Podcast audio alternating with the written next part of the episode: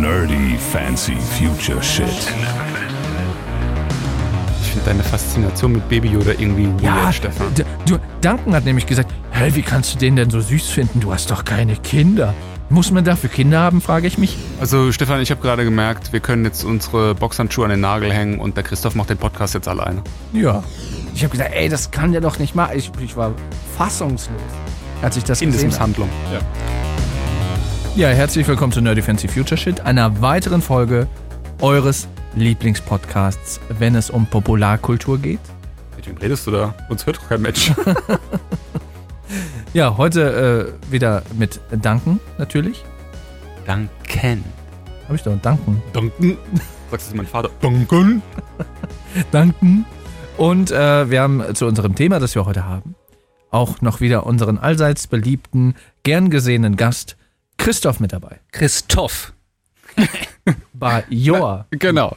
Ja, Special Guest wie bei Melrose Place. ja Genau. ich freue mich sehr, äh, wieder dabei sein zu können und hier ein bisschen äh, rumklugscheißen zu können und äh, rumfantasieren und rumpalavern können über äh, Star Wars. Ja, genau. Du hast uns ja schon bei der Besprechung zur Episode 9 gute Dienste geleistet und guten Input geliefert. The Rise of Skywalker. so dass ich nicht der Einzige war, der wirklich Ahnung von diesem Ganzen hat.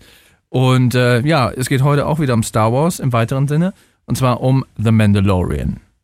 der Mandalorianer. Ich bin mal gespannt, ob Disney in Deutschland den englischen Titel beibehält oder ob sie es tatsächlich übersetzen. Nee, das glaube ich nicht. Am 24. März ist es soweit. Also, wenn ihr diesen Podcast hört, ist es wahrscheinlich schon rum, weil wir danach sind. Aber Disney hat es eine Woche äh, nach vorne gezogen, den Release von Disney Plus. Mhm. Oder Disney Plus, sagen wir Disney Plus? Disney Plus? Ich Disney habe mal gehört, es, es heißt Disney Plus. Das heißt des, definitiv nicht Disney Plus. äh, jedenfalls haben sie tatsächlich äh, den Release jetzt eine Woche nach vorne ver verlegt. Ich gehe mal stark davon aus, weil jetzt doch dann schon relativ heftig geraubkopiert wird im Netz, schätze ich mal. Wir haben es uns jetzt als äh, VPN irgendwie über Amerika besorgt. Äh, ja, das ist ja eigentlich legal, ne? Da kann ja keiner uns an den Nö, nö, Karren nö, das ist schon okay. Muss man, muss man ja auch als Journalist muss man ja auch irgendwie sich das äh, Material vorher angucken, Ja. nicht wahr? Achso, aber ich, ich dachte, wir hätten jetzt eher erzählt, dass wir nach Amerika geflogen sind und dann das mit dem Smartphone von einem TV-Bildschirm abgefilmt haben, jede Woche. Was Christoph sagt, Also wir wurden eingeladen von Disney für eine exklusive Preview, dies, das. was Stefan sagt. Nein, also wir haben es über VPN gemacht, das ist ja kein Problem. Wir haben ja dafür Geld bezahlt. Also Duncan hat dafür Geld bezahlt. Ähm, Dann haben wir alle zusammen in meinem Wohnzimmer gesessen vor meinem Fernseher. und das gebinged- ge- gebinged-watched. Ja, nee, war schön. Also wir können ja erstmal ein paar allgemeine Infos äh, dazu loswerden, ohne da jetzt groß zu spoilern. Später im weiteren Verlauf gehen wir dann in den äh, Spoiler-Bereich über. Das werden wir dann akustisch, so gut es uns möglich ist, äh, ankündigen, sodass äh, alle, die nicht gespoilert werden möchten, dann ja, den Podcast unterbrechen können, sich die Serie angucken können und äh, dann quasi danach weiterhören können.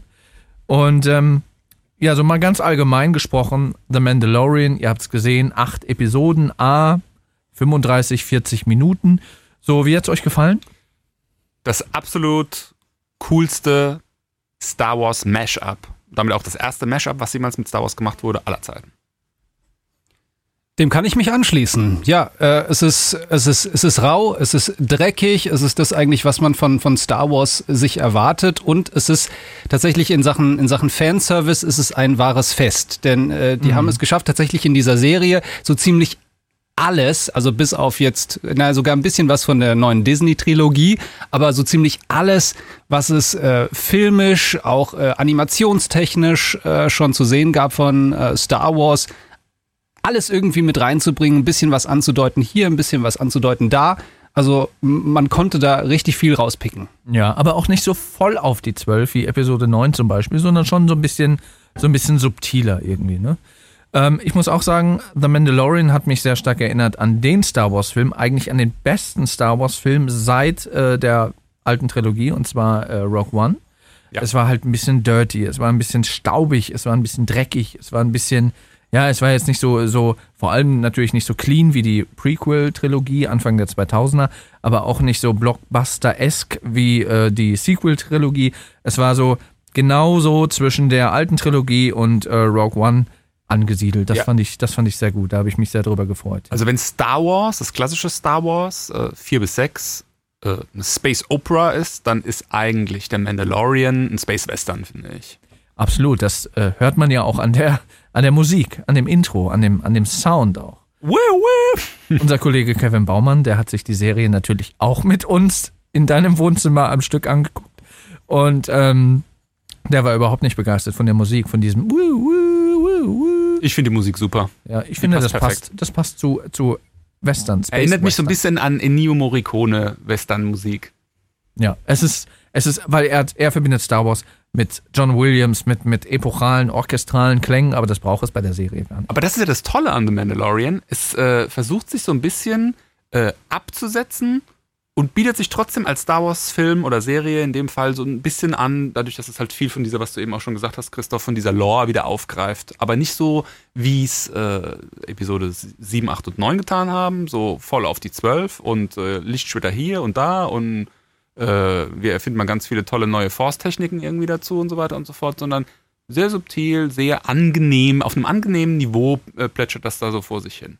Mhm. Ja, und, und der, der Soundtrack vollbringt tatsächlich das Kunststück, dass es hängen bleibt. Also wenn ich mich jetzt an die Disney-Trilogie zurückerinnere, also Episode äh, 7, 8, 9, ich könnte jetzt nicht spontan Ja. irgendwas vor mich hinsummen, ne? so wie vielleicht aus der Ursprungstrilogie The Imperial March oder, oder Luke's Theme oder was auch immer. Aber äh, aus The Mandalorian bleibt dir das hängen. Ja. Wenn's auch Rays nur dieses Hui. noch. Rays Theme vielleicht noch, das hatte ich neulich auch noch im Kopf, aber der Rest ist halt auch viel recycelt aus, aus der Originaltrilogie. Ähm, was hast du denn, Christoph, erwartet von The Mandalorian? Wie waren der, deine Erwartungen? Wie bist du da rangegangen? Auch eigentlich sehr, äh, ich sag mal, erwartungsoffen. Ähm, ich habe auf jeden Fall erwartet, dass es besser wird als das, was wir bis jetzt so präsentiert bekommen haben. Ähm, mir war schon durch die, äh, durch das, äh, durch das Marketing, durch die Trailer ja schon schon bewusst, dass das tatsächlich in, in Richtung von Rogue One geht, den, äh, wo ich mich dir anschließen kann. Ähm, tatsächlich einer der wirklich guten neuen Star Wars Filme ist.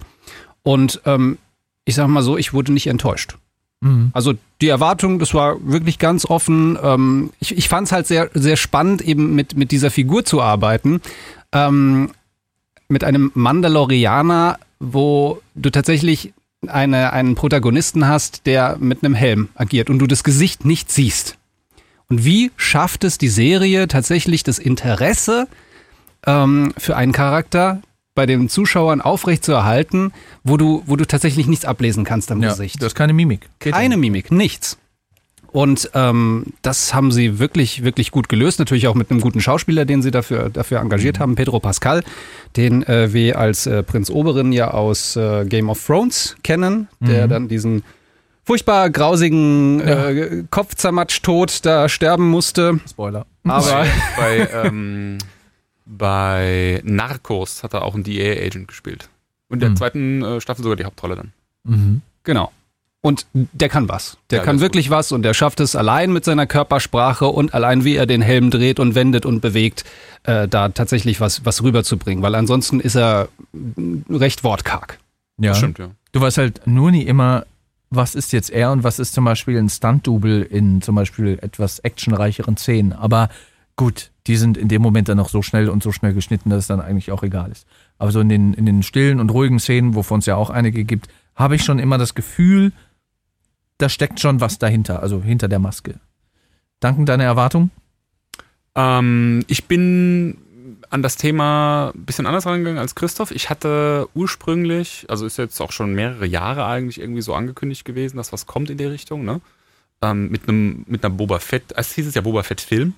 Dann hatte ich mit einer Boba Fett Serie gerechnet. Da muss ich ganz ehrlich gestehen, war ich skeptisch, ob das funktionieren kann. Ähnlich wie ich bei äh, dem Film Solo auch skeptisch war am Anfang, ob so eine Standalone Han Solo äh, funktionieren kann. Genauso habe ich es bei ähm, The Mandalorian, als es noch den Namen nicht trug, gesehen. Also bin eigentlich relativ pessimistisch ans Thema rangegangen. Hab dann jetzt, äh, das ging ja vor, ich sag mal, kurz bevor hier äh, Episode 9 ins Kino gekommen ist, auf YouTube relativ stark los mit, Achtung jetzt mal Spoiler, Baby Yoda. Ähm, da habe ich dann schon gemerkt, das Thema nimmt viel mehr Fahrt auf, als ich eigentlich dem Thema dem, dem der Serie zugetraut hätte. Und dann bin ich auch wirklich sehr interessiert plötzlich gewesen. Lag natürlich jetzt auch nicht äh, zum kleinen Anteil an Baby Yoda. Also das, das ist einfach eine interessante Story. Da will man einfach wissen, woher kommt der, was ist das, was macht das. Mhm. Aber als ich es dann gesehen hatte, und das geht mir wirklich in letzter Zeit, muss ich ganz ehrlich zugeben, selten so, war ich nach der allerersten Folge direkt angefixt und musste das Ding in einem Rutsch durchgucken. Also das hat mich nicht losgelassen. Das hat mich wirklich gefesselt und von der ersten Minute dann irgendwie eingefangen. Ja. Und ich finde auch, ähm, ich finde auch die Welt einfach super interessant. Also ich hatte ja vorhin schon mal gesagt, Mashup, da steckt ja ganz viel drin. Da steckt Star Wars natürlich, klar, Star Wars drin, da steckt äh, Ritterfilm drin, also seine Rüstung ist ja eigentlich eine, eine Ritterrüstung. Ne? Ja. Eigentlich, ist er, eigentlich ist das ein Ritterfilm, wo der Ritt- Ritter die, das Visier nie hochklappt. Ne? Da steckt äh, postapokalyptisches Szenario steckt da drin, also dieses, womit es eigentlich anfängt, ne? diese, ich weiß gar nicht mehr, wie diese Stadt heißt, wo er, wo er der Gilde immer die Gildenaufträge Navarro heißt der Planet. Navarro, Navarro heißt der. Planet, genau. Oder die Stadt, weiß, ich weiß gar nicht, ob der Name erwähnt, erwähnt wird. Ähm, das ist so postapokalyptisch mit den aufgespießten Köpfen von Stormtroopern und, ne, also man, man spürt schon ganz klar, äh, Return of the Jedi, Episode 6 ist rum. Wobei die aufgespießten verloren. Köpfe waren auf einem anderen Planeten. Die waren auf Tatooine. Ah, ja, okay, stimmt. Ähm, also, aber man merkt, dass diese Welt, die man aus den alten Star Wars-Filmen kennt, nicht mehr so ist, wie sie damals war. Ja. Also das Imperium hat verloren und man spürt das auch. Die sind zwar noch da, die Imperial, die spielen ja jetzt auch in The Mandalorian so die Antagonistenrolle mehr oder weniger, aber die haben nicht mehr ähm, das Ruder in der Hand. Ne? Das, ist- das finde ich, ein, das Hm. find ich ein interessantes Setup für die, für die Serie als solches. Da steckt äh, Western drin, da steckt ähm, da steckt auch so ein bisschen so Fantasy drin. Also die einzelnen Episoden, wo es dann immer so auf die Individualplaneten dann geht, die dann für eine Episode irgendwie so in den Fokus rücken und so. Ja, das ist dann auch gerne mal so ein fast schon mittelerdiges Szenario. Also es ist alles in allem so ein richtiges Mashup aus so ganz vielen Fantasy-Komponenten. Und das Interessante dabei ist, dass John Favreau, der ja der kreative Kopf hinter dieser Serie ist, und, und man merkt tatsächlich bei den Machern dieser Serie, die Jungs und Mädels, die dabei waren, die hatten einen Plan. Mhm. Ganz im Gegensatz zu Episode 7, 8, 9. Ähm, Und sind auch Fans. Also und sind auch Fans, absolut. Also die, die kennen, die kennen ihr Material und die wissen, wo sie es einsetzen können und wo sie, wo sie, wie ich es schon erwähnt hatte, den, den Fans auch mal hier und da so kleine Bits äh, auf, auf, die, auf den Bildschirm streuen, wo du dann sagst, oh, guck an, ja, kenne ich oder ach, da ist er auch wieder.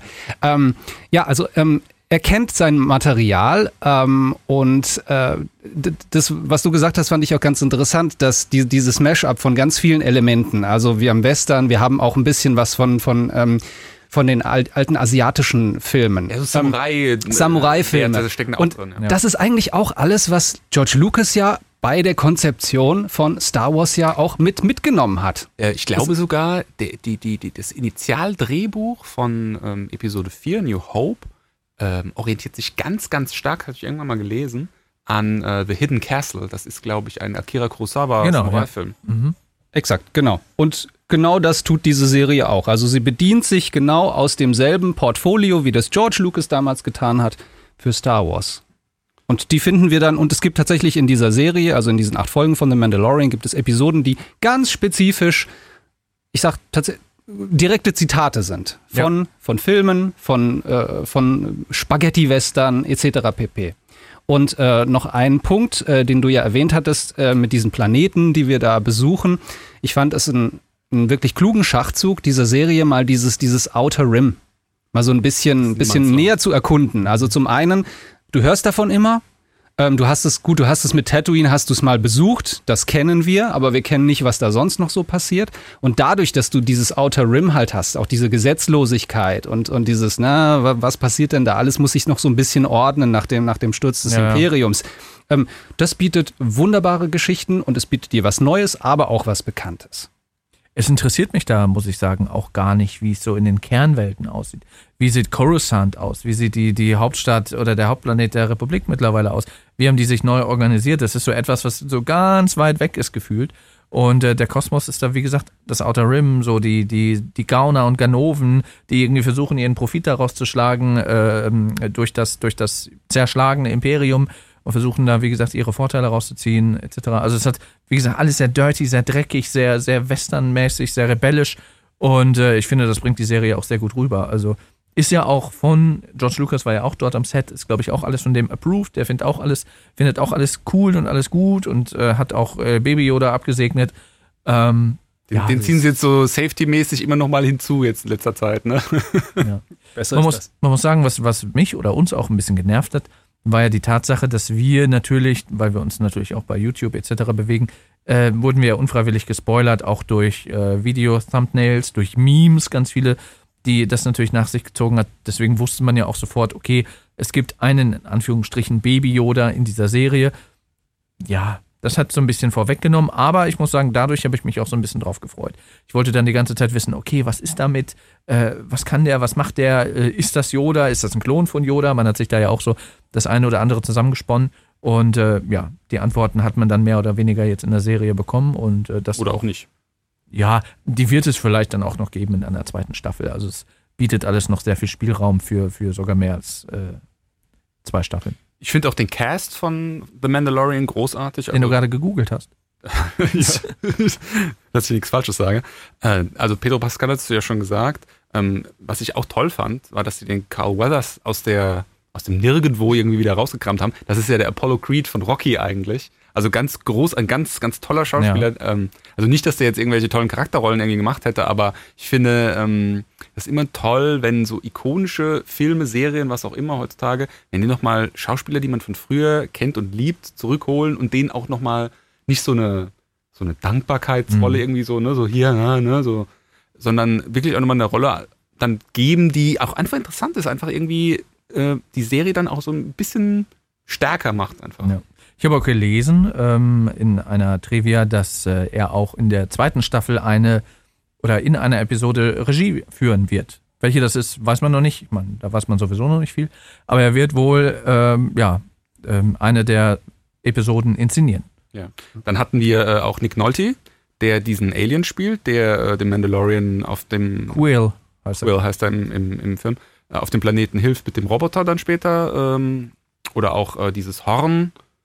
Na, jetzt Denk wir da nicht so viel spoilern. Wir, ja, wir, gehen, sind noch wir, gehen, wir gehen ein bisschen zu tief rein, aber ähm, der im Prinzip sein Sidekick so ein bisschen wird. Ne? Also das war auch gut gemacht. War auch viel deutlicher zu erkennen, dass das Nick Nolte sein soll, finde ich, als bei Episode äh, 7, 8, 9 ähm, diese Lupita, ich kann den Namen nicht aussprechen. Lupita Nyong'o. Nyong'o. Ja, Vorsicht, Vorsicht. Nick Nolte spielt ihn nicht. Also er gibt ihm nur die Stimme. Gespielt wird er von einem anderen, weil er ist ja, er ist ja relativ klein. Aber also ich bin der Meinung, die müssen, wie sie das ja zum Beispiel auch beim Emotion captured. d- d- ja genau, das Gesicht machen, also Pünktchen aufs Gesicht und capture dann ihn beim Reden.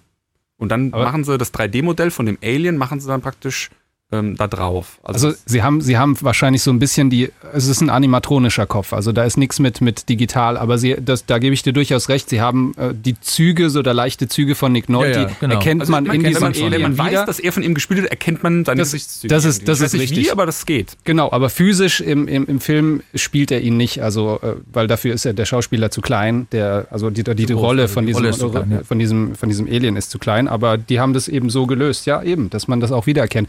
Und äh, du hast eben Carl Weathers erwähnt, quasi Popkultur, ja, den kennt man, Apollo Creed, auch so für die, ich sag mal, die filmische Hochkultur ist ja auch ein, ein äh, bekannter Name mit dabei. Nämlich Werner Herzog, bekannt geworden in den äh, 70er Jahren, 80er, 80er Jahren vor allem für seine Filme mit Klaus Kinski.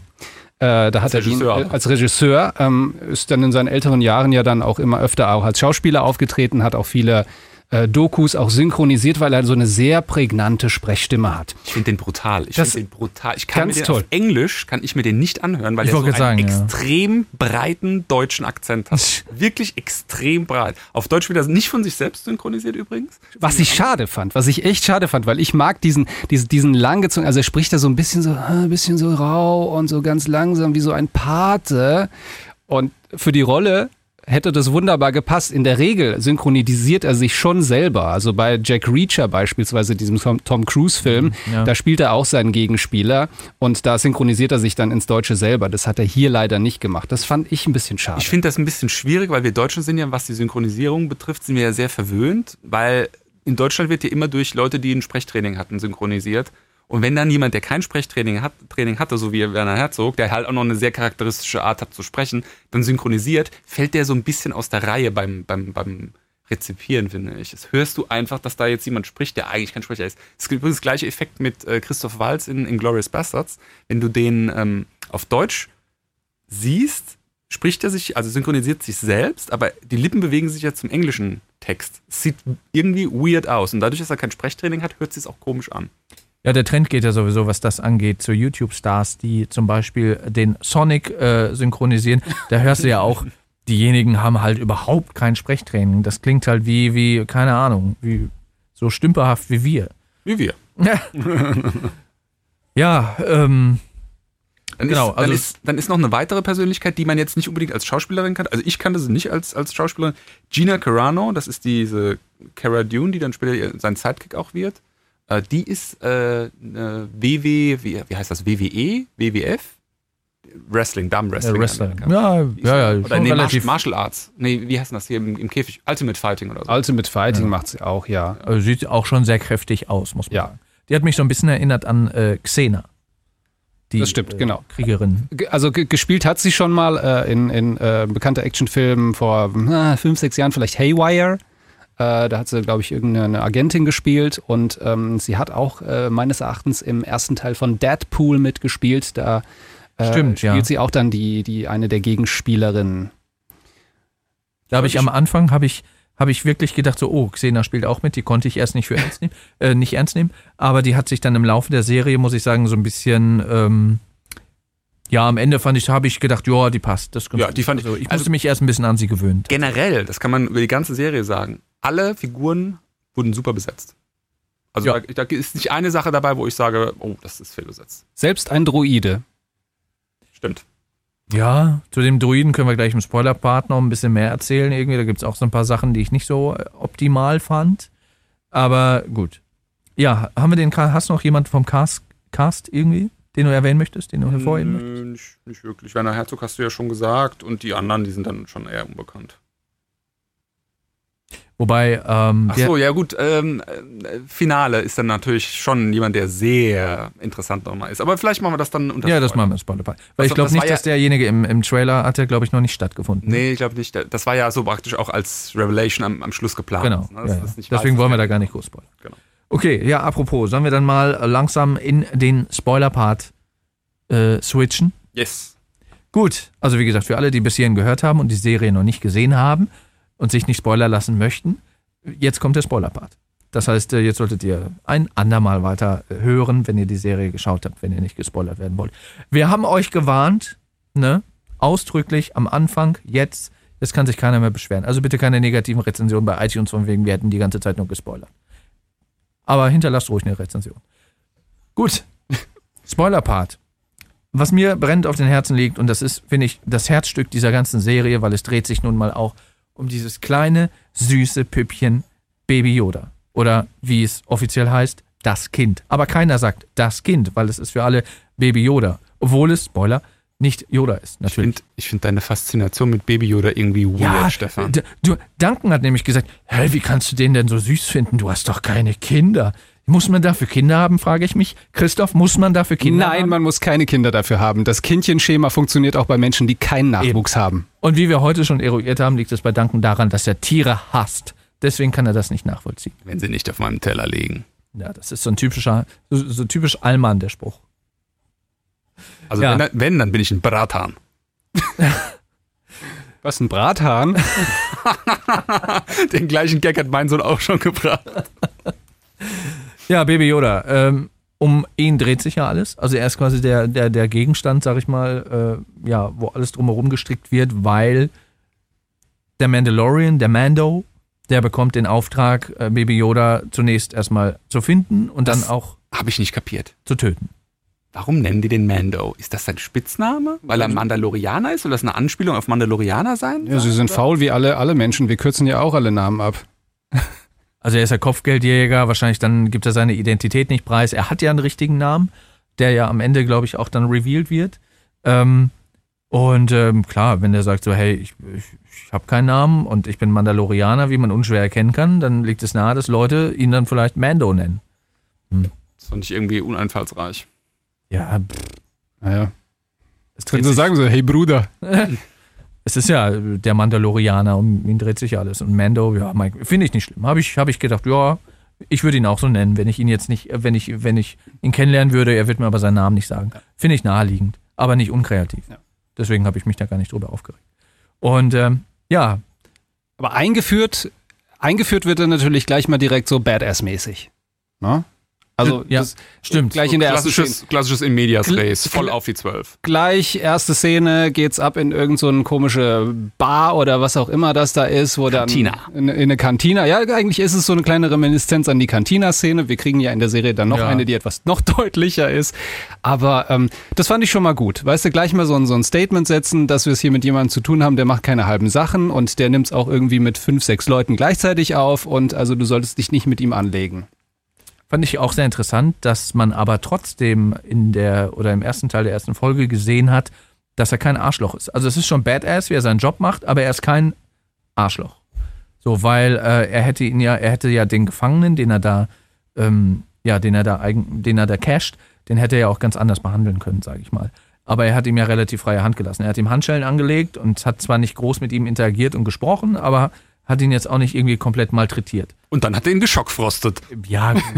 das ist War, ja. Es war, war, eine schöne, war eine schöne Geschichte eigentlich. Also nachdem, äh, nachdem er ihn ja dann da ne, aus, dieser, aus dieser Kantina befreit hat, aus der Hand von diesen ganzen Kriminellen, die interessanterweise alle äh, äh, Huttesisch oder Huttisch gesprochen haben, also die, die Sprache der Kriminellen in, in Star Wars, ähm, verfrachtet ihn auf das Schiff und dann, dann stromert er da ja durch die, durch die, die Razor Crest oder wie die, wie die, wie die, wie Las La Laser, Razor, Razor Crest? Razor Crest, glaube ich, he- heißt sein Schiff. Ähm, und wir sehen äh, zum, zum allerersten Mal in Star Wars ein Star Wars Klo. Stimmt, stimmt, stimmt, stimmt, stimmt, stimmt. Gell? Das übrigens ähnlich aussieht wie so ein echtes Klo auf der Raumstation oder im Space Shuttle. Stimmt, so da eine, wird das alles Absaugevorrichtung. Ja. Ja, das, Ja, fand, das fand ich sehr lustig. Also selbst daran haben sie gedacht. So down to earth. So auch die müssen halt mal aufs Klo. Und ähm, ja, wie gesagt, ich fand auch, ich habe auch eine Sympathie gegenüber dem Mando aufgebaut, aber auch gegenüber seinem Gefangenen, der mich übrigens, du wirst es kennen, so ein bisschen erinnert hat. Ich weiß jetzt nicht, welcher Schauspieler dahinter steckte, aber mich hat er vom Gesicht erinnert an Neelix von Star Trek Voyager. Ja, stimmt. Das stimmt, ja. Ähm, es, ist, aber- es ist nicht der Schauspieler, ähm, aber es ist irgendein, also äh, ich habe irgendwo gehört oder gesehen, dass es irgendein bekannter amerikanischer Comedian ist, aber Ja, ich, also hier kennt ihn keiner, ich kenne ihn auch nicht. Ja, aber man hat schon gemerkt, dass er so ein bisschen Comic Relief, erstmal so ein bisschen selbstironisch irgendwie sein Schicksal da, sich mit seinem Schicksal anscheinend abfindet. Ähm, ja, und dann wird er halt geschockfrostet. Ähm, Genau, mit so einem äh, Carbonit-Tisch oder, oder f- so einer Carbonit-Vorrichtung wie auch Han Solo, was ja so ein kleiner Wink mit dem Zaunfall Richtung äh, Empire Strikes Back an der Stelle schon ist. Und das innerhalb der ersten fünf Minuten? Richtig. Das ist natürlich was, was dich als äh, Liebhaber, als Star Wars-Liebhaber direkt, ich mag das zwar nicht, wenn es jemand sagt, aber abholt. Ja, und du, du weißt ja eigentlich auch schon, okay, das ist so das probate Mittel, um quasi die Leute, die lebend gefangen werden sollen, ähm, ja, zu transportieren. Das, das kennst du halt. Universum. Also, da weiß man, das hatte ja damals auch so Boba Fett oder die ganzen anderen Kopfgeldjäger, die angeheuert wurden, um quasi da die Rebellen zu fassen und zu jagen und auch dann Han Solo dann äh, gekriegt und dann einkarboniert haben. Da weiß man schon, okay, so funktioniert das. Ne? Ähm, bei, Was? den, bei den, bei den äh, einkarbonierten ähm, Leuten, die er da schon hatte, was ist euch da so durch den Kopf gegangen und aufgefallen? Naja, das erst, den ersten, glaube ich, den man sieht, das ist ja einer von, von der, der Rasse äh, von äh, Greedo, ja, den, den Han Solo da in, in, Ja. auf Tatooine mal da eiskalt killt. Er hat zuerst geschossen, äh, nebenbei. Ähm, was von Disney jetzt übrigens nachträglich verändert wurde. die Schweine. Family friendly und so. Ähm, Ich- ja, das ist mir, das ist mir, der ist mir aufgefallen. Aber was meinst du genau? Ähm, ich meine, ähm, gesehen zu haben, dass da auch einer, es sei denn, der war das, aber ich kann mir nicht vorstellen, dass ich das verwechselt habe. Da war, und das war auch im Trailer zu sehen, ganz prominent, ähm, die Rasse, zu der, ich weiß jetzt nicht, wie sie heißt, äh, der aber auch äh, Darth Maul angehört, wo man auf dem ersten Blick gedacht hat, der sieht aus wie da, ist das Darth Maul? Kann natürlich nicht sein, weil der zu dem Zeitpunkt kanonisch auch schon äh, ja, gestorben ist und niedergestreckt wurde von Obi-Wan, dann auf Tatooine, Jahre später. Ähm, ja, da, da habe ich kurz, das war so ein Moment, wo ich dachte, aha, ist der das? Nee, kann er ja gar nicht sein. Meinst Also das Clone Wars oder was meinst du jetzt, dass dann niedergestreckt Ja. wurde? ja, in Clone Wars war das. Oder was? Rebels? Rebels? Rebels, Rebels. Rebels, ja. Ähm, genau, da gab es ja dann nochmal so diesen, oder so einen kurzen Fight zwischen Obi-Wan und, Vorsicht, Spoiler, Rebels oder Clone Wars, Rebels, ähm, wo ja Obi-Wan ihn nochmal niedergestreckt hat und die quasi dann, als er, als Darth Maul dann gestorben ist, quasi die im Guten auseinandergegangen sind und ähm, Darth Maul dann nochmal gefragt hat, ja, der Junge, also Luke, ist er der Auserwählte? Und Obi-Wan gesagt hat, ja, er ist es. Und dann ist er, hat er die Augen geschlossen und war tot. Ähm, das heißt, Darth Maul kann es in The Mandalorian nicht gewesen sein, aber es war so der Moment, wo man dachte, ach, guck mal. So die Rasse von Darth Maul. Genau, wir, nicht, wir er bekommen später ja dann auch nochmal einen davon zu sehen. Ja, stimmt. Also das ist ja generell was, was The Mandalorian wie so ein roter Faden durch die ganzen acht Folgen äh, durchzieht. Ne? Also sie schleifen immer mal wieder bekannte Rassen, äh, bekannte Fahrzeuge, bekannte Locations in, in den Plot rein und machen das aber auf eine sehr angenehme Art und Weise. Also das plätschert so vor sich hin und immer mal wieder kommt was hoch, was du kennst. Das schafft einfach Vertrautheit. Genau, das schafft Vertrautheit bei den Leuten, die das tatsächlich kennen. Also es ist, es funktioniert auf drei Ebenen wunderbar. Diese Serie funktioniert für die Leute, die eigentlich mit Star Wars nicht so richtig am Hut hatten.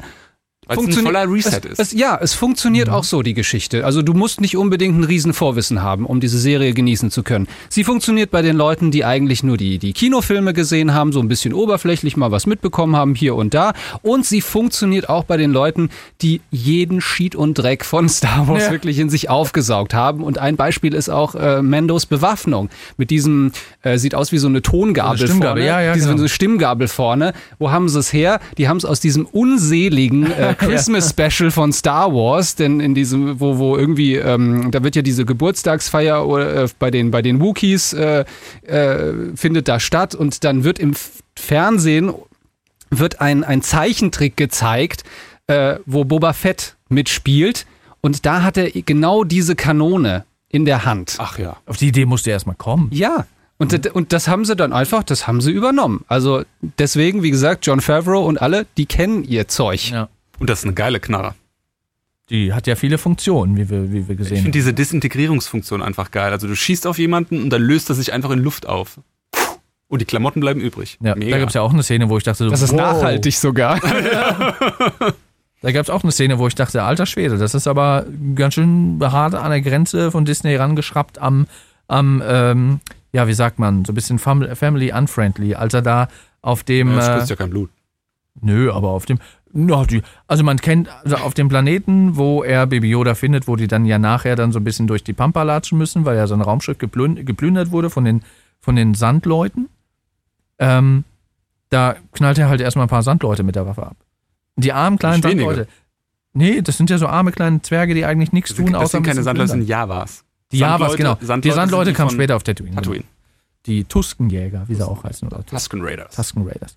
Ähm, genau, die, die äh, Javas knallt er halt einfach ab. So die kleinen, unschuldigen Javas, wo ich dachte, wow, was ein Badass. genau, boom. Und äh, ja, war ja auch eine ganz amüsante Folge ähm, mit dem Ei am Ende und mit diesem Nashorn, äh, gegen das er kämpfen muss, nur um ein Ei für die Javas zu besorgen. Aber du greifst, jetzt, du greifst jetzt vor. Wir waren jetzt noch bei äh, Episode 1. Lass uns das Genau. mal äh, Genau. nacheinander durch. war das nicht? Nee, das war Nee, das war dann Episode schon 2. Das war dann Episode gegen 2. Ende Das war von Episode 1 äh, trifft er ja dann auf Baby Yoda, ja. Genau, Das Kind. genau. Ja, also genau, dann auf, dann, wenn wir weitergehen, oder wir können es ein bisschen abkürzen, sonst äh, ähm, äh, gehen wir sehr, sehr in die Tiefe. Ähm, äh, ja, den Gefangenen, den, den friert er dann ein, Genau. ähm, liefert ihn dann ab, bekommt dann natürlich sein, sein, sein äh, Kopfgeld ausgezahlt und bekommt dann eben diesen entsprechenden Auftrag. Äh, Von wo, er- von wo er noch nicht weiß, um wen es eigentlich geht. Er weiß nur, äh, dass der, ähm, der Gesuchte ist äh, 50 Jahre alt. Und er hat einen Peilsender und er kann ihn quasi mit so einer kleinen, spartanisch anmutenden Fernbedienung mit Piepsignalen, irgendwie kann er den dann aufspüren, was er dann ja auch ähm, tut auf diesem Planeten, wo dann auch dann später die Javas auftauchen. Und da gibt es dann ja auch erstmal eine, eine ja, Fight-Szene, die ich auch zum, die ich auch zum Einstieg sehr gut fand. Aber lass mich mal ganz kurz was sagen. Das finde ich auch wirklich schön gemacht, dieses Thema mit dieser Gilde, in der er ja Mitglied ist und über die man diese Bounty Hunter Aufträge dann bekommt. Ne? Also als Kopfgeldjäger gehst du in die Gilde, kriegst dann deinen Auftrag und dann kannst du die Person einsammeln und kriegst dann dein Kopfgeld für die. Also das ist ja ein Konzept, was bekannt ist aus Star Wars, dass es das gibt. Die Serie jetzt aber im Prinzip nochmal aufgreift und dann nochmal ein bisschen stärker in die Tiefe geht. Und das ist genau das, was The Mandalorian wirklich sehr gut macht. Es nimmt etablierte Muster, Metaphern, Dinge aus dem Star Wars-Universum und beleuchtet die entweder in der Tiefe ein bisschen genauer oder zeigt die nochmal aus einem etwas anderen versetzten Blickwinkel. Mhm. Das finde ich wirklich toll gemacht. Also, Ich finde es toll, wie du dich, als du gesagt hast, versetzter Blickwinkel selber versetzt hast gerade. ja, kann man leider im Podcast nicht sehen. Ja, ich wollte es nur nochmal beschreiben für alle, die es gerade nicht sehen. Ähm, Mir hat's gefallen. Ja. Und äh, du hattest gerade gesagt, er bekommt sein Kopfgeld ausgeteilt. Er hat da äh, diese, diese Beskar-Platten, dieses Metall bekommen. Das ist halt so quasi äh, Mandalorian, wo halt so, so Rüstungsteile draus gefertigt wurden, wo man dann auch sieht, er kann sich von seinem, also von dem Auftrag ganz am Anfang, äh, hat er sich dann so eine Schulterplatte irgendwie machen lassen. Mich hat das ein bisschen erinnert, auch so diese, diese, äh, ähm, dieser Auftrag des Kopfgeldes, so finde den und den, bring den zurück, du bekommst dann eine Belohnung und kriegst dafür ein Rüstungsteil. Hat mich so ein bisschen erinnert an Videospiel auch. Also mich hat das total erinnert an Herr der Ringe. Weil Beskar ist nichts anderes wie Mithril. Oder Mithril, Stimmt, da hat er, da, oh, okay. Mhm. oder? Also dieses besondere, exotische Metall, das besonders Oder- stoßfest oder, was auch immer ist. Valyrischer Stahl. Lyrischer Stahl, ja, das ist. Ja. Ja, Das ist und genau das daraus hat er sich dann eine Schulterplatte machen lassen. Ähm, genau. Und dann bekommt er ja den Auftrag, den 50-Jährigen zu finden. Aber jetzt mal was ganz anderes. Die bekommen immer diese Piepteile, ja, diese, diese Ortungsgeräte. Wie funktionieren die? Erklärt mir das. Hat jeder Mensch im Star Wars oder jedes Alien im Star Wars Universum irgendwie so einen GPS-Peilsender im Körper eingebaut? Wie funktioniert das? Hm. Das fand ich ein bisschen weird. Das wurde nicht wirklich erklärt. Ich dachte die ganze Zeit, okay, Baby Yoda hat halt irgendwo dieses Ding in der Unterhose, in der Windel oder so. Und dann ziehen sie es irgendwann raus und machen so klassisch, so wie bei so einem Heist-Movie oder sowas, machen sie das Ding irgendwie beim Fremdenraumschiff dran und dann fliegen in die falsche Richtung und suchen den oder sowas. Nee, nee, die konnten den immer orten irgendwie, egal wo er war. Egal was er gemacht Ja, ist halt hat. die Frage, können die alle orten oder können die nur, oder hatte Baby Yoda vielleicht irgendwas an seinem Kinderwagen? Aber das hat ja auch bei dem, ähm, bei dem Fischwesen, das hat direkt in der ersten Folge am Anfang, das, das hat ja bei jedem äh, Kopfgeldjäger-Auftrag hat das immer sofort funktioniert. Also Mhm. die hatten alle so einen Piep-Mechanismus. Und es kann ja nicht so sein, dass, äh, also kannst ja kein, keine DNA oder sowas orten. Muss ja irgendwie technisch gemacht sein. Aber na gut, das wird nicht erklärt. Ich fand das nur irgendwie witzig. Ja. Guter Punkt. Also, das ist was, was wir in der zweiten Staffel gefälligst beantworten sollen. Ja, ja wo waren wir stehen geblieben? Genau. Also, da, da wollte ich noch was zu sagen, als er diesen Auftrag bekommt. Da bekommen so die Hardcore-Star Star Wars-Fans auch wieder so einen kleinen Fanservice geliefert, nämlich als, ähm, als dann äh, Werner Herzog, er ist ja dann der Auftraggeber und äh, er präsentiert ihm ja dann die Belohnung, die ihn, die ihn erwartet. Ah, und, mit und der- er, er mit stellt der- dann ja diesen, diesen, genau, er stellt dann diesen Behälter auf den Tisch, wo dir diese ganz vielen Beskar-Platten drin versteckt sind. ja, und danken woher kennt man diesen Behälter?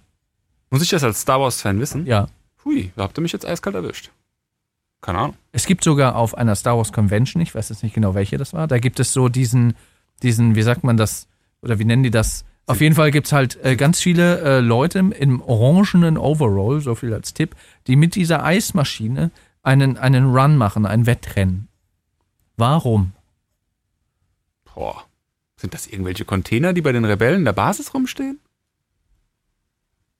Ich habe dir gerade schon äh, tatsächlich auch einen Tipp gegeben. Orange Overall sind äh, X-Wing-Piloten. Nein, aber ich habe gerade diesen Behälter äh, als was anderes beschrieben, was es wirklich ist. Ein Eisbehälter.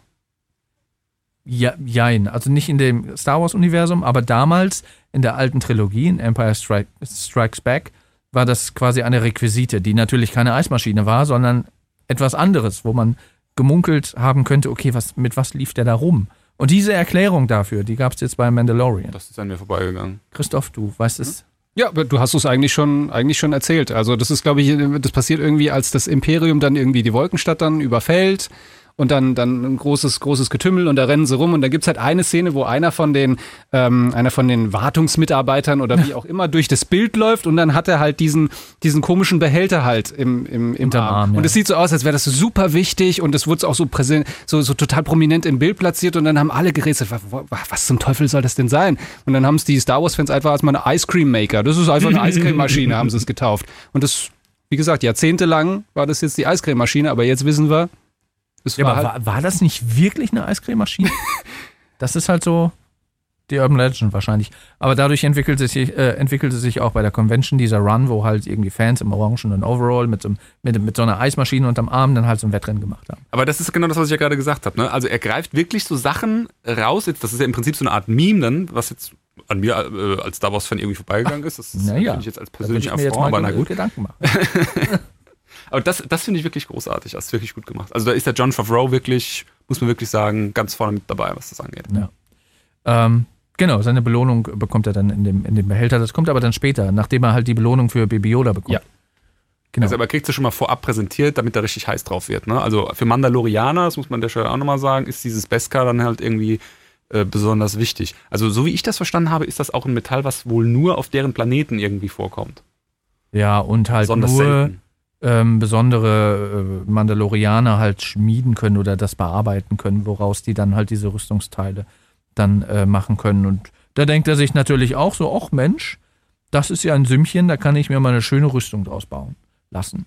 Und das eben auch, ähm, das wird ja später dann auch nochmal genauer angedeutet, ähm, man kann ja auch einen Teil davon spenden. Also spendet er ja auch an Findelkinder, an quasi Mandalorianer, die irgendwie aufgelesen werden. Das muss man vielleicht an der Stelle auch mal sagen, das ist dieser, in Anführungsstrichen, Samurai-Kodex von diesen Mandalorianern. Ne? Also sie, äh, sie geben sozusagen einen Teil von dem, was sie sich erkämpfen oder verdienen, geben sie ab, um damit praktisch die nächste Generation dann äh, zu finanzieren. Das ist der Weg. Das ist der Weg. Das Ja. ist der, das, das, das Dogma, was immer gesagt wird. Ja, oder ja. Mantra. Ja, dann, wie gesagt, er bekommt dann von Werner Herzog den Auftrag, reist zu dem Planeten und äh, er stellt dann auch fest, dass er nicht der Einzige ist, der diesen Auftrag bekommen hat. So, wer zuerst kommt, mal zuerst nach dem Motto. Und ähm, ja, zu dieser vorher angesprochenen Fight-Szene, wo er da quasi in dieses, in dieses Vor da rein muss, ähm, was halt ja schwer bewacht ist, etc., muss er halt gucken, okay, wie kommt er da ran, wie schaltet er die aus und äh, bekommt dann unerwartete Unterstützung für uns als Fans von einem Droiden. IG-11 oder IG oder IG-11 oder so, wie der, wie der glaube ich, Ja. genannt wird. Und zum ersten Mal sieht man ihn auch nur ganz kurz, auch wieder, ne, Stichwort Fanservice, in Empire Strikes Back, glaube ich, als äh. Darth äh, Vader dann auf ähm, seinem Schiff dann den äh, zahlreichen Kopfgeldjägern Ja. ja, dann äh, äh, den Auftrag erteilt, ne? Sucht mal schön Die Rebellen, also Leia. Genau, und, da, Luke, und dann stehen ja eine So. ganze Reihe, dann steht ja diese, diese, diese Echsenfigur von, die, die Rasse habe ich jetzt nicht ganz im Kopf, Ja. einer dieser Die Kopfgeld. sieht man aber auch im Mandalorian. Die sieht man auch, genau. Und eben auch dieser, dieser Droide oder Attentäter-Droide, wie Genau. er dann da genannt wird. Und man hat schon gemerkt, äh, und Boba als, Fett steht da auch in der Reihe. genau, als Mandalorian den Attentäter-Droide dann gesehen hat, von weitem erstmal, hat er schon gedacht, oh, shit, das äh, wird haarig.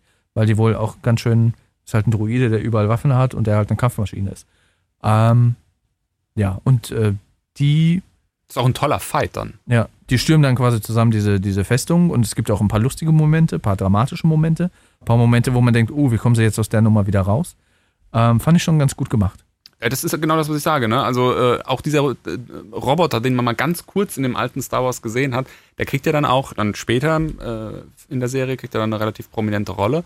Das ist einfach gut gemacht. Das ist einfach ein paar neue Sachen und ein paar alte Sachen, aber nicht so, wie das ein J.J. Abrams oder ein Ryan Johnson gemacht haben, irgendwie so verquer und irgendwie eigenes Zeug dazu erfunden und alles miteinander vermischt und einmal so durchgeschickt, sondern er hat das schon, es ist, das ist gerührt, nicht geschüttelt, würde James Bond sagen an der Stelle. Ja. Also ist schon sehr. Er hat, ja auch, er hat ja auch den Vorteil, dass er sich in einer Zeit bewegt, die relativ kurz ähm, nach einem Ereignis spielt, das halt von den alten Filmen herrührt. Also ich glaube, fünf Jahre nach dem Fall des Imperiums, nach äh, dem Zerstören des zweiten Todessterns spielt die Serie.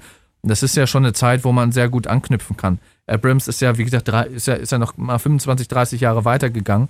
Ähm, aber dadurch, dass er relativ nah an diesem Ereignis ist, glaube ich, fiel es ihm oder äh, fällt es auch Machern leichter, sich da eben an diesen Reminiszenzen irgendwie zu bedienen. Lass uns da mal ganz kurz eine Brücke schlagen, weil das äh, ein schöner Punkt ist an der Stelle.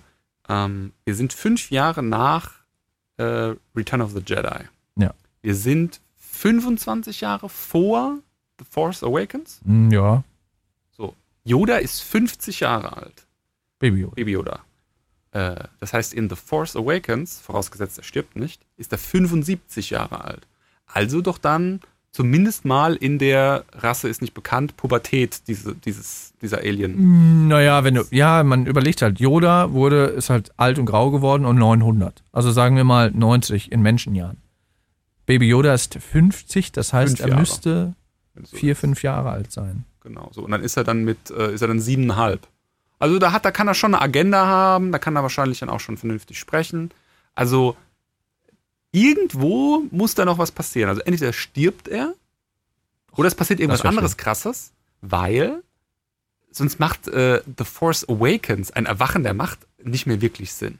Das macht auch nichts. Die Filme gab es ja auch. Ja, das ist, ich glaube auch nicht, dass da so groß dran gedacht wird. Ich glaube, die sind da, was diese Zeit in der Serie angeht, da im Hier und Jetzt.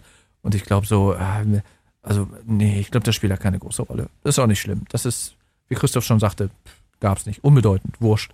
Da hänge ich mich nicht dran auf. Wenn jetzt irgendwelche fanzigen Sachen kommen, die irgendwie in den alten Filmen überhaupt keine Rolle gespielt haben oder die an den Haaren herbeigezogen sind, da würde ich dann auch sagen, so, uff. aber bisher macht die Serie und die, und die, die Showrunner John Favreau allen voran und auch die Regisseure machen das halt äh, im Moment einen perfekten Job, was das angeht. Aber er greift ja mit Baby Yoda, finde ich, zumindest gefühlt zwei Dinge aus den neuen, ähm, aus der Sequel Trilogy auf. Das eine ist das Force Heal, also jemanden mit der Macht heilen. Das stimmt, Das ja. macht Baby Yoda mehrmals. Und das andere ist dieses Overpowered sein in der Force, so wie Ray. Also extrem mächtig ohne Training. Also er macht ja mehrere Dinge, die eigentlich nur wirklich ausgebildete Jedis können. Und er ist ja im Prinzip äh, ein Kind. Also ein richtig kleines Kind. Ja, wobei man weiß ja auch nicht, man kennt ja, man kennt ja nichts zu der Rasse. Also auch George Lucas damals, der hat ja, der hat ja nichts revealed äh, zu Yodas Backstory. Man weiß nicht, von welchem Planeten der kommt, man kennt noch nicht mal den, Ra den Namen. Nee, nee, der das war Rasse. sogar noch krasser. Der hat sogar seinen Marketingleuten verboten, sich was auszudenken zum Thema. Ja. Und deswegen war das ja immer ein Mysterium. Und ähm, ist es ja auch jetzt, weil es wurde in The Mandalorian ja auch nichts dazu erklärt, weil Baby Yoda war einfach da und Baby Yoda kann auch nicht selbst erzählen, was er die letzten 50 Jahre gemacht hat.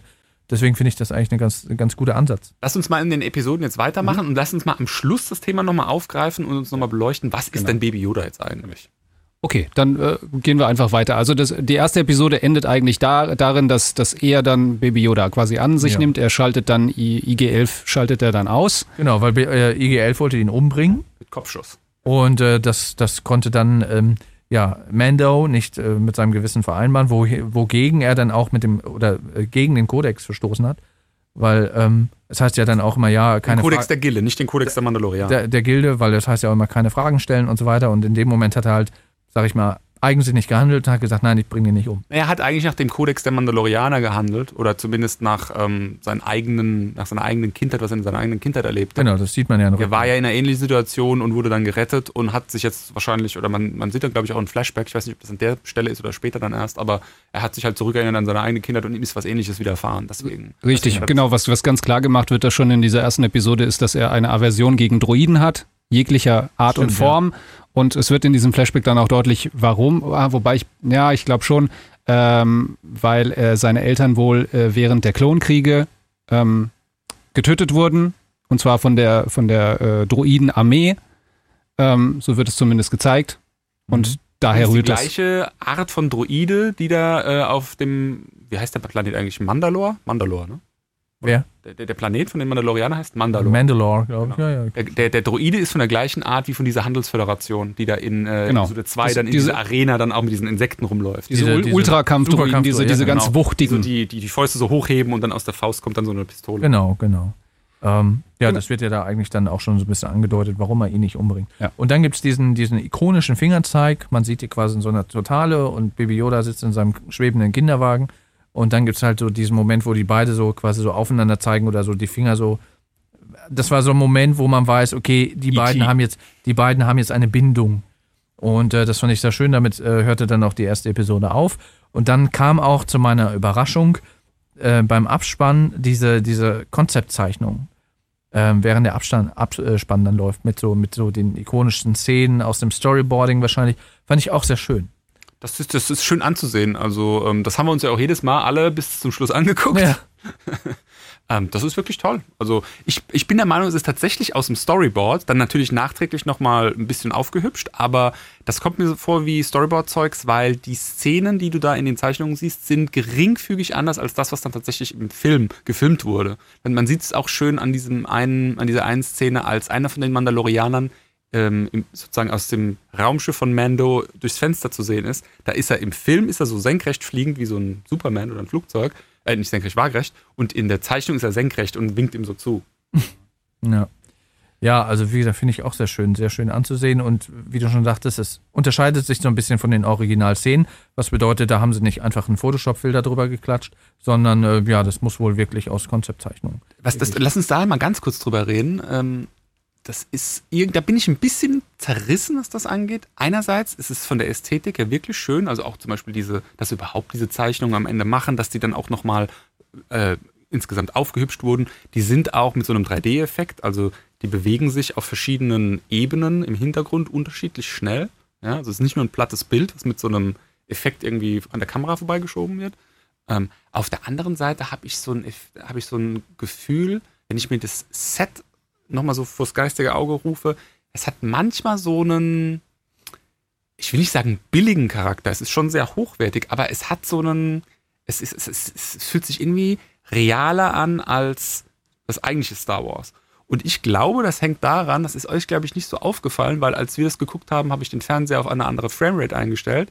Äh, eigentlich ist das mit mehr als 60 Frames gefilmt. Also wie zum Beispiel so eine Seifenoper, irgendwie so GZSZ oder was da mittags irgendwie verbotene Liebe, was da im Fernsehen läuft. Also mit einer Videokamera-Framerate eigentlich. Und dadurch ist das Ganze, wirkt das Ganze nochmal so ein Ticken realer. Und das macht es auch nochmal so ein bisschen, also dann, dann finde ich, merkst du, so ein Setting ist dann nicht so futuresque, wenn, wenn du das so nennen willst. Hm. Das ist so, also das ist ja aber eine bewusste Entscheidung gewesen. Ne? Man, man, man sagt ja nicht, wir filmen das jetzt mit einer irre hohen Framerate zum Spaß, sondern das ist Absicht. Die wollten, dass das ein bisschen realer wirkt. Die wollten, dass man da ein bisschen mehr im Geschehen tatsächlich sich Mhm. präsent fühlt. Ja, im Kino wird ja auch gerne mal so diese, diese 23, Frame Rate genommen, weil es halt so ein bisschen Cinema-esque wirkt und durch diese schnellere Frame Rate wirkt halt alles irgendwie so ein bisschen flüssiger, so ein bisschen so wie, wie im realen Leben. Deswegen kann ich das nachvollziehen. Also ich konnte es nicht wirklich googeln, ich habe nichts Verlässliches gefunden, aber es kommt mir sofort, also es ist auf jeden Fall über 40, vielleicht sogar 60 Frames die Sekunde. Mhm. Möglich. Ja, also Ja. Episode 1, ich Episode glaub, war 1. mit die längste Folge, glaube ich, von diesen acht, wenn ich mich nicht täusche, Generell oder? auch kurz, ne? so 35 Minuten im Schnitt. Aber die längst, aber jetzt die zweite war dann die kürzeste, Ja. auch gefühlt. aber wo auch einiges äh, vor sich ging. Also eine sehr, auch sehr handlungsstarke, actiongeladene äh, ähm, Episode. Also es fängt ja dann damit an, dass die beiden wollen halt zurück zu Mandos Raumschiff und Mando stellt fest, das wurde gerade irgendwie auseinandergenommen von den Javas, weil die, ne, wir wissen es natürlich auch aus der alten Trilogie. Das fand ich auch eine großartige Idee. Es war einfach, eine, es war eine gute Idee, es war super umgesetzt. Du, dieses Raumschiff ist, ist ja ein tolles Raumschiff, es glänzt so, so, so wie verchromt im Prinzip ja, von es ist außen. so ein bisschen vintageig. Also es ist nicht so, nicht so, nicht so verchromt und, und äh, schon verchromt, also schon glänzig aus. Ja, aber, ne- aber nicht so krass wie zum Beispiel die, die Naboo-Raumschiffe Ja, aus der ja Prequel-Trilogie. sozusagen. Aber schon so ein bisschen, schon so ein bisschen rough auch. Also Ja. eine Mischung aus beiden. Aber dann kommen die Javas, zerlegen das Teil und er kommt echt so in so eine Bruchbude zurück. Also ich fand das, das fand ich einen großartigen Moment. Ja, ja. Das war auch so ein bisschen, es hat auch ein, ein tolles Gefühl, äh, eine tolle Emotion irgendwie provoziert. Er war ja dann für die Hälfte der Folge oder so tatsächlich mal gestrandet. Er konnte da nicht weg. Er war dann gefangen auf diesem Platz. ja, die beiden mussten dann zu Fuß oder beziehungsweise er musste laufen und Baby Yoda in seinem schwebenden Kinderwagen äh, oder in seiner, in se- in seiner schwebenden Eierschale war dann unterwegs. Ähm, ja, ähm, ich bin gerade hier. Ich hatte gerade ich wurde gerade abgelenkt technischerseits. Ich bin wieder da. Ähm, genau, er muss dann halt zu Fuß weiter und gucken, wie er klarkommt. Wobei ich mich gefragt habe, es ist auch so ein bisschen Nitpicking, aber ich habe korrigiert mich, aber der Planet ist nicht Tatooine. Nein. Deswegen habe ich mich gefragt, so, hä? Also dieser Moment so, aha, ja, was gibt's also auch auf anderen Planeten? Weil die hatten ja dann auch ihr, ihr großes Kettenwegelchen dabei, wo sie halt ne, den ganzen Schrott einsammeln und irgendwie damit Handel betreiben, etc. pp., wo ich dachte, ah, okay, die gibt's auch woanders. Auf anderen Planeten. Das war so für mich auch so ein Aha-Moment. Und im Vorfeld dessen, ähm, er nimmt äh, dann, ich krieg's nicht mehr ganz auf die Reihe, aber er nimmt die Verfolgung auf, findet sie dann später mit ihrem Wegelchen? Nee, der, der Quill hilft ihm, die zu finden. Ne? Also die, der, der, der sagt, ich weiß, Also, wo die sind. also, erst, also Ja. erstmal, erstmal versucht er, also erstmal knallt er ja ein paar von ihnen ab, ne, vaporisiert sie, ne? Ja, Ähm, dann, ja genau, der und Moment. Sie fahren dann, sie fahren ja dann weg, wollen flüchten, er rennt ja dann hinterher und dann kommt ja so erstmal so eine so eine kleine äh, Donkey Kong oder äh, Videospielsequenz eigentlich. Also diejenigen, die damals ähm, Star Wars mal auf der auf der Super NES oder so gezockt haben, da gab es glaube ich mal eine eine, eine, eine, ein Teil des Spiels, wo du als Luke ähm, auf diesen Sandcrawler, auf diesen Sandkriecher von den Javas erinnere mich, draufklettern musstest. Und dann da über mehrere Ebenen musstest du dich bis nach oben vorarbeiten. Und genau so geschieht das ja dann auch äh, in, in dieser Folge, wo dann Mando versucht, dann da irgendwie die, die Oberhand zu gewinnen und dann auf, ähm, auf diesen Sandcrawler da hochzukommen. Äh, dann öffnen sich dann immer in der Seite so ein paar Klappen, da gucken die Javas raus, dann, dann versucht er die da rauszuziehen oder und dann am Ende kriegt er dann von denen äh, einen richtigen Elektroschock dann verpasst und fällt dann halt runter und ist bewusstlos. Und die fahren dann erstmal gemächlich Ja. weg. Das war aber auch so ein Moment, wo ich dachte, oh, wenn er da jetzt runterfällt, dann ist der, dann ist er einfach fucking tot. Aber dann ist er wirklich runtergefallen und ich dachte, uff, Ja, das war ein bisschen übertrieben hoch. Also das dachte ich auch, jetzt ist er tot. ja. Und dann war er dann einfach aufgestanden und hm, Also so dieses, äh, ich kann mich nicht bewegen und, und der Rücken tut weh, aber dann, dann ging's ja wieder. Ja. Hm. Ja, und dann kommt, wie gesagt, der Quill, Quill ins Spiel, der dann ähm, immer auf seinen, auf seinen Blurks an, angeritten gekommt. Ja. An, angeritten kommt.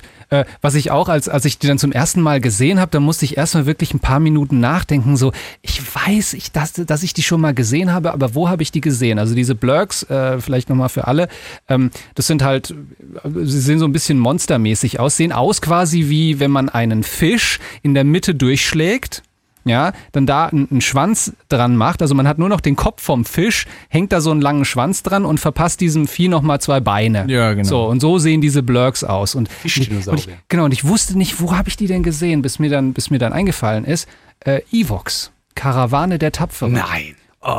Da, da Wirklich? kommt, ja, da kommen die vor und äh, vielleicht, es gab ja zwei, zwei Filme. Ähm, die wurden bei uns im Kino ges gespielt. Die wurden in Amerika wurde das nur fürs TV produziert. Ähm, und da kommen diese Viecher vor. Krass. Okay. Geil. Ja, das ist auch wieder ein Beispiel dafür, dass der, dass der, ja, dass sie das Material und das ganze Lore kennen. Ja, der hat das studiert. Also der, der, der, das ist ja fantastisch. Ja, und ich meine auch, ich bin mir nicht ganz sicher, aber irgendwo habe ich auch gelesen, dass in The Mandalorian, in der ganzen Masse, auch in, in Totalen und so weiter, dass da irgendwie auch alle Rassen vorkommen, die in allen bisherigen Filmen irgendwo vorkamen. Also das wäre natürlich auch eine krasse Challenge gewesen, wenn es denn so war, so nach dem Motto, okay, wir versuchen da alles Bekannte irgendwie unterzubringen. Ist natürlich, irgendjemand wird sich schon noch die Arbeit machen, das bis ins kleinste Detail analy zu äh, analysieren, aber bei dem ganzen Detailreichtum wundern würde es mich nicht. Gut, dann ähm, kommt so mit einer der, der, der, der, der wichtigsten, prägnantesten Szenen mit Baby Yoda am Anfang. Ne? Also er, er kriegt dann den Auftrag von den Javas, ja, äh, du kannst deine Teile wiederhaben, aber du musst uns erst was besorgen. Das Ei. Das Ei, dann denkt man, was ist das? Dann kommt so ein, was ist das? So eine Art äh, Mischung aus einem Dinosaurier und einem Rhinoceros. Wie, das sieht aus wie ein Mammut, äh, mit einer Kreuzung aus einem Mammut und einem Nashorn, aber Ja. mit einem Riesenhorn. Ja. Und das wird ja dann auch Schlammhorn genannt. Ja. Schlammhorn. Und du weißt halt, okay, so ganz einfach wird das nicht. Also er kann ihn jetzt nicht einfach mit seiner Vaporisiergun irgendwie abknallen. Er kann nicht so einfach betäuben. Das wird halt schon ein harter Fight. Und so, so sah er auch hinterher aus. Also es war halt matschig, dreckig. Und er hat halt ordentlich aufs Maul bekommen. Und äh, Er hat, er ist, hat richtige Nehmerqualitäten. Ne? Also ich habe mich an der Stelle dann schon gefragt, hat er vielleicht, ist er auch vielleicht Force-sensitive? Ist er so ein bisschen so, so Jedi, so in, in, in, in Vorbereitung oder sowas? Hat sich dann zwar nicht so rausgestellt, aber er ist schon, also er kann ganz schön was wegstecken. Er ist er halt kann auch gut austeilen. krasser Krieger, hat eine krasse Rüstung, wobei die war dann noch nicht ganz so krass, wie es dann später wurde. Und äh, ja, und er hätte eigentlich, hätte er, wäre wär gestorben. Eigentlich hätte er getötet werden müssen, als Wenn dann Baby Yoda. das Nashorn zum, zum finalen Run angesetzt hat und äh, man dann gesehen hat, dass Baby Yoda halt äh, ja, force-sensitive ist und quasi ja, das, das Schlammhorn aufgehalten hat, indem er seine kleinen drei Fingerchen ausgestreckt hat und ihn so in der Luft hat zappeln lassen. Ja, das war im Prinzip so ein X-Wing, ne? Also hat das Ding dann so levitiert, so hochgehoben und dann in der Luft schweben lassen, so wie es Yoda mit dem, mit dem X-Wing in- auf Dagobah tut. Und äh, da sieht man dann auch schon, wie mächtig dieses kleine Wesen ist. Also das ist so ein bisschen größer als ein Fußball, die Puppe. Aber dieses Schlammhorn, keine Ahnung, sah aus, als ob es irgendwie zwei Tonnen Ja. wiegt oder so. Und wir erinnern uns, dass in Episode 2, dass ja Yoda nach dem Kampf gegen Count Dooku schon ganz schön zu schaffen hatte, diese Säule, die Count Dooku da eingerissen hat. Schon fast 900 Jahre alt. Ja, naja, ja, doch 800 noch was. Ähm, dass er da ordentlich zu tun hatte, dass, dass, dass das Ding nicht auf, auf Obi-Wan und Anakin irgendwie drauf knallt und hat das dann quasi mit letzter Kraft noch äh, abgelenkt und so weiter. Und auch in Episode 3 dann im Kampf gegen, den, gegen, gegen Palpatine. Äh, also das war jetzt keine kleine Fingerübung für den, für den Baby Yoda, für das Kind. Ne? Und äh, man hat ja dann auch gesehen, als äh, er ihn oder das Nashorn dann abgesetzt hat und Mando ihm in der Zwischenzeit dann irgendwie äh, ein Messer ins Auge gerammt hat und damit auch getötet hat, ähm, dann ist er so nach rückwärts umgefallen und war erstmal, hat erstmal gepennt, weil das war halt ganz schön anstrengend. Ja, das hat mich so ein bisschen an Stranger Things und Eleven erinnert. Wenn die sich verausgabt hat, kriegt sie auch immer Nasenblut. Ja, aber er hatte kein Nasenblut bekommen. Er, sie ist, oder die Puppe ist halt einfach, Baby Yoda ist einfach nach hinten gefallen und hat dann, ja, war einfach erschöpft und man dachte erst so, oh Gott, Baby Yoda, ist er tot? Aber war er natürlich nicht. Er hat nur gepennt, weil war halt sehr. Ne? Gott sei Dank hat er sich nicht in Luft aufgelöst wie Luke in Episode äh, 8. Ja, war ein, war ein ikonischer Moment. Und da wusste man auch, alles klar, diese kleine Figur ist ziemlich wichtig und äh, der oder diejenige, die ihn äh, fassen oder auch dann umbringen wollte, hat da irgendwie entweder Schiss oder will ihn unbedingt haben, besitzen, irgendwas mit ihm machen. Also man wusste, der Kleine ist wichtig. Genau, und wie wichtig das erfahren wir dann in Episode 3 erstmal. Oder zumindest mal kriegen wir eine, eine Andeutung davon, worum es denn da geht. Ja. Weil, ähm, äh, wenn wir jetzt einen Schritt weiter gehen, also ne, er, er liefert ja dann das, also das Schlammhorn ist erledigt, er holt dann das Ei aus der Höhle, übergibt es den Javas, die äh, machen, Essen es. essen, es Essen dann, einfach nur äh, das essen, Ei. essen einfach nur das Ei, das mit irgendeinem so komischen gelben Glibberzeug gefüllt ist und äh, geben ihm dann seine, seine Teile für das Raumschiff zurück. Dann zusammen mit seinem äh, Kumpel, dem Quill, also den, mit dem er ja Freundschaft schließt, da bauen sie ja dann das Schiff wieder zusammen. Und, äh, und dann fliegt er wieder Richtung äh, Navarro. Hat doch so eine leichte, ich glaube, das haben wir noch nicht groß erwähnt, so eine leichte Mentorenrolle auch der, der Quill. Äh, es gibt ja auch diese eine Szene, wo ähm, er dann quasi die, die äh, wie heißen sie nochmal? Die Viecher? Die, die, Die Blurks. Die Blurks, wo er so ein äh, Blurk zähmen soll, um darauf zu reiten, was er erst nicht hinbekommt, wo der Quill ihm sagt, hey, also wenn nicht Mandalorianer, wer dann? Also sieh zu und dann kriegt das im zweiten Anlauf, kriegt das ja auch hin. Also er, ich finde, er hat auch so ein bisschen so eine Kumpelrolle, äh, Companion, aber auch so eine leichte Mentorenrolle irgendwie. Genau. Die, da- Szene da hat mich, die Szene hat mich an der Pferdeflüsterer erinnert. Aber da wird dann auch wieder eine schöne Anspielung gemacht auf, ähm, auf, äh, auf Mandalore, weil ähm, der Quill erwähnt genau in dieser Szene, sagt er ja, warum, wenn nicht Mandalorianer, wer dann? Weil ihr äh, habt es geschafft, auf diesen, äh, ich weiß nicht, wie er es nennt, diesen Dr- Drachen zu reiten, die es auf ihrem Heimatplaneten gab, in der Mythologie der Mandalorianer. Ja. Gab es auf ihrem Planeten Drachen, die sie dann gezähmt haben und auf denen sie geritten sind. Das nimmt er da auch mit auf. Ja, auch krass. So, auch so ein, so ein, so ein so, so Legend-Zeug, wo man denkt, okay, krass, was haben die denn da früher gemacht, ohne das jetzt noch rückblenden zu zeigen. Aber da kann man ja ruhig auch den Zuschauer ein bisschen Kino im Kopf da noch überlassen, wie es gewesen sein könnte. Ähm, ja, und dann bauen die zusammen das Raumschiff wieder auf. Eigentlich krass, wie die aus diesem, aus diesem Rest-Raumschiff, wie die das halt so schnell dann wieder. ich fand's schon fast übertrieben, wie ramponiert das Raumschiff war, nachdem die Javas mit dem Ding fertig waren. Also ich dachte so, egal was jetzt passiert, das Ding ist Schrott, das ist weg. Das kommt, der fliegt mit was anderem irgendwo anders hin. Ja. Aber die haben es dann wieder restauriert. Auch wie? Also man hätte eigentlich gar nicht glauben können, dass dieses Raumschiff im Vakuum eigentlich. Ne, also Wenn diese eine Außen- Schraube gefehlt hätte. diese Außenhöhlenplatten wurden einfach dagegen gedrückt und irgendwie festgeschweißt, wo du denkst, so, wenn da ein kleines Loch drin ist, dann sind die doch geliefert. Aber ja, wir wollen jetzt mal nicht so kleinlich sein. Ja, dann sind sie wieder abgehauen und Mando ist äh, zurück auf äh, oder zurück nach Navarro und ja, wollte den Kleinen dann, auch wenn er ihn nicht getötet hat, aber wollte halt seinen Auftrag ähm, beenden, ihn wieder abliefern, was er dann Auch ja auch getan. getan hat. Genau. Wo er dann ja auch dann die Belohnung bekommen hat, also die Eismaschine mit, mit äh, mit Metall, mit Beskar-Metall, ähm, wo dann, also er hat es dann auch genommen, er hat das dann zunächst noch nicht in Frage gestellt und hat dann das Beskar natürlich in Rüstung investiert. Ja, und das natürlich dann haben die halt auch alle nicht schlecht gestaunt, als da quasi ein völlig redesignter äh, Mando dann irgendwie da rauskam. Das ist schon protzig gewesen dann, ne? Also so eine komplette Beskar-Rüstung im Star Wars-Universum ist ja schon wie wenn du mit einem Lamborghini an der Ampel vorfährst. Ja. Und hat ja auch dann einen, einen Teil wieder gespendet an die Findelkinder. Und äh, hat das auch ist der Weg. und hat dann noch, äh, ich glaube, noch so eine Platte oder noch so ein bisschen investiert in Zwitschervögel. Wo ich auch dachte, was? Aber das wird dann in derselben Episode dann auch dann nochmal erklärt, was es ist. Ja. Das fand ich auch generell was, was ganz schön gemacht war in der Serie. Also diese ganzen Spezialwaffen, diese ganzen Gimmicks, diese ganzen. Also ist ja, da steckt ja auch ein Stück weit Batman irgendwie so mit drin. Ne? Also er hat, Ja, immer so, er hat immer so ein Gadget irgendwo, von dem du nichts wusstest, so wie diese Zwischervögel, die du jetzt gerade erwähnt hast, so, so kleine Pfeilgeschosse, die dann irgendwie so zielsuchend sind. Oder auch seine, seine, sein, sein, sein Enterhaken mit dem Seil, den er ständig einsetzt. Ne? Diese Waffe, die ähm, die Leute auflöst, Der Flammenwerfer. Der Flammenwerfer. Also er ist, er ist schon so eine, so, so, so, eine Mischung aus Ritter und Batman. ja. Und Gadgets, die er halt noch nicht hat, wie später halt das Jetpack, wo er sagt, so eins brauche ich auch. Und äh, ne, er hat noch nicht alles, was man so kennt, so von, von zum Beispiel äh, äh, Boba Fett. Aber gut, das war ja schon so ein bisschen Foreshadowing, dass es dann auch auf den Jetpack hinausläuft. Kommt dann in der späteren Episode. Ähm, ja, Er ist dann hochgelevelt. dann geht er mit seiner. Erinnert mich, er hat mich wieder so ein bisschen er- erinnert an Videospiel, im positiven Sinne. Sowohl Episode 9 hat mich irgendwie an so ein Schlauchlevel-Videospiel erinnert, aber bei Mandalorian war es irgendwie so, waren das so positive Aspekte, wo ich denke, ah, das kenne ich aus dem Videospiel, habe aber nicht gedacht, oh, das ist ja wie ein Videospiel. Also, ja. Ähm, genau, äh, bleiben wir nochmal kurz bei Episode 2. Nee, das ist jetzt schon drei. Drei, wir sind bei drei. Ah, wir sind bei drei schon.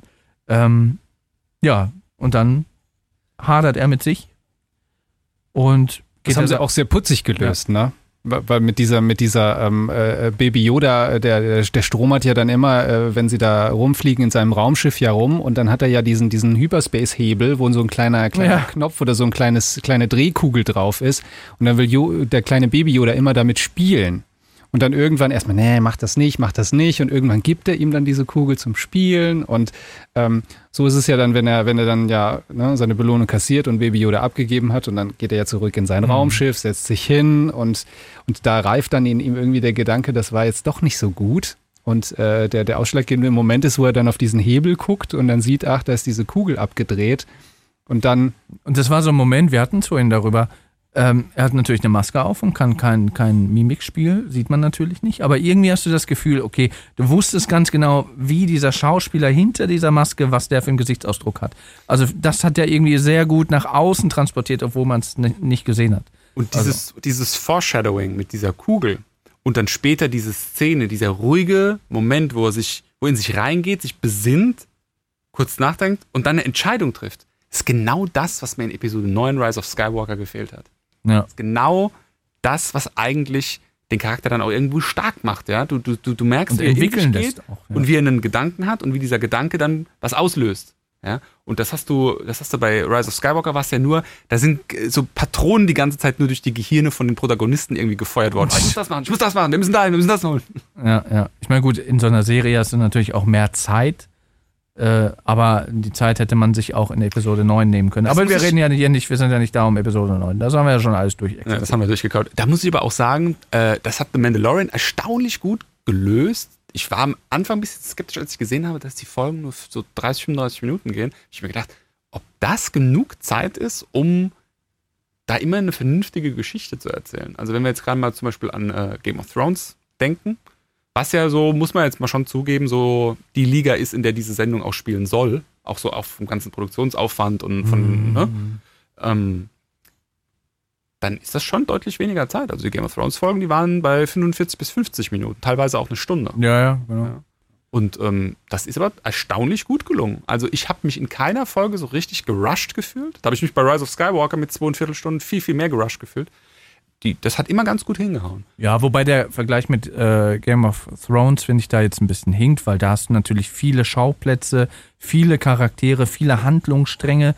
Da dreht sich halt erstmal alles um, um äh, den Mandalorian, Baby Yoda und warum, weshalb, wieso. Also das ist natürlich sehr, sehr, ja, klar strukturiert. Das ist jetzt nicht so, nicht so verzweigt, nicht so verzwickt wie jetzt, wie halt so ein, so ein inhaltliches, äh, äh, so ein inhaltlicher großer Dampfer wie Game of Thrones. Also finde ich, da hinkt der Vergleich ein bisschen, muss ich sagen. Aber Ich ja. meine jetzt, ich meine jetzt auch, ähm, das war jetzt hauptsächlich wegen der Produktions, wegen der Produktionsliga, in der die beiden Serien Ja, ja, spielen. das ja, ich glaube, so zwischen, fünf, zwischen 10 und 15 äh, Millionen Dollar hat eine Folge gekostet. Von Mando eine, oder von. Eine Folge, ja. Okay. Da kommen wir gleich noch zu. Ne? Stichwort, was Baby Yoda gekostet hat. Leute, da zieht euch aber die Schuhe aus. Äh, Lass uns den Baby oder ganz am Schluss machen. Da haben wir viel, viel Pulver. Sag ich ja. Ähm, genau, du hast diese, du hast gerade noch inhaltlich noch ein bisschen genau. präsenter gehabt. Ja. Ja, also genau, als er sich dann besinnt, dann steht er auf, geht wieder aus seinem Raumschiff raus und dann marschiert er zurück in die Stadt und dann ähm, auch, auch wieder sehr, sehr äh, interessant, so, eine, so, eine, so ein kleines Gimmick für, für die Leute, die ganz, ganz genau aufpassen. Ähm, er, er- er will ja dann zurück zum, zum Auftraggeber, er will aber natürlich nicht die, die, die Vordertür benutzen, sondern sucht dann ja irgendwie so einen Seiteneingang und dann geht er in so eine kleine Seitengasse und wer genau guckt, sieht, dass in der Seitengasse, da lehnt eine Stange.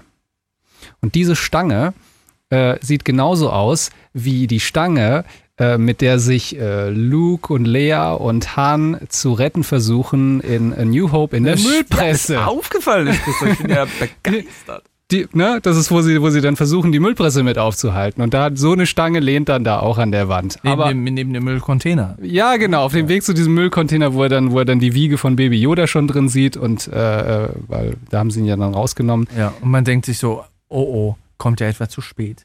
Ist Baby Yoda vielleicht schon tot? Ja, das war so ein Moment, wo ich dachte, aber ja, dann macht er sich ja, dann macht er halt ernst und dann, ja. Und gnadenlos. Also da haben sie es auch Ja. richtig, richtig schön ausgespielt. Also auch mit, mit allen Gadgets, die er hat, wie er dann die, die Stormtrooper, es sind ja dann irgendwie fünf, sechs Stormtrooper, die da auch ähm, äh, mit dabei sind. Äh, und wie er einen nach dem anderen ausschaltet. Der eine wird mal mit dem Flammenwerfer gegrillt, der andere wird dann mit diesem, mit diesem Enterhaken dann, dann hergezogen. Und also da zeigt er wirklich, was er, was er drauf hat. Das ist halt echt eine Kampfmaschine. Mit dem möchte man sich da nicht anlegen. Ja, und dann, wie gesagt, macht er sich ja auf die Suche nach Baby Yoda und findet ihn ja dann auch später. Ähm, zusammen mit so einem, ja, verrückten Wissenschaftler, ne? Mit so einem, Und das ist ganz interessant, äh, denn da kommen, glaube ich, diese, ähm, diese Spekulationen her, dass äh, es sich bei Baby Yoda tatsächlich um Baby Yoda oder zumindest um einen Klon handelt von Yoda. Denn äh, dieser, dieser Doktor, Dr. Pershing, hat auf, seinem, ähm, hat auf seiner Schulter nämlich ein, ein, ein Zeichen, äh, ein, ein Siegel. Äh, und das ist das gleiche Zeichen, äh, was auf Camino die äh, Klonhersteller haben.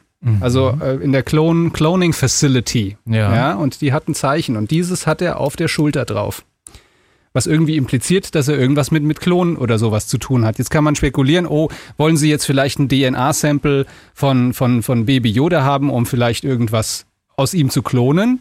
Oder wissen sie, ah, das ist ein, ein, ein, oder sie wollen verifizieren, ob das tatsächlich ein Klon von, B, von Yoda ist. Und sie wissen, oh, das war ein mächtiger Jedi und wenn wir jetzt hier unser Imperium wieder aufbauen möchten, äh, kommt uns so ein, so ein mächtiges Wesen natürlich ziemlich in die Quere. Das heißt, wir checken mal, ist er das? Wenn ja, dann aber weg damit. Da kommt das wahrscheinlich Ja. ja. Also Stefan, ich habe gerade gemerkt, wir können jetzt unsere Boxhandschuhe an den Nagel hängen und der Christoph macht den Podcast jetzt alleine. ja, alles klar. Nein, ähm, also Christoph ist das, deswegen haben wir Christoph ja auch eingeladen. äh, absolute Star Wars Expertise, Christoph. Respekt. Ähm, ich sehe es ein kleines bisschen anders. Also äh, das ist mir jetzt zwar nicht aufgefallen, aber ich bin jetzt auch davon ausgegangen, es ist ein, es ist ein Yoda-Klon. Ähm, mir kommt's, ohne dass das jetzt explizit so dargestellt wird in der Serie, mir kommt es ein bisschen so vor, als ob das vielleicht sogar, vielleicht noch vom Imperator, aber generell vom Imperium beabsichtigt ist, Yoda zu klonen, um damit vielleicht eine böse Variante als, als, als Alliierten zur Verfügung zu haben. Das ist irgendwie halt- ja. Richtung, denke ich. Das ist halt, finde ich, die Frage, weil es spielt fünf Jahre nach Fall des Imperiums. Es ist zu dem Zeitpunkt vielleicht auch schon dem Imperium oder den Überresten klar, okay, Palpatine hat scheinbar überlebt. Ich glaube nicht, dass er fünf Jahre da irgendwie im Schacht vom Todesstern äh, gelegen hat. Und dass da vielleicht auch schon Überlegungen angestellt wurden, okay, wie verhelfen wir dem wieder zur Macht? Gibt es Möglichkeiten äh, von machtsensitiven Wesen, wenn Baby Yoda jetzt kein Klon ist, da irgendwas rauszunehmen, äh, egal ob tot oder lebendig, irgendwas zu klonen, womit man den Imperator dann wieder aufladen kann? Das ist halt alles sehr spekulativ, aber dadurch, dass wir halt natürlich jetzt Episode 9 kennen und so ein bisschen auch das, was der Imperator 30 Jahre lang gemacht hat, kann es halt auch sein, dass es damit zu tun hat, weil ich meine auch, ähm, dass in der letzten Folge auch der, der Moff Gideon, der Antagonist, dass der auch irgendwie gedroppt hat, dass er da, ja, den Imperator da auch sehr verehrt oder noch verehrt und, und da irgendwie dem Ganzen sehr zugetan ist noch. Ich will das gar nicht in meine Überlegungen mit einbeziehen. Für mich ist der Imperator tot.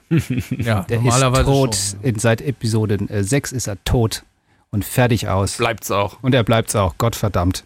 So, lass uns mal mit der Episode weitermachen. Also wir sind jetzt bei drei. Baby Yoda ist gerettet. Dann flüchtet Mando, weil ihn ja die Gilde, ab da ist er ja praktisch ein Abtrünniger, hat gegen den Kodex der Gilde auch verstoßen und wird verfolgt. Also ist dann selbst sozusagen einer, der gebounty hunted wird. flüchtet sich dann auf einen Planeten, von dem er denkt, äh, da lassen sie mich erstmal in Ruhe. Sanctuary heißt die Folge. Sanctuary. Zuflucht. und bekommt da im Prinzip schon seinen direkt nächsten Auftrag. Die Folge auf diesem Planeten hat mich ein bisschen, weil witzig, dass du es vorhin erwähnt hast, ein bisschen an diesen Ewoks-Film erinnert. Vom Setting her ist das ganz ähnlich. Ne? Also es gibt diese Gruppe von Menschen, von Siedlern, die da irgendwelche, sieht aus wie Shrimps oder irgendwie so Grill Ja, genau. an, anbauen an so einem Gewässer. Und dann kommen aus dem Wald kommen dann Aliens, irgendeine Alienrasse. Also, also im So. Prinzip ist diese Folge ähm, äh, ein, eine 1 zu 1 äh, Reminiszenz an, an die Sieben Samurai von Akira Kurosawa oder, und, äh, oder halt dann das, das Remake, was wir auch noch, glaube ich, besser kennen, äh, die glorreichen Sieben. Na? Da ist es halt so, ne, kleines Dörfchen wird immer regelmäßig überfallen von irgendeiner bösen Bande, die sie dann immer ausrauben und dann kommt ein, ein äh, einer von außen, ja, kommt dann rein und, und muss sie irgendwie beschützen und dann trainiert er natürlich dann die Dorfbewohner entsprechend, dass sie sich dann wehren können für den nächsten Angriff. Mhm. So, und so ist diese Folge eigentlich auch aufgebaut. Und wir sehen ein ATST. Natürlich auch schöne Reminiszenz an die alten Filme. Wobei ich mich gefragt habe, okay, pass auf. Episode 6, ja, da haben selbst die Ewoks, haben die ATSTs irgendwie mit Baumstämmen und, und mit Steinen beworfen und die sind gefühlt irgendwie und haben Stolperfallen gebaut. Das muss ja da relativ einfach gegangen sein, aber in der Episode war das halt irgendwie die übermächtige Waffe, so nach dem Motto, keiner kann auf diesem Planeten, die, die kann den quasi angreifen oder zu Fall bringen oder irgendwie, ähm, ja, also es war halt so, dass das, Naja, Leia und Luke halt, hatten halt die Ewoks als Kanonenfutter, da war es egal, ob die draufgehen. Und äh, Mando und seine, äh, wie heißt, wie heißt sie eigentlich in Cara Dune. Cara Cara Dune, genau. Ähm, die wollten natürlich so viele Menschen wie möglich beschützen und halt auch Kinder. Also ein bisschen Ja. anderer, äh, anderes Setting, andere Voraussetzungen. Ja. Und ich fand's, äh, was ich auch interessant fand, dass dieser ATST, normalerweise kennst du die ja, okay, das ist halt ein Gerät, oben sitzt jemand drin. Aber das war halt wirklich so ein bisschen auch als Monster dargestellt, weil das halt die Klappen vorne, wo du diese ausgucke, da drin hat's halt rot geleuchtet und das sah aus, als hätte dieses, dieses zweibeinige Ungetüm halt zwei rote Augen und hat dann halt gefeuert. Das fand ich auch dann nochmal sehr, sehr bedrohlich, vor allem aus der Sicht halt dieses, dieses, dieses sehr friedfertigen Volkes dann. ne? Ja, das war auch so eine kleine Anspielung auf äh, äh, Krieg der Welten. Äh, da gibt es nämlich auch diese, diese Szene, wo sie da irgendwo mal diese, finden sie ja dieses Raumschiff, dieser Klassiker aus den, aus den 50ern, gab ja dann diverse Remakes, ja dann auch mit Tom Cruise und so Ja, weiter ja. und so fort. Und es ist dann auch so, dass dann plötzlich gehen so die Lichter an und dann erhebt sich dieses Alien-Raumschiff aus dem Boden und wird immer größer, größer und das war eigentlich genauso abgebildet in der Szene. Ja. Das hat mich dann stark dran erinnert. Und äh, ja, am Ende haben sie es dann auch geschafft. Es gibt aber auch ein paar schöne Side-Stories und einen Moment, der mich auch sehr geschockt hat. Stichwort Baby Yoda. Es, äh, wie gesagt, du sagtest ja, die Kopfgeldjäger haben dann Mando verfolgt, haben dann ihn auch mittels dieses Peilsenders oder Baby Yoda dann ja auch dann dort auf diesem Planeten gefunden. Und da gab es ja dann auch einen Attentäter oder Attentäterin, die mit einem Scharfschützengewehr dann äh, ja aus der Ferne sich das angeguckt hat und dann zunächst auf Mando, aber dann auf Baby Yoda gezielt hat mit dem Fernrohr. Und man dachte, alles klar, wenn die jetzt abdrückt, dann ist Baby Yoda einfach tot. Dann ist der tot. Und dann äh, gab es natürlich auch schön inszeniert ein, ein, ein Schussgeräusch und man dachte, wow, jetzt hat sie gefeuert und oh Gott, ist Baby Yoda jetzt etwa tot? Also ich, mir wurde Angst und Bange. Und ähm, ja, aber dann äh, stellte sich heraus, dass die Kara dann rechtzeitig äh, den, den Assassin da. Ähm, Das haben wir jetzt ein bisschen übergangen, dieses äh, Topic mit ihr. Äh, sie ist ja am Anfang mit ihm in so einem Fistfight und äh, versucht ihn sogar irgendwie mit einer Laserknarre abzuknallen. als sie sich prügeln in der Bar. genau, zunächst, die ja. sehen sich gegenseitig in der Bar, erkennen sich, äh, gehen dann nach draußen, kämpfen da und haben dann praktisch so eine Patt-Situation, wo sie sich gegenseitig die äh, Blaster unter die Nase halten. Und dann tun sie sich letzten Endes zusammen. Mendo macht damit ihr gemeinsame Sache, bietet ihr auch dann irgendwie die Hälfte von diesem Geld an, was äh, sie zum Beschützen dieses Dorfes dann angeboten bekommen. Und ab da beginnt was, was ich persönlich äh, sehr, sehr schön im Mandalorian finde. Ähm, da beginnt sich diese Party zu bilden, ne? so diese Rollenspielparty, diese Gruppe von Helden, die zusammengehört. Ne? Hm. Also da sammelt er sozusagen, jetzt mal, Baby Yoda ist ja kein richtiger Charakter, der spricht nichts, der macht nichts, der ist da, aber Trinkt Suppe und isst Frösche und spielt mit den er ist Kindern. mehr, mehr der Comic Relief Character als halt jemand, mit dem er auch tatsächlich interagiert. Und da beginnt sich diese Party zu bilden. Ne? Löst sich dann auch wieder auf, aber ab da beginnt praktisch das so zusammen, äh, sich zu, zusammenzufinden. Und das finde ich wirklich schön gemacht. Das zieht sich dann so über die ganzen Folgen bis zum Schluss irgendwie, bis sie sich dann so alle an einem Fleck dann irgendwie dann treffen oder zusammen was dann machen. Aber da beginnt das. Ne? Das ist so die Ursuppe. Das fand ich wirklich schön gemacht. Mhm. Er, er erinnert mich auch wieder ein bisschen an Videospiele, so an, an äh, Jedi Fallen Order oder auch so, so einige andere äh, äh, Spiele, wo du halt erstmal so deine Companions oder erstmal so darauf triffst. Ja, weil er ist ja auch gar nicht der Typ, ne? Er soll ja eigentlich so der Lonesome Ranger sein, der, der Einzelgänger, Ja. der, der, der, der Renegade, der irgendwie alleine durch die Galaxis irgendwie äh, äh, reitet. Wo Ne? sich dann aber auch herausstellt, der braucht die Unterstützung. Genau, er, er braucht die, weil äh, jeder, den er da einsammelt, der kann halt irgendwas. Ne? Also Baby Yoda ist halt das Kind und muss beschützt werden, kann hier so ein bisschen Jedi-Sachen. Äh, Kara ist halt eine krasse Kriegerin, die ihn supporten kann. Ne? Das ist so sein, sein, sein, sein Wingman oder Wingwoman in dem Fall. Mhm.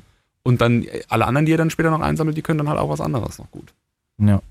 Und äh, man sieht auch noch, das kann man auch noch mal erwähnen, so ein bisschen, ja, so eine kleine Love Interest, so eine kleine, so eine kleine Geschichte ähm, zwischen dem Mandalorian und der, ich sag mal, der Anführerin von diesem Dorf. Die Witwe. Von der, von der Witwe. Ne, wo man auch dachte, okay, wo es dann hieß, ja, nimmst du deinen Helm ab, weil der nimmt ja seinen Helm vor anderen nie ab. Äh, das ist ja so, so Mandalorian-Kodex. Ähm, wo man aber das Gefühl hatte, irgendwie zwischendurch alles klar, hm, nimmt er seinen Helm ab, vielleicht nimmt er ihn doch ab und was ist das da für eine, für eine Beziehung, die sich da anbahnt. Und sie war auch kurz davor. Das war, glaube ich, die Szene, wo, wo dann der Schuss kam von äh, der Attentäterin. Ähm, ja, was dann aber dann doch nicht der Fall war, dass er den Helm abgenommen hat. Und es gab dann auch keine Liebesbeziehung mit Happy End, was aber tendenziell auch ganz gut war. Ja, das noch dazu und dann Und dann, nach dieser Folge, beginnt ähm, so ein bisschen das Thema, dass auch Filler-Episoden da sind, die dann zwar den Plot so ein bisschen nach vorne treiben, aber ähm, eine ganz andere Facette eigentlich beleuchten. Ne? Da kommt dann später dann nochmal eine Folge.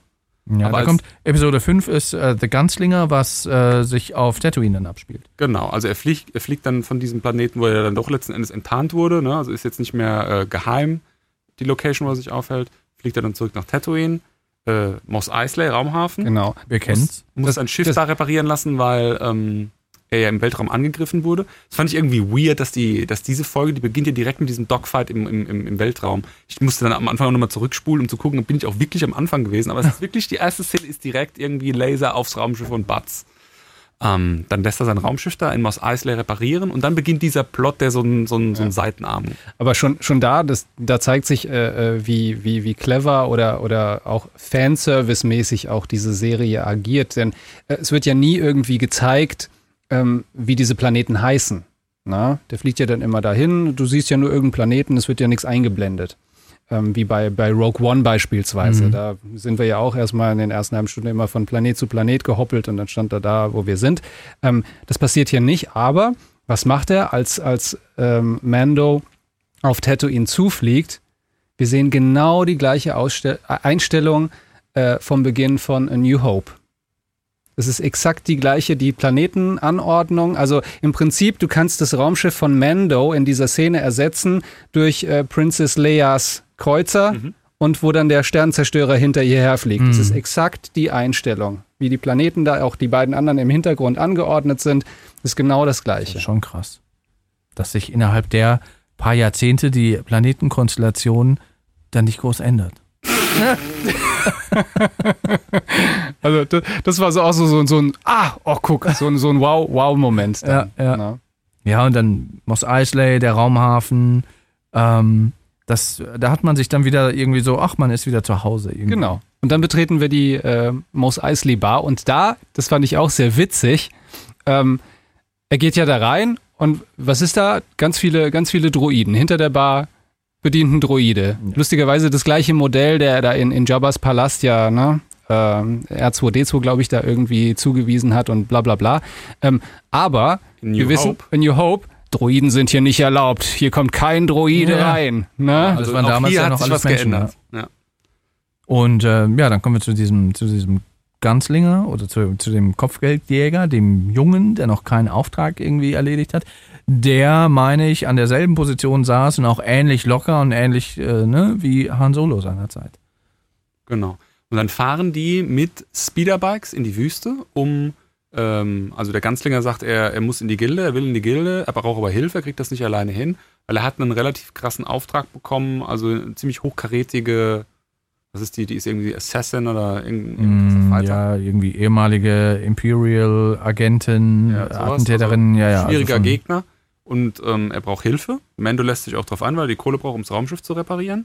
Und dann fliegen sie mit so Speederbikes. Ich meine, das sind die gleichen, der gleiche Typ wie später in, oder eigentlich vorher chronologisch gesehen, ähm, bei Return of the Jedi, die Dinger in, auf Endor, wo sie durch den Wald mitfliegen. Hm. Ja, oder, oder auch, ja, oder das Modell, das, äh, das ähm, Anakin in Episode 2 benutzt. Um die seine Wüste Mutter zu zu seine seine Mutter. Mutter, Ja, ja. ich glaube eher, dass es das war. Weil ich glaube, die, die äh, bei ähm, Return of äh, the Jedi auf Endor, die hatten vorher, waren die, äh, vorne waren die noch so ein bisschen länger und hatten noch so irgendwie Klappen. Mhm. Also ich meine, das, das waren die nicht ganz, aber waren schon sehr ähnlich. Genau, damit geht's in die Wüste und sie suchen halt dann äh, ihr Ziel, finden sie dann auch und sie hat sich da halt verschanzt in, auf so einem Felsen und steht halt erhöht. Und wir wissen ja, da, äh, seit Star Wars, wer, wer erhöht steht, äh, erhöht steht, der ist klar im Vorteil. War auch eine kleine Anspielung da. Was ja, was ja eigentlich aus, aus Kampfsicht überhaupt nicht stimmt. Da kommt wieder der, Ha- Hast du gedient? der? Kriegs- und Kampfexperte. Nein, aber, aber für, für, für Schwertkämpfe ähm, und so wie das ja in Episode 3 war, ne, wenn man sich mit Laserschwerten bekämpft, dann ist der High Ground eigentlich sub-suboptimal. Weil heißt man doch, die Beine sehr Englisch schnell. Uphill ja. Battle. Genau. ähm, ja, dann übernachten die da quasi, ne, warten den nächsten Tag ab. Und äh, ja, dann passieren auch einige interessante Wendungen, als sie sie dann überwältigen. Richtig, genau. Also ähm, dann, ich glaube, versucht ähm, der, der Revolverheld, ja, der, der Ganzlinger, nee, sie versucht, äh, ihn auf seine, auf ihre Seite zu ziehen, ne, indem sie sagt, hier, der Mendo, äh, der, der, wird hier gesucht, Mendo wird gesucht, ne, ist bestimmt ein hohes Preisgeld und wir können uns beide ja zusammentun und dann kassieren wir ihn und, und, und Baby Yoda äh, ein und dann, dann geht's uns richtig gut. Wobei sie weiß, glaube ich, noch nichts von Baby Yoda. Also es geht ja, Ja, ich, erstmal ah, dann habe ich um, das zusammen fantasiert. um, um ihn. Ähm, ja, und der Ganzlinger knallt sie dann ab, weil er sagt so, pff, okay, wenn der so wichtig ist und das Kopfgeld so hoch ist, dann will ich das für mich selbst, weil das wäre meine Chance, da irgendwie direkt von Anfang an irgendwie äh, zu einer Legende aufzusteigen. Ja. Und dann haut er ab mit dem Speeder und Mando muss laufen. Genau. Ja, aber also, die Folge ist wirklich, also von, von allen Folgen ist die meines Erachtens irgendwie die, die schwächste, weil es passiert, passiert nicht richtig viel. Äh, wie du schon eine- sagtest, eine Füller-Episode, also Ja. sie treibt die Handlung wirklich nicht, nicht voran. Es ist, es ist eine reine Fanservice-Geschichte, also du, du, ne, wir bereisen wieder ein bisschen Tatooine, wir sind da auch in diesen Sanddünen da unterwegs, wo es dann immer hieß, ja, da wohnt dann auch Obi-Wan und keine Ahnung. Ähm, das, das lernen wir kennen, aber so richtig führt es nirgendwo hin. Ich glaube, da ist eine Kleinigkeit drin versteckt. Wenn euch das aufgefallen ist. Nachdem sie da liegen gelassen wurde, kommt dann irgendwann später nachts eine Gestalt. Da ist sie schon ganz allein in der Wüste. Mando ist weg und der Ganzlänger ist weg und tritt an ihre Leiche heran. Und man sieht nur die Stiefel, wie sie sich ihr äh, nähern und dann irgendwie kniet er nieder und macht irgendwas. Und dann ist ein Cut. Und das wird, also ich dachte ja, da kommt noch mal was, aber das wird bis zum Finale von der, von der Staffel wird das nicht mehr aufgegriffen. Und ich glaube, dass da eine Auflösung in der nächsten Staffel kommt, dass da irgendwas Wichtiges war, irgendwie Wichtiges da irgendwas gemacht hat oder irgendeine Information herausgefunden hat zu irgendwas. Hm. Ja, entweder hatte sie irgendwas bei sich oder, ja, gut, da kann man jetzt sich alles Mögliche zusammenspinnen. Wer das war, was er gemacht hat und ja, vielleicht war es irgendein Force-Sensitive, der sie wiederbelebt hat, man, man weiß es nicht. Eine Theorie ist Boba Fett. Stimmt, ja. Weil, äh, Ja? weil er, während er auf sie zuläuft, hört man äh, die Sporen klimpern. Und das tut man in äh, Empire, äh, Empire hört man das auch, wenn Boba Fett läuft, Hm. hört man so leichtes, leichtes Geklimper. Und es gab, ja, es gab ja nach wie vor, hält sich ja hartnäckig das Gerücht, dass er halt überlebt hat. Wo du immer sagst, nein, nein, der ist tot, der ist doch da reingefallen und wurde, wurde gegessen von dem Sandwurm. Aber er ja, hat ja so ein Jetpack, also rein theoretisch kann er da ja auch Ja. wieder rausfliegen. Ja. Und Und der- in den der- Comics wird es ja immer gezeigt. Der ursprüngliche Sandwurm, also der nicht äh, digital enhancede ähm, Sarlacc, in den er da reingefallen ist, der war ja auch relativ popelig. Das war einfach nur so ein Loch mit so ein paar Zähnchen. Ne? Der Sarlacc, den sie dann später irgendwie so mit äh, CGI gemacht haben, der sah dann schon ein bisschen bedrohlicher aus mit so Tentakeln und hatte dann auch so ein richtiges Maul mit Zunge und so weiter und so fort. Aber der Ursarlacc, aus dem hätte er locker wieder mit dem Jetpack rausfliegen können. Ja, und ähm, C3PO sagt ja auch, im Sarlacc wird man 1000 Jahre lang langsam verdaut. Also ist er jetzt auch nicht irgendwie in so ein Säureloch gefallen oder sowas. Nee, das heißt, er kann sich da schon wieder rausgekämpft haben. Ja, man wird sehen. Also, das kann vielleicht der erste Hint darauf sein, dass da Boba Fett technisch in der zweiten Staffel was kommt. Fände ich okay. Da, da, also, bei Palpatine war ich sauer, als er wieder gelebt hat. Bei Boba Fett finde ich es irgendwie ein bisschen cool. Boba Fett ist okay. Kann man das. Boba Fett kann man lassen. Ja. Also wohingegen ich mich jetzt hier bei der, also bei der fünften habe ich mich ein bisschen gelangweilt über, über einige Strecken. Ähm, Episode 6 fand ich dagegen sehr unterhaltsam. The Prisoner. Mhm. Das spielt ja auf einem Gefängnisschiff der Neuen Republik. Die haben einige Gefangene an Bord. Und äh, Mendo fliegt auf eine ja, Raumstation von einem alten Bekannten von ihm, mit dem er damals mal irgendwie gemeinsame Sache gemacht hat. Christoph, korrigier mich, wenn ich was Falsches sage. Nö, das stimmt. Und äh, ja, die bekommen halt den Auftrag oder da wird halt gesagt, okay, Leute, wir müssen, äh, ich weiß gar nicht mehr, wer das war, aber wir müssen halt denjenigen aus diesem, wir müssen denjenigen befreien gehen und ihm beim Ausbruch helfen. Ich weiß gar nicht mehr, was der für eine Rolle spielt. Aber die, der gehörte auch zu dem ehemaligen Team, wo, wo, wo Mando damals. Ja. Den hat, ich glaube, den hat Mando sogar irgendwie. Ja, wo- Wo, wusste, ich weiß gar nicht mehr, ob er das schon wusste, wen er da befreit. Nee, das Nee, wusste er, nicht, er wusste ne? es nicht. Nee. Er, er hat Die sich ja, Schwester war dabei, also die, dieser Twi'lek, genau. das ist die Schwester. Also sie sind miteinander verwandt, was schwer erkennbar ist, weil sie beide Twi'leks sind. ja gut, es gibt viele Twi'leks. Ja, aber die sagen ja auch, sie sind Geschwister. Mhm. Die sind Geschwister. Und ähm, der Bruder, den sie befreien, der gehörte aber wohl zu dieser ursprünglichen Gang, das sind so Gangster, Schmuggler, was auch immer. Ähm, und ist wohl, glaube ich, irgendwie äh, eingesackt worden, auch durch Mandos Verschulden in irgendeiner Form. Ja, genau. Das Mando wird- war schuld daran, dass der da Ja. gefangen genommen wurde. Genau, also die Folge, die Folge an sich ist ja so ein, so ein klassisches Heist-Movie, wie man das so nennt. Ne? Also be- beschaffe, beschaffe wieder ein, ein besonderes Objekt oder befreie etwas oder raube etwas. Ne? Und dann wird immer eine, eine, eine Gruppe von Spezialisten quasi zusammengestellt, äh, von denen sich einige dann auch nicht grün sind und wo man dann schon irgendwie erahnen kann, oh, da wird der eine den anderen wahrscheinlich irgendwie betrügen oder und so weiter und so fort. Und, und hier ist es ja dann ganz genauso. An der Stelle übrigens auch eine tolle Besetzung, die ich mich persönlich sehr gefreut habe, weil ich ein großer Fan bin. Clancy Brown ist der Gegenspieler, der Antagonist vom Ur-Highlander im allerersten Highlander-Film. Ist äh, Kogan heißt er da, glaube ich. Kogan ist der mit diesem, der so einen Totenschädel, so eine Totenschädel-Ritterrüstung dann aufhat. Äh, der spielt diesen Hellboy, diesen, diesen Teufel mit so Teufelshörnern, diese rote, Mhm. diesen roten Alien. Fand, fand ich auch klasse, dass, äh, dass sie den aus der Versenkung geholt haben. Also ich glaube, der Clancy Brown hat schon seit zig Jahren, also zumindest nichts, was ich gesehen habe, gemacht. Ja, er hat, er hat ganz viel synchronisiert in ähm, entweder war es The Clone Wars oder Rebels. Ah ja. Ich muss sagen, mir gingen die Charaktere unabhängig von den Schauspielern auf den Sack. Die, die, die, die Folge fand ich nicht. Also mir, mir ging das Twi'lek Girl auf den Sack, weil die mir, weil die mich so erinnert hat an Harley Quinn aus aus äh, äh, hier, das stimmt. Hilf mir. Äh, Suicide äh, Squad. Suicide Squad. Ähm, und das sind nicht schön, anders als Margot Robbie. Ähm, also mir gingen da alle Charaktere, gingen mir fürchterlich. Ja, also so ist es auch mit der Ganzlänge-Episode gewesen, finde ich. Die, die sind ein bisschen langatmig gewesen, aber ich muss ganz ehrlich sagen, auf eine angenehme Art und Weise. Also die haben halt natürlich, was die gemacht haben, ist eigentlich dieses Universum hernehmen und das dann nochmal so ein bisschen genauer beleuchten, genauer betrachten. Ne? Also auch zum Beispiel das mit diesem Gefängnisschiff.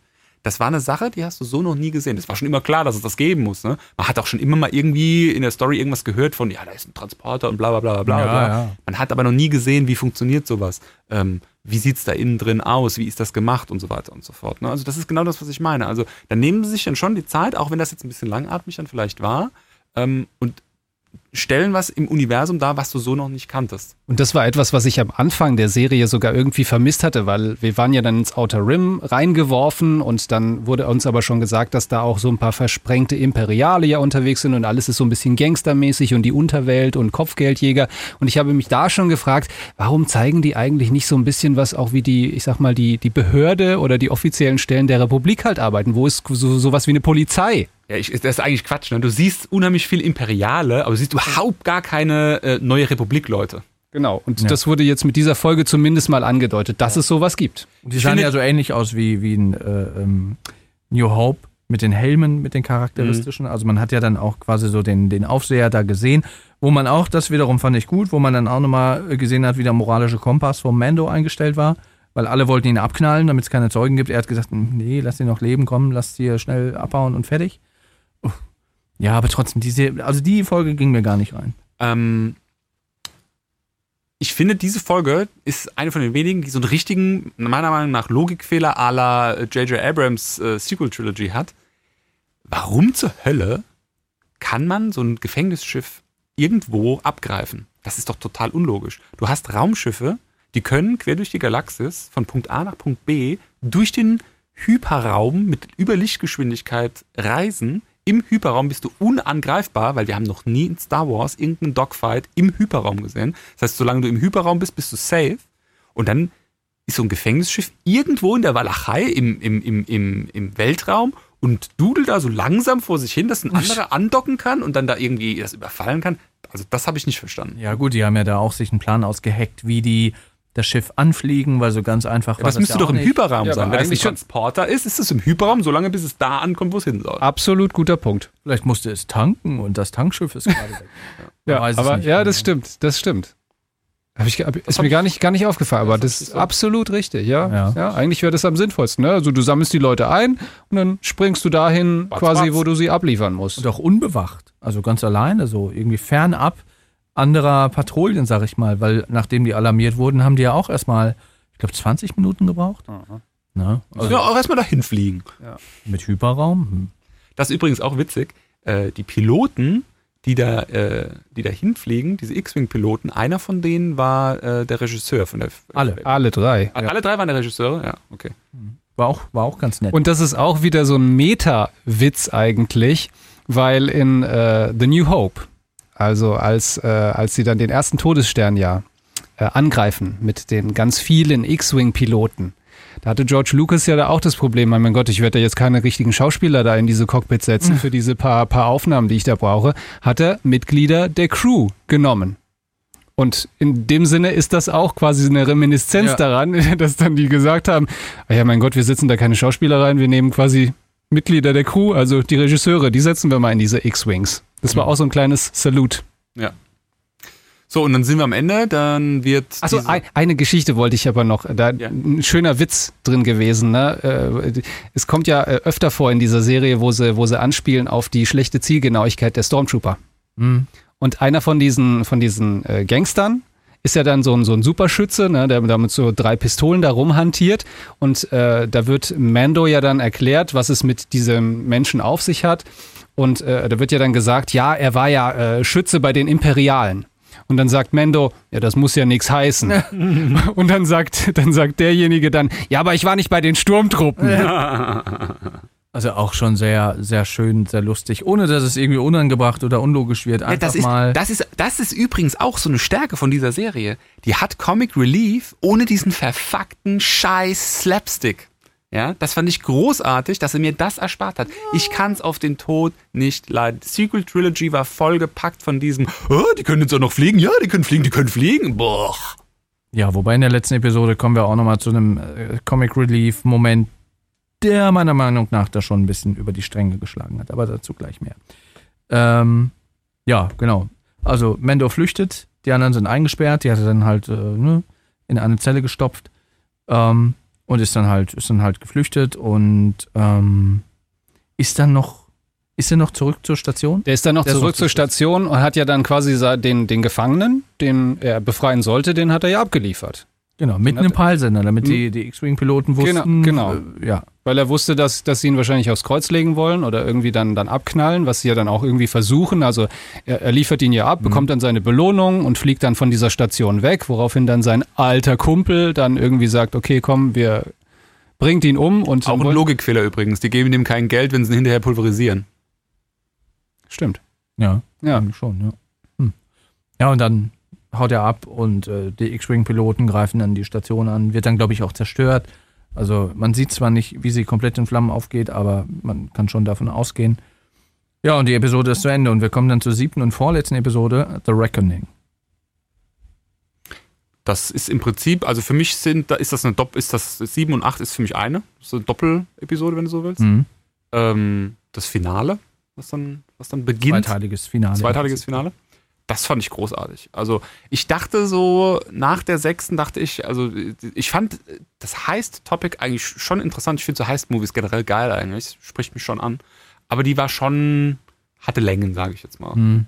Ähm, und dann dachte ich so, uh, das jetzt mit dem Finale noch so hinhaut, ne? Und äh, passiert ja in den Folgen eigentlich immer relativ wenig. Ne? Wir hatten das Pacing schon angesprochen. Ja, aber es war klar, es muss halt irgendwie auf ein Staffelfinale hinauslaufen. Ja, das auf jeden Das- Fall, aber das- das, hat richtig geknallt. Also die zwei letzten Folgen haben mir richtig, richtig gut gefallen. Ja. Ich kann mich an die vorletzte gar nicht, ich hab's, oder wir haben es ja gebinged. Deswegen kann ich mich gar nicht mehr an jede einzelne Episode erinnern. Was Naja, er, er kommt zurück nach Navarro weil er weiß, äh, es hat jetzt keinen Sinn mehr, sich zu verstecken. Er muss jetzt praktisch äh, frontal angreifen, um das Problem zu lösen. Und äh, kommt zurück und dann kommt äh, Carl Weathers, dessen Serienname mir jetzt gerade nicht einfällt, also der, der Anführer der, der Gilde, äh, kommt auf ihn zu und unterbreitet ihm sozusagen ein Angebot. Er hat jetzt zwischenzeitlich Quill auch eingesammelt äh, auf seinem Planeten, wo er ursprünglich äh, äh, gewohnt hat, um Genau. Und, und, Unterstützung für Baby Yoda zu haben. Er braucht eigentlich eine Nanny. Und, und genau, und die Nanny ist ja dann auch IG-11, Genau. der Attentäter-Droide. Der, Karga hieß er übrigens.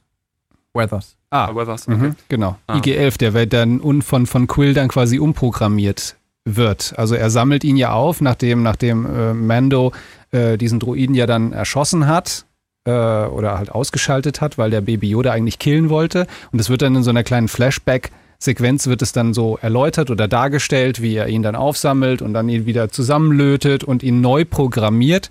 Und Achtung, das fand ich übrigens sehr schön und jetzt wird's nerdy, wir sind ja der Nerdy Fancy Future Shit Podcast. Das ist, äh, als, als aus der Nerd-Computerbrille betrachtet, ist das total äh, nachvollziehbar, was da passiert. Also er resettet praktisch diese AI von diesem Roboter und dann passiert halt das, was du brauchst bei so Machine Learning. Also er braucht praktisch die Trainingsdaten. Du siehst ja dann ständig, wie dieser Roboter irgendwas macht und macht es aber eigentlich falsch und halt unheimlich oft, solange bis das dann irgendwann richtig kann. Ne? Und das ist ja genauso, wie du so eine AI oder wie du mit Machine Learning ein Datenmodell trainierst. Ne? Also du gibst unheimlich viele Dateninputs rein und sagst hinten raus, will ich das bekommen.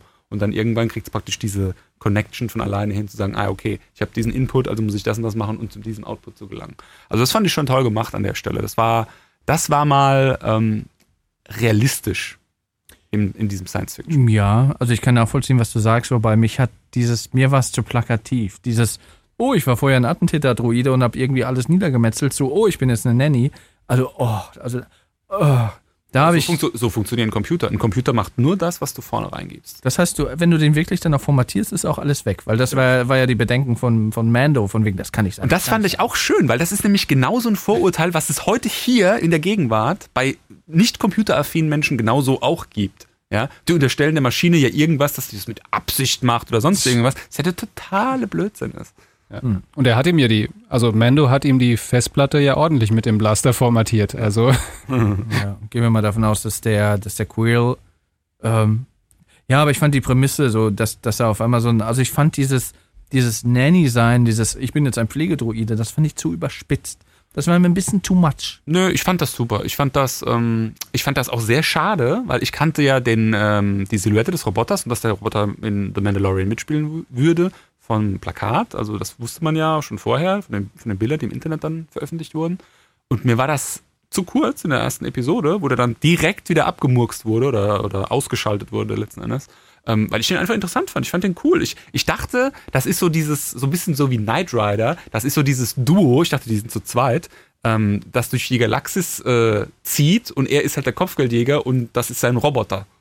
Ja? Und dass er dann in der ersten Folge gleich irgendwie dann ausgeschaltet wird und dann gar keine Rolle mehr spielt, fand ich ein bisschen schade. Deswegen habe ich mich sehr gefreut, dass der zurückgeholt wurde. Also ich gebe dir, ich geb dir durchaus recht, Stefan, auf der, sagen wir mal, auf der ersten Ebene ist es wirklich ein plakativer Move, aber auf der zweiten Ebene ähm, war das schon wichtig, weil sie ja in Bezug gesetzt zu Mando und seinem Verhältnis zu Druiden. Ja, ja, ja, inhaltlich hast kann du natürlich, hast du natürlich dann diesen, diesen Switch oder den, diesen, diesen Sprung, den er ja dann selber machen muss und sagen muss, also ich habe es hier mit einem Druiden und einem Attentäter-Druiden zu tun und der kann auch anders sein und genau das, da diesen Sprung, diesen geistigen Sprung auch zu machen, den du gerade beschrieben hast, dass Maschinen eigentlich nur das tun, wofür sie programmiert sind und man nicht quasi pauschal jede Maschine deswegen verdammen kann, äh, dass er dann anhand eben dieser Figur, an, an dieses Droiden dann halt diesen Schritt dann auch letztendlich vollzieht.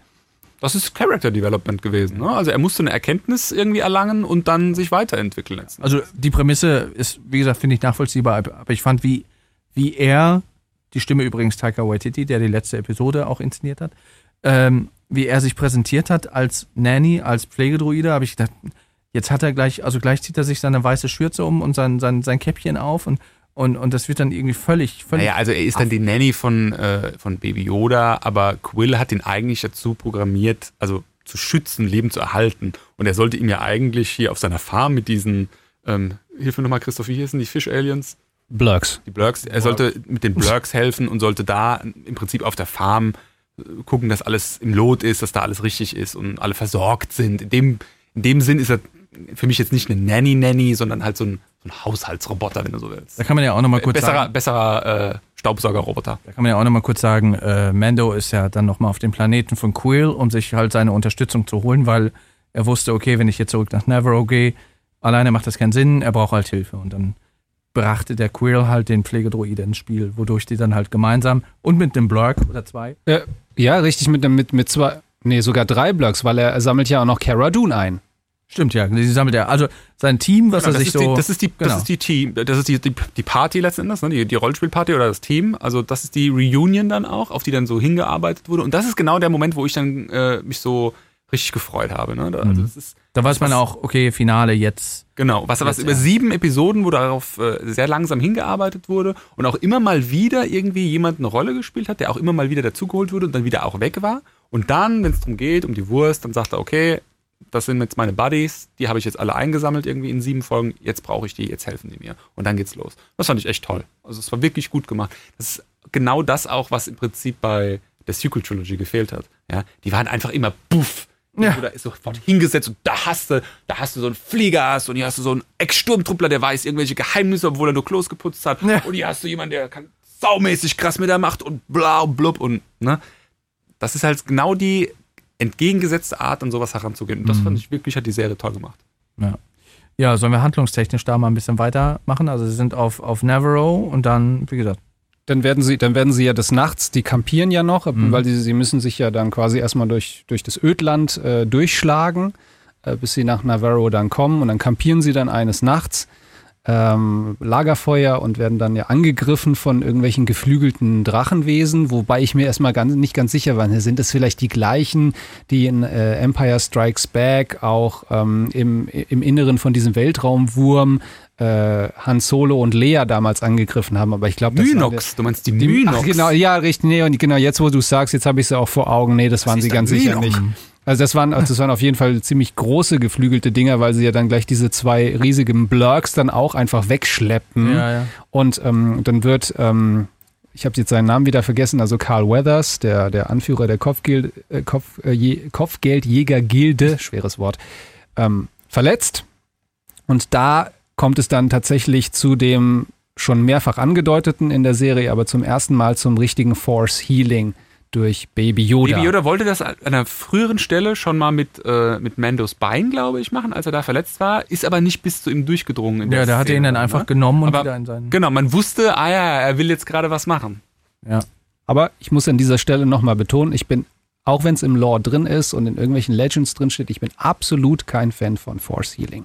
Ja, das, das macht halt viel möglich. Ne? Also es stellt halt auch ganz viele Fragen. Ne? Also im Internet äh, gibt es auch lustige Memes. Ein paar habe ich dir geschickt, Stefan. Ich glaube, die habe ich auch geschickt, Chris. Mhm. Äh, Luke kriegt die Hand von Darth Vader abgeschlagen. Luke sagt, ja egal, ich fliege jetzt nach Dagobah, Yoda macht mir eine neue. Das finde ich so gut. Ja, ja, weil, genau. Also wenn, wenn man es zu Ende denkt, dann hat eigentlich nichts mehr Konsequenzen. Ja, ja, eigentlich Und äh, das, das, das, das war, das ist so das kleine Manko, aber vielleicht ist das halt das, das einzige Zugeständnis, was halt diese Serie halt an die unsägliche Disney-Trilogie halt machen musste. Ja. Und mein Gott, okay, also ich bin bereit, diese Kröte zu schlucken, sofern sie das dann halt nicht weiter, weiter aus. So wie Baby Yoda, der schluckt auch gerne Kröten. Und was auch wieder eine schöne Andeutung ist, ähm, denn ähm, Yoda in Empire Strikes Back, die Figur, die Puppe, die hatte ja keinen Namen und wurde dann von der, von der Crew äh, ähm, Swarm Frog genannt, also Sumpffrosch. So haben sie ihn betitelt. Und ja, und was lässt dann John Favreau eben den kleinen Yoda machen? Sumpffrösche essen. Es ist halt wirklich, also auf so vielen Ebenen, also was für Kleinigkeiten, die sich da rausgepickt haben, das ist unfassbar. Das ist Wunderschön. Schon, das ist schon gut gemacht. Na gut, äh, Carl Weathers schlägt Mando einen Deal vor. Ähm, er als äh, Gildenoberhaupt braucht praktisch auch äh, freie Hand und ähm, wird zu sehr von diesen Imperialen, die da auf Navarro jetzt irgendwie Einzug gehalten haben, äh, in Schach gehalten oder sein, sein Business zu stark unterdrückt und schlägt ihm vor, ähm, lass uns zusammentun. Ähm, ich bin ja nicht mehr böse, du kannst dann später auch wieder in die Gilde und wir machen hier die Imperialen platt. Mhm. So, dann tun sie sich zusammen. Äh, später stellt sich raus, eigentlich wollte er ihn verarschen, eigentlich wollte er ihn reinlegen. Kriegt dann aber dann doch noch irgendwie so seinen moralischen Moment, macht es dann doch nicht. Äh, wohl auch ein Stück weit, weil Baby Yoda ihn geheilt hat, hatte ich Ja, weil, weil er schon gewusst hat. Und ich glaube, das war auch der Moment, wo die kurz über, über Jedi gesprochen haben, auch über diese Legenden und diese Zauberer. und so, dass er, dass er da wohl gemerkt hat, okay, da scheint wohl irgendwas dran zu sein und diese Sache ist weitaus größer und wichtiger, als jetzt irgendwie mein Motiv, eigentlich Mando verarschen zu wollen. Das war, glaube ich, auch so ein, so ein Punkt, weil er halt gemerkt hat, was Baby Yoda kann. Er kennt die Geschichten, diese Legenden von diesen Jedi, von diesen Machtzauberern. Ich glaube, das Wort Zauberer wird auch einmal in der deutschen Fassung dann auch äh, benutzt. Ähm, ich glaube, das gibt ihm dann zu denken, das ist so der Moment, warum er dann sagt, okay, äh, wir machen hier gemeinsame Sache und ich verarsche ihn trotzdem nicht. Ja. Äh, letzten Endes läuft es dann so, dass sie gegen die Stormtrooper, die sich da niedergelassen haben, kämpfen. Ähm, und dann wird die Verstärkung sozusagen eingeflogen von den Imperialen. Ja, dann sind sie sozusagen eingekesselt in diesen Hideout von den Imperialen und wollen da eigentlich dann die Flucht antreten. Ja. Äh, Mando hat dann auch so, das ist was, ich glaube, man sieht es auf dieser Episode, wo er auf diesem Planeten ist, um diese Dorfbewohner zu beschützen, auch. Er hat so eine Art äh, Predator äh, Heat Vision in seinem Visier. Also er kann dann auch äh, äh anders sehen, als ein, als ein Mensch das eigentlich mhm. kann. Und sieht dann einen, einen Ausgang, der irgendwie in die Kanalisation führt. Aber sie kriegen ja, wo, es nicht auf. Wobei, ja genau, wir sind jetzt nun gerade zwei Schritte weitergegangen. Also eigentlich ist es ja so, dass sie erstmal fingieren, dass sie Baby Yoda jetzt letztendlich übergeben, ne, an, an mhm. Werner Herzog, der diesen Auftrag dann gegeben hat. Und äh, es hieß ja dann irgendwie von Carl Weathers, also er, er, erzählt ja dann, ja, es sind ja nur sechs, irgendwie sechs Sturmtruppler und die Stimmt, können wir dann ja. ausschalten und dann wird alles gut. Und als sie dann halt dann nach Navarro reinkommen, da sehen sie schon, oh, hier wimmelt's aber von Sturmtrupplern. Also hier ist irgendwie, hier geht richtig der Punk ab. Wir werden auch gleich von zwei Scout-Troopern äh, begrüßt auf ihren, auf ihren Speeder-Bikes. Äh, und ähm, die hatten die Dinger von Endor. Genau, und dann, dann kommt halt diese, dann, dann kommt diese fingierte Übergabe, also die, die, ähm, die Kugel oder die Wiege, die schwebende Wiege von, von Baby Yoda ist ja leer weil äh, Baby Yoda wird quasi zusammen mit Quill von, von Mando quasi wieder zurückgeschickt mhm. zum, zum, zum Raumschiff oder er sagt ihnen bitte, äh, reitet auf dem Blöck zurück zum Raumschiff, weil da seid ihr dann sicher, da könnt ihr euch verbarrikadieren, wenn hier was schief läuft und da kann euch dann keiner was anhaben. Also während sie quasi diese Übergabe fingieren, reitet Quill wieder zurück zum Raumschiff. Ja, das gefühlt ewig unterwegs. Ja. Genau, und äh, dann, dann passiert eben dieser, dieser seltsame Moment, äh, also bevor dann, bevor dann Werner Herzog dann sagen kann, ja, okay, jetzt macht mal diese Wiege auf, ich will mal gucken, was da ist, kommt ein Anruf. Ein Holo-Anruf. Und da äh, lernen wir dann quasi kennen, dass, dass er auch für einen Auftraggeber arbeitet. Und das ist Moff Gideon. Mhm. Äh, ich glaube, Giancarlo Esposito heißt er. Uh, bekannt, ja. Sehr bekannt als der große Big Bad aus Breaking Bad. Mm, okay, stimmt. Ja, nein, ich habe. Oh Gott, ich, du guckst mich so an, ich muss es jetzt sagen, oder? ich habe, ich habe, ich gehöre zu den, zu den zwei Menschen auf diesem Planeten. Drei, vier, die Breaking Bad noch nicht gesehen haben. Du hast Breaking Bad noch nicht gesehen? Die ist Raus aus diesem Podcast! Die es angefangen haben, aber es hat mich nicht gecatcht. Da muss ich auch gehen. Ich habe auch nur die erste Staffel gesehen. Wirklich? Und ich fand sie gut. Ich fand sie richtig gut Was und ich wollte euch? immer weiter gucken und ich habe dann äh, immer mit mir gehadert, ja, soll ich mir jetzt die, äh, die Folgestaffeln kaufen oder nein? Ich warte, bis die Komplettbox raus ist. Ah, die Komplettbox ist raus, aber die ist scheiß teuer. Ja. ich warte, bis die ein bisschen billiger ist und ich warte immer noch. Ich glaube, mittlerweile kannst du das auf Netflix komplett gucken, oder? Ich habe keinen Netflix. Ich wollte sagen, Christoph ist da ein Fan von haptischen Das diesen Podcast nicht erwähnen. ähm, ja, mein Gott. Ist jetzt aber auch hier auch kein Breaking Bad Podcast. Da kannst du ja gerne mal eine Solo-Folge machen. Also ich, ich muss dir ganz ehrlich sagen, ich, also ich also, finde Breaking Bad gut. Ich bin jetzt kein Breaking Bad Fan. Also das ist eine gute Drogen-Mafias-Sendung, aber meiner Meinung nach nicht die beste. Also ein bisschen overhyped. Ich finde fast äh, die ähm, den, den, den, den Spin-off, äh, Better Call Saul, finde ich fast interessanter. Mhm. Aber wir halten fest, Giancarlo Esposito ist ein ja. wirklich guter Schauspieler, Voll. der viel der, Ausstrahlungskraft das hat. auf jeden Fall, ja. Also für, für dich auch als Nicht-Breaking Bad-Kenner, der ist auch in Breaking Bad halt wirklich großartig. Ja. Er hat diese, ähm, was wir in dem Rise of Skywalker Podcast auch äh, so ein bisschen bemängelt haben, er hat genau diese Eigenschaft als Big Bad, als der große Bösewicht, die äh, beim, beim neuner Star Wars komplett fehlt. Äh, der hat diese sehr, sehr ruhige, zurückhaltende Art, aber du weißt, der ist der Typ in Charge. Der macht alle fertig, wenn er das will. Das wird ja auch kurz, glaube ich, in einem Dialog zwischen zwei Stormtroopern, waren das die, die, die Speeder-Trooper, mhm. die da quasi gedacht haben, ja, öh, der Boss hat da irgendwie zwei umgebracht, weil die irgendwie ihm widersprochen, irgendwie, irgendwie sowas ja, ja. in der Art, wo man dann auch denkt, so, huh. Aber der Auftritt ist ja schon genial. Also, ne, es kommt jetzt erstmal dieser Holo-Anruf, dann geht Werner Herzog dahin und spricht mit ihm und während er mit ihm spricht, kommt dann, also wird da wirklich kurzer Prozess gemacht. Es wird da in dieses Gebäude, in diesen Raum reingeballert von einer, von einer, von einer richtigen Horde von, von Death Troopern. Also da sehen wir jetzt mal wieder die Death Trooper Die aus Rogue One. aus Rogue One sagen, kennen. Ja. Ja, also die schwarzen, schwarzen Sturmtruppler, die ballern da erstmal alles kurz und klein. Äh, gut, töten äh, lustigerweise äh, eigentlich nur die eigenen Leute, also Werner Herzog und seine, seine Sturmtruppler ähm, Beschützer. Ähm, Mando und äh, Carl Weathers und auch Cara Dune, die können sich ja dann retten, also beziehungsweise die schmeißen sich dann zu Boden und lassen das erstmal das Geprassel über sich ergehen. Und dann kommt eine tolle Szene. Ähm, äh, Giancarlo Esposito bzw. Moff Gideon kommt angeflogen in einem TIE Fighter. So, und dann passiert folgendes. Dieses Scheißteil, es landet und es landet Gottverdammt richtig. Und das ist wieder, da zeigt sich wieder John Favreau, die wissen, wie es geht. Was sehen wir nämlich in, in äh, The Rise of Skywalker?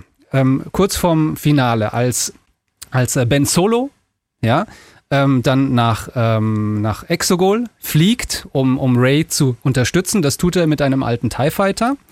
Und wir sehen ja, während er dann da äh, über diese, während er dann dann Richtung äh, ähm, dieses Gewölbe läuft, sehen wir im Hintergrund den TIE Fighter parken. Und wie parkt dieser TIE Fighter? In seiner normalen Position seinen Flügeln. auf seinen Flügeln, was eigentlich nicht funktionieren würde. Das würde abbrechen, das würde irgendwie ineinander Du brechen. würdest auch gar nicht rauskommen, weil du irgendwie vier Meter in der Luft Natürlich, hängst. das macht überhaupt keinen Sinn, wie das Ding da in der Pampa steht. Und hier sehen wir, wie so ein TIE Fighter landet. Es klappt nämlich seitlich die Flügel, Flügel ein, fährt unten seine Beinchen aus und landet fast ebenerdig auf dem Boden, sodass man da wunderbar aussteigen kann. Die Frage ist, was war zuerst da? Diese, diese Idee und diese abgedrehte Szene oder Episode 9?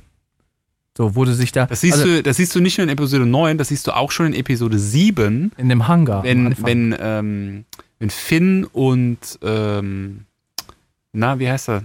Poe? Poe. Poe den TIE Fighter klauen, ja. dann laufen die äh, äh, in, so, ein- in so eine Vorrichtung, wo die Dinger irgendwie so festgehalten werden an diesem Cockpit.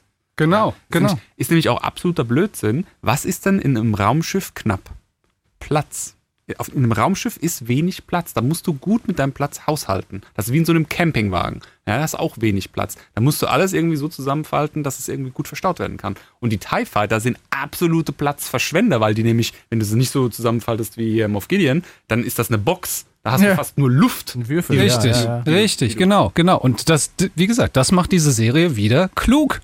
Ja, sehe ich genauso. Habe ich auch, genau das habe ich gedacht, als er das Ding gelandet hat, habe ich gedacht, da hat mal wirklich jemand irgendwie kurz nachgedacht, wie, wie kann sowas funktionieren. Die Frage ist, was hat sich J.J. Abrams gedacht, als er dann die Episode gesehen hat? Also, ach so, geht ähm, ja, genau, das war so der, der Badass-Moment, der Auftritt des, des ja, wahren Antagonisten mit sehr viel Charisma, mit sehr viel Ausstrahlung. Ja, und dann sitzen die halt da erstmal, ne, und, und äh, kriegen diesen, diesen Notausgang nicht auf, also wo die, wo die flüchten könnten. Äh, ja, sie versuchen zu schießen, sie versuchen zu machen, zu tun, aber es geht zunächst nicht. Und, und währenddessen tickt auch die Uhr, äh, denn äh, gleichzeitig werden ja dann die zwei Scout Trooper losgeschickt, um nach Quill beziehungsweise Baby Yoda hinterher zu jagen. Und dann ist man, sitzt man so ein bisschen auf, auf, auf, auf äh, heißen äh, äh, Glühenden Kohlen, Kohlen. auf glühenden Kohlen und, und denkt, oh mein Gott, schafft es Quill noch zurück in die Razor Crest, äh, bevor die äh, Scout Trooper ihn erreichen war und ja- dann Baby Yoda dann halt an sich reißen. Und ja, am Ende dieser, am Ende der äh, siebten Folge sehen wir ja dann, er schafft es leider nicht. Er wird vermutlich getötet. Er liegt ja dann da. Ähm Er wird definitiv getötet, er beerdigt ihn ja später. Ach ja, richtig, Entschuldigung, genau, genau. Er wird getötet und, und Baby Yoda wird dann. Er ist so, er ist so, er liegt so im, im, im Sand, ähnlich wie Ja. man das dann später in ähm, äh, Episode 4 auch sieht mit Lukes Eltern oder seiner Tante und seinem Onkel, so eine verkohlte, so eine verkohlte Leiche im Ja, Sand. wobei verkohlt war er nicht, aber ich oh, der hat, der hat, hat nicht geraucht. verkohlt, aber er hat geraucht. er hat geraucht, weil er halt ein Einschussloch irgendwie Ja, im Rücken ja. hatte. Äh, fand ich auch sehr family, unfriendly und edgy von Disney, den so zu zeigen, weil ich, Ich- dachte so, uff, Ich fand das ein bisschen Game of Thronesy, weil der für mich in der Wahrnehmung eigentlich so aufgebaut wurde wie so ein Daniel Düsentrieb. Das war der Ingenieur im Hintergrund, der irgendwie die guten praktischen Sachen zur Verfügung gestellt hat und auch mal hier und da einen nützlichen Ratschlag fürs Leben erteilt hat und der auch später so als äh, Konziliere in beratender Funktion immer mal wieder hätte nützlich sein können. Aber nee, der wurde direkt mal eingeführt und dann direkt wieder rasiert. Also so wie man das aus den frühen Game of Thrones Staffeln noch kennt, äh, als äh, jeder jederzeit noch sterben konnte, anders als das dann, dann äh, in späteren Staffeln war. Ja, angedeutet hat sich das eigentlich nicht. Wobei in der Szene oder in den, in den, in den Gegenschnitten, sag ich mal, man hat ja schon gemerkt, okay, Quill auf seinem, wie heißen die nochmal, diese Blob Blurks. Blurks, Blobfische. Kannst du mir einfach nicht Äh, ich, ich auch nicht. Man hat ja schon gemerkt, so, er quält sich, er ist sehr langsam und dann der, der Gegenschnitt wieder zu den Troopern, die halt da lang pesen. Also, äh, da hat man schon gemerkt, okay, was die Stunde geschlagen hat, dann nochmal irgendwie von hinten gezeigt, wie das Raumschiff eigentlich schon in greifbarer Nähe ist. Und ja, dann hat es ja doch nicht geschafft. Die Trooper haben dann halt äh, den, haben Baby Yoda dann aufgelesen und haben dann, ähm, ja, dann auch erstmal vor den Toren der Stadt gewartet. Das war auch so eine, so eine herrliche Szene. Und da habe ich dann, ich wusste nicht, ich wusste, dass Taika Waititi eine Folge ähm, Regie, Regie geführt hat. Ich wusste aber nicht welche. Aber in dieser Szene, wo diese beiden Scout Trooper da vor den Toren der Stadt so auf ihren Speederbikes da so ein bisschen rumgammeln und so warten und sich dann so drunter halten, so hey du, äh, ich habe gerade gehört, der Chef hat jetzt gerade einen Offizier, Ja, das war äh, der- genau. Offizier abgeknallt, weil er ihn genervt hat. Ja, komm, dann fahren wir noch nicht nicht rein. Wir warten noch ein bisschen. Ja, hey hier, äh, Baby, hey, hier, dieses Vieh, was du da, ich will, will das mal sehen. Ich habe das gar nicht gesehen äh, das ging so schnell, zeig's mir doch mal. Nein, nee, sei, sei, sei doch nicht albern. So, so ein Dialog entspinnt Ja, sich ja. da zwischen beiden.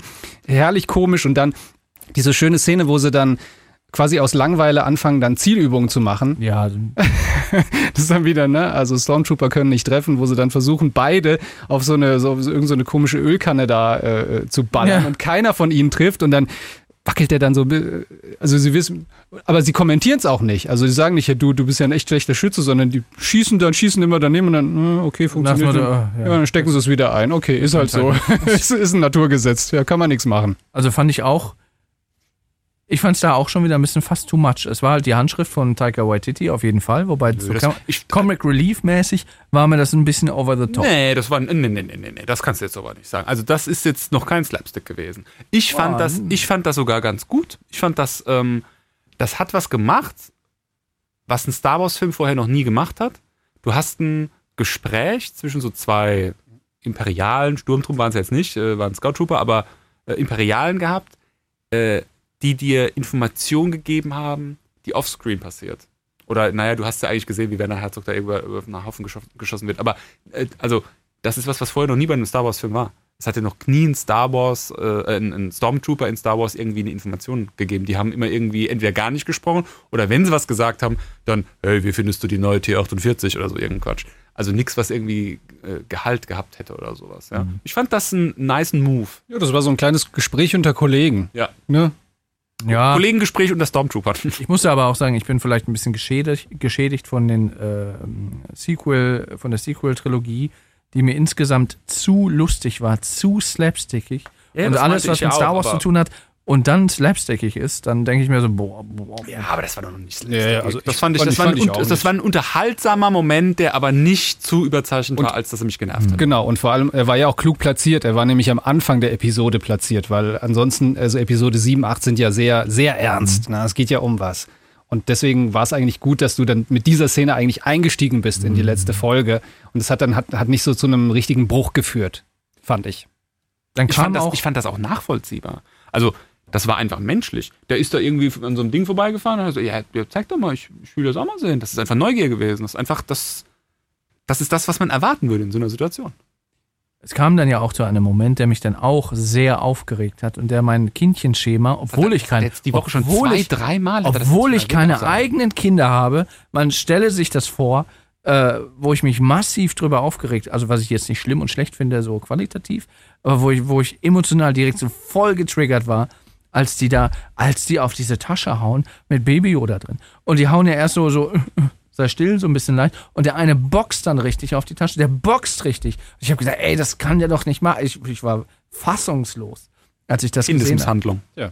Aber die Rache folgte ja dann auf den Fuß. Ja, und, dann- und dann schreit Baby Yoda dann, au, ah. Ne, und und äh, kleine Side-Story dazu, ich habe es vorhin angedeutet.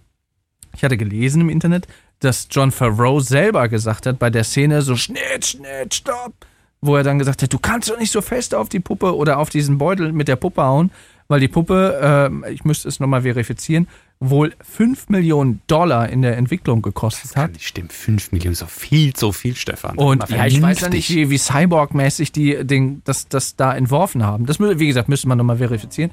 Fände ich halt schon krass. Äh, hat er gesagt, ja, ihr könnt doch nicht so da draufschlagen, wir haben nur die eine Puppe, weißt du, wie teuer die ist? Äh, irgendwie eine neue kostet irgendwie einen ganzen, ganzen, ganzen Eimer voll Kohle, weil es irgendwie 5 Millionen Dollar gekostet haben soll.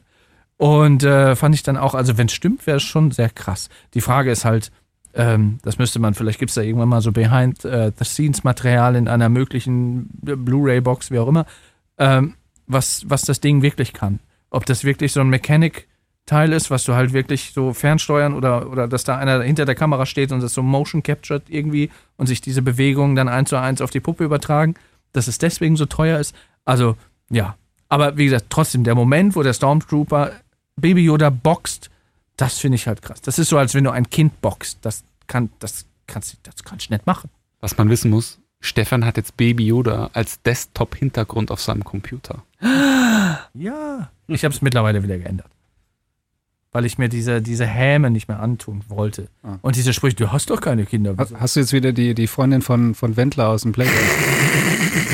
Oh ja, mein Gott. Also die hat wahrscheinlich nichts in der Birne, aber angucken kann man sie sich. Äh, hab Daisy, ich Daisy Dunstan sind Sie's, ja, Stefan Schreier. wie du- Ja. Äh, als, Daisy Dunstan ist unsere, oder Daisy ist unsere ähm, Sexismusbeauftragte. ja, die äh, aufpasst, dass du keinen Unfug verzapfst. Im normalen Alltag bist du der, der halt, vor allem wenn sie nicht mehr da ist, äh, jetzt bist du natürlich nicht so, weil du weißt, das könnte sie hören, aber wenn, Entschuldige mal bitte. wenn sie, wenn sie das nicht hört, unerhört. dann fallen Sie ja unterstellt aber Begriffe, wird. die sind unter aller Sau, möchte ich mal sagen. Ja, egal. Fa äh, fahren wir fort. Baby Yoda wird geboxt. Ja, Punkt. Da muss ich mich erstmal wieder Genau. Und dann kommt IG-11. als Kindermädchen, Pflegedruide. Genau. Der dann aber auch richtig. Der rasiert die Jungs dann mal schön. So ein bisschen als, als äh, IG-11, IG-11, wie auch immer, dann halt dann in, äh, ja, in diesen Ort reinfährt, war es aber auch ein bisschen Deus es, äh, Deus es Machina-esk. Oh Gott. Deus Ex Machina.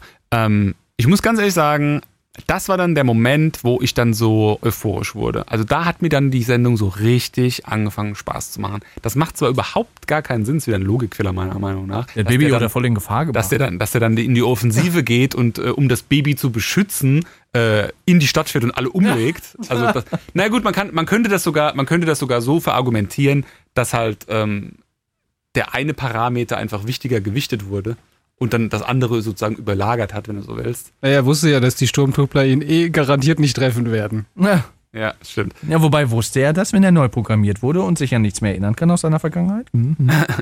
Aber das war wirklich der Moment, wo ich so richtig euphorisch wurde, wo ich gedacht habe, boah, geil, also jetzt geht's richtig ab. Und ich, also ich weiß nicht, woran es liegt. Eigentlich sieht dieser Roboter relativ trashig aus, auch ziemlich altbacken irgendwie. Aber der hat mich irgendwie, ich, der hat mich total äh, äh, euphorisiert. Ich, ich habe mich richtig gefreut, dass der da jetzt so abgeht und, und da die, die, die, die Stormtrooper aufmischt. Und auch so dieses, äh, äh, die, wie so ein Cowboy da durchreiten auf diesem Speederbike und dann bam, bam, bam, schießt er da alles weg. Ich, das, ich hab's voll gefeiert. Ja, es war schon gut anzusehen, Also, aber es war schon sehr. Was man wissen muss, ich bin ja einerseits ein Star Wars Droiden-Hasser, also ich kann mit R2D2 und C3PO so gar nichts anfangen. Ah, nee, die gehen mir Hat einfach nicht nur auf die Düse. Die gehen mir einfach nur auf die Düse. Die gehen mir auch schon in jedem, in jedem Film eigentlich auf die Düse, auch in den alten. Ähm, ich kann aber hier und da immer mal wieder einem Droiden was abgewinnen, wenn ich den äh, unterhaltsam finde. Zum Beispiel, ich krieg's, ich habe es gerade letztens wieder äh, gegoogelt, wie er hieß, äh, kommt jetzt aber nicht mehr. Äh, der, der Droide von Rogue One, dieser imperiale umprogrammierte Mhm. Droide, den fand ich großartig. Das war mit der beste Schauspieler in dem Film. Auch wieder ein umprogrammierter Droide. Mhm, mhm. Ja. Ich fand auch im Solo die, die, die, die, die Roboterfrau, die dann später ins Schiff, äh, wo, die, wo die AI sozusagen von dem Roboter ins Schiff transferierte, die fand ich auch großartig. Ähm, ich fand auch jetzt in dem, in dem äh, Rise of Skywalker diesen kleinen äh, Roboter auf einem Rad, den fand ich irgendwie auch witzig, obwohl der fast überhaupt keinen Effekt irgendwie hatte, aber der war irgendwie unterhaltsam. Der ging mir nicht so auf den Sack wie so ein C3PO oder so ein, so ein R2D2. Und genauso ging es mir hier mit diesem IG-11. Das war einfach ein Roboter, der hat mich angesprochen. Der hat einfach die richtigen Sachen gesagt und der, der war nicht so. C3PO ist immer so Police Academy-Style slapstickig. Der sagt immer nur Scheiß und, und keiner nimmt ihn ernst. Und äh, immer ist er der Depp irgendwie und er nervt immer nur und jeder will eigentlich nur abschalten, aber machen tut's nie einer und so. Und den Roboter hier, den haben die Leute gebraucht, den haben sie dann auch respektiert, der war nützlich. Der hat auch mal was Witziges gesagt, aber so, dass man es komisch fand, aber nicht irgendwie slapstickig. Das war genau mein Star Wars Roboter, wie ich ihn mir wünsche. Deine Faszination für Roboter macht mir ein bisschen Sorgen. Liegt das vielleicht daran, dass du keine Tiere magst? Was haben Roboter mit Tieren zu tun? Ja, die sind halt keine Tiere. Und Kinder. Er mag ja auch keine Kinder. Nee, du magst keine Kinder. Nee, wer mag ich, keine mag, Kinder? wow, wow, wow, wow. ich mag Kinder. Und er hat Kinder. Ja, dann sollte er Kinder mögen. Ja, eigentlich schon. Ne? Tut Aber er. er mag keine Tiere, deswegen mag er vielleicht deswegen. Er mag keine Tierkinder. Er mag keine Tierkinder. Die Wohnung, nix. Okay, wo waren wir? Äh, genau. IG-11 rasiert ja genau. die Stormtrooper. Genau, ja, und dann äh, glaube ich, dann ist dann dieses, dieses, ja genau, aber ähm, ach so, genau, dann versuchen doch äh, Mando und Cara Dune versuchen dann ja noch einen kleinen Ausbruch, äh, weil, weil sie verhindern wollen, dass da diese, diese mega Blaster Elektrokanone da irgendwie aufgebaut wird, die dann eigentlich das ganze Gebäude in Schutt und Asche legt.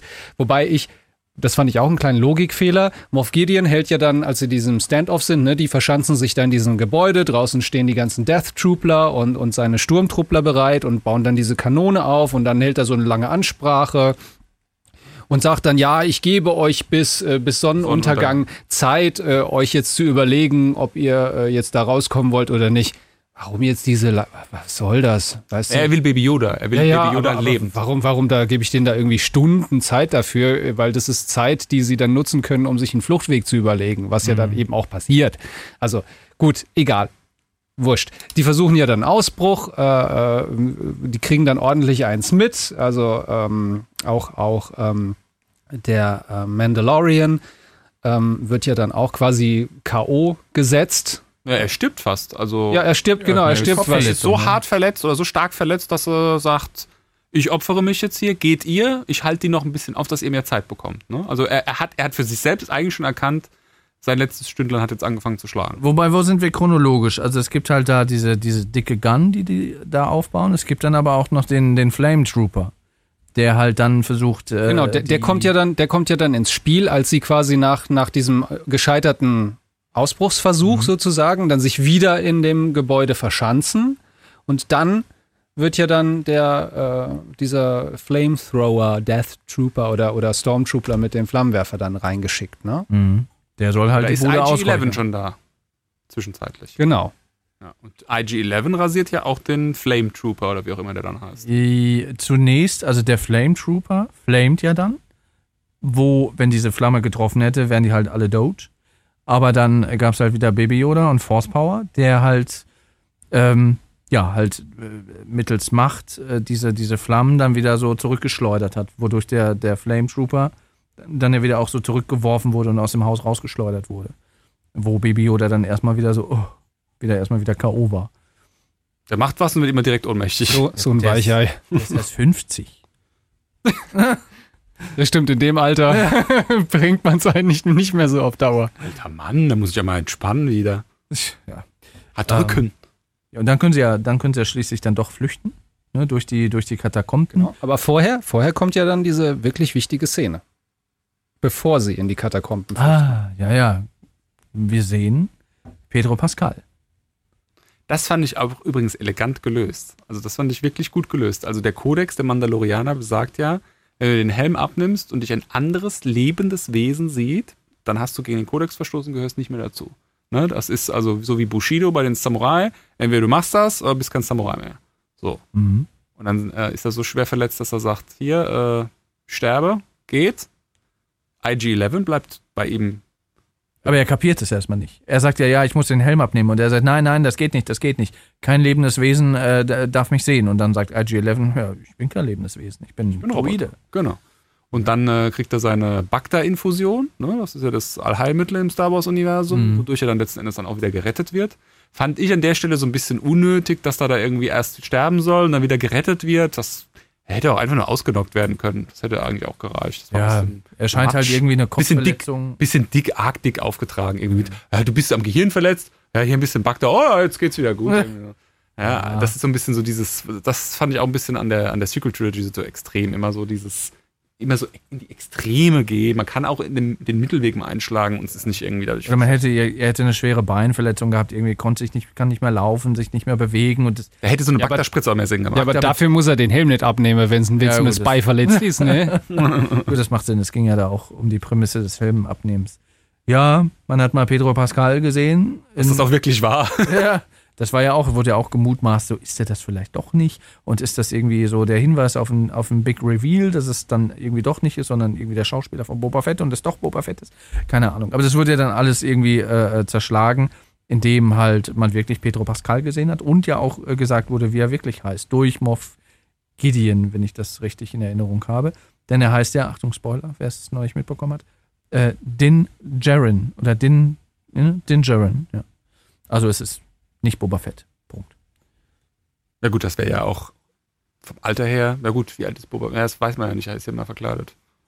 Ja, gut. ähm, Äh, Naja, da hätte ja auch irgendwann mal jemand Boba zu ihm gesagt. ja, ich habe auch immer überlegt, so zeitmäßig, wie lange liegt das zurück. Übrigens auch diese, da ich ja nicht rechnen und nicht Kopf rechnen kann, äh, habe ich halt auch überlegt, okay, Baby Yoda ist 50. Wie alt war der denn zur Zeit der Prequel-Trilogie, sagen wir mal Episode 1? Weil, ne, das muss ja dann auch. Also, Anakin war, glaube ich, so Mitte 50, 60, als er dann gestorben ist, als er dann, also zu, zu äh, Last äh, Return of the Jedi-Zeiten. Das heißt, äh, Baby Yoda muss ja jünger sein eigentlich als Anakin. Das heißt, er muss ja dann eigentlich geboren worden sein, ungefähr zur Zeit von Episode 1, richtig? Oder zwi ja, zwischen 1 und 2. Ja. Also bestimmt. Hm. Nur mal so, um das Hm. einzuordnen. Ziemlich früh. Also das ist ja eigentlich fast schon zu früh, als dass der Imperator da ein Händchen drin gehabt haben könnte. Oder er hat die DNA gesampelt. Ja, wobei, der, der, der Yoda läuft da ja ständig rum in, in, in, im, im Jedi-Tempel und so weiter. Also um an die DNA von Yoda ranzukommen, ist, glaube ich, relativ easy für einen Imperator. Ja, also die als, er noch, ja, als er noch, äh, Also, also wenn, ja, wenn, wir, Teams. wenn wir es zwischen, zwischen Episode 1 und 2 ansiedeln und zwischen 1 und 2 passiert ja der Aufbau der Klonarmee. Genau. Also das würde schon passen. Dass dann eben halt nicht nur ne, Boba Fett's Das- Papi geklont wurde, sondern da mal ein was- bisschen mit anderen Sachen experimentiert ja, wurde. das ist übrigens was, was ich nie so richtig verstanden habe. Ich finde, das ist ein bisschen unzulänglich erklärt in Episode 2, wie, wo, was, wann die genauen Zusammenhänge von dieser Klonarmee irgendwie sind. Das habe ich nie so richtig. Das wird, das wird irgendwie. ja, das war halt so, ja, wir, wir machen jetzt eine Die sind Klonarmee. jetzt halt da. Das war ja auch alles so ein bisschen im Geheim, weil der Planet war ja gar nicht auf einer Karte verzeichnet und man denkt sich, ja, warum war das jetzt geheim? Ja, anyway, also die ganze Prämisse der Pre Prequel-Trilogie, wir hatten es ja letztes Mal besprochen, das war ja schon irgendwie schlüssig. Ähm, aber ja, das wurde halt nicht, also da sind schon noch ein paar Fragezeichen. Aber gut, darum geht es ja auch nicht. Genau, so lass uns mal ähm, das Finale fix machen. Die, der IG-11 fängt dann an, mit dem Schneidbrenner das Ding freizuschneiden. Oder das hat er, in Das der- hat er schon gemacht, Das hat er schon genau. gemacht. Also die sind jetzt praktisch äh, in diesen Katakomben. Ähm, Aber sie wollen Mando noch mitnehmen, weil er halt verletzt ist. Mando und IG-11 kommen hinterher. Und dann sind sie unten in den Katakomben, in dem vorher die restlichen Mandalorianer sich versteckt hatten. Das haben wir bisher übrigens noch gar nicht erwähnt gehabt, ähm, dass es da so einen so Mandalorian-Stamm und, und so eine Schmieden und so weiter gab, unten in den Katakomben. Hm. Aber waren die, waren die geheim? Also wusste man, dass die, Die da haben sind? sich da versteckt. Die haben, das war ein Hideout von denen. Er sagt doch auch, als dann ähm, Mando von Navarro flüchtet mit Baby Yoda und Ja. ihn ähm, die, seine Kumpanen Mandalorianer unterstützen, dass sie sich jetzt einen neuen Hideout suchen sollen, weil diese Location ist ja jetzt offenbar. Ja, stimmt, ja. Ja. Nur die Schmieden, die ist ja noch Schmieden da. ist noch übrig. Die anderen sind weg. Weiß man jetzt auch nicht, ob die tot sind. Also man sieht diese Rüstungsteile auf dem Boden liegen. Aber also ich finde, das ist jetzt nicht klar gewesen, sind, haben die die jetzt alle gekillt oder ähm, Oder haben sie die abgelegt? haben sie die vielleicht abgelegt und sich, sind jetzt in, in, in, in, in, in, Versteck gegangen praktisch? Also, oder zivil unterwegs und haben irgendwie das Mandalorianische aufgegeben. aber dann hätten sie ja gegen den Kodex verstoßen, dann wären sie nicht mehr dabei. Oder ist das vielleicht nur irgendwie Restzeug, was da irgendwie rumliegt? Wird jetzt nicht so genau. Äh, ja, also es lag schon so drapiert auf einem Haufen, dass man sagen könnte, okay, das sind die Überreste der toten Mandalorianer, die wir gefunden und gekillt haben. Also Ja. das war jetzt nicht einfach so, oh, wir, ziehen, wir lassen mal irgendwie die Rüstung zurück, weil die so schwer ist, nur die Helme. Nee, die Helme waren auch dabei, ne? Ja, war, Ja. war schon alles eigentlich. Aber also ist, meiner Meinung nach ähm, muss das nicht gleichbedeutend sein mit, es gibt jetzt keine Man Mandalorianer mehr außer der Schmiedin und, ähm, und, und Mando. Nee, es gibt Weil sie reden ja auch immer von diesen Findlingen, oder äh, nicht Findlingen, von diesen Findelkindern. Und äh, das bedeutet ja auch, dass es irgendwo noch so, ich sag mal, mandalorianische Kinder in Ausbildung geben muss, so wie er das ja dann auch war. Also das, das muss ja dann irgendwo anders sein. Weil die sieht man nie und ich glaube auch nicht, dass die da unten da gewesen wären, weil dann hätte man Mhm. ihn, sag mal, oder so. Also ich gehe mal davon aus, es gibt noch andere als ihn. Es wäre auch ein bisschen langweilig, wenn die jetzt einfach so alle weg wären. Er ist der Letzte seiner Art. Ja. ja, dann, wie gesagt, die Hatz durch die Katakomben geht weiter. Dann sind sie da äh, oder gehen sie zu, zu einem unterirdischen Lavafluss. Das fand ich auch wieder schön. Da war ja so ein R2D2-Typ, Roboter, also so ein Astromech-Droide, der da so ein bisschen so verkrustet in, in, in Gestein, in erharteter oder erkalteter Lava äh, war. Das ist auch wieder genau das, was ich meine. Ne? Also immer und überall immer wieder diese kleinen Hommagen an sich selbst, sozusagen, an, an die Star Wars-Filme, an die, an die Lore, an die Technik, an, an, an irgendwelche Props aus dem, aus dem Set irgendwie. Das fand ich schon super. Der ja dann Gondolieri war.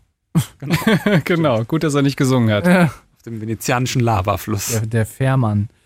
Ja, und da waren die natürlich auch in einer relativ aussichtslosen Lage, vor allem als sie dann die Tunnelöffnung dann gesehen haben und dann ja auch schon wussten, rechts und links stehen äh, äh, Trooper und äh, wenn wir Mit da seiner Predator Vision eingesetzt. ja, und dann wussten die ja auch, wenn wir da jetzt durchfahren und die konnten ja jetzt wegen der Strömung, konnten ja auch nicht wieder zurückrudern, weil ja hinter denen dann ja die auch über kurz oder lang gekommen wären, war die Situation eigentlich sehr aussichtslos und die wussten nicht, okay, was machen wir jetzt? Wie kriegen wir da jetzt irgendwie die Schäfchen ins Trockene?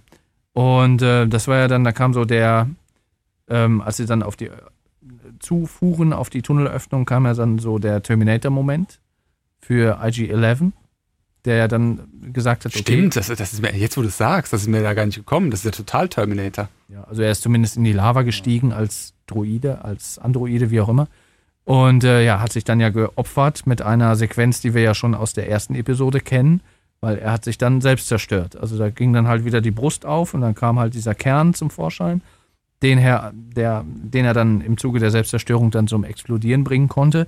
Und äh, ja, die quasi dann die Stormtrooper, die halt rechts und links da aufgelauert haben, dann halt äh, mitgerissen hat. In Star Wars Lingo heißt das Thermaldetonator.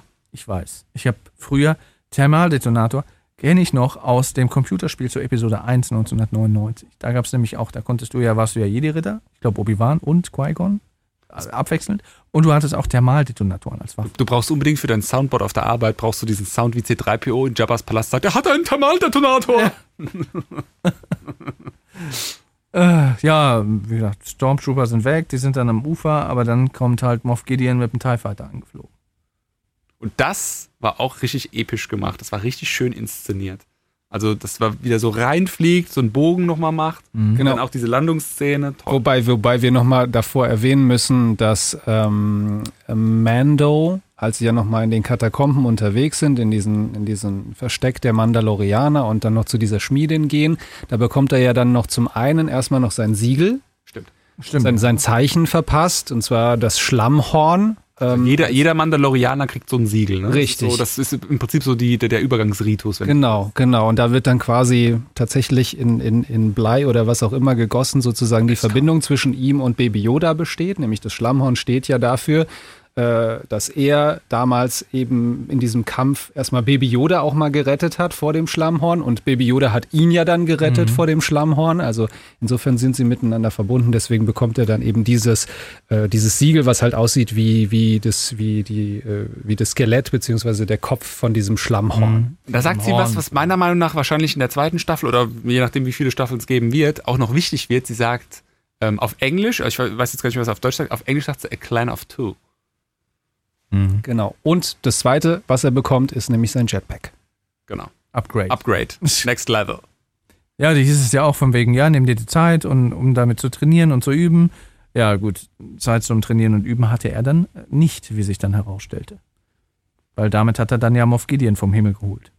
Das war auch schön gemacht. Ein bisschen äh, over the top, sehr äh, Mission Impossible-esque, ja, mit diesen, er, er, er, schlingt diesen Enterhaken, den er da immer irgendwie im Anschlag hat, irgendwie um den TIE Fighter und wird dann so, so mit, keine Ahnung, 600 Kilometern pro Stunde Ja. weggerissen oder so. Alles easy, alles gut.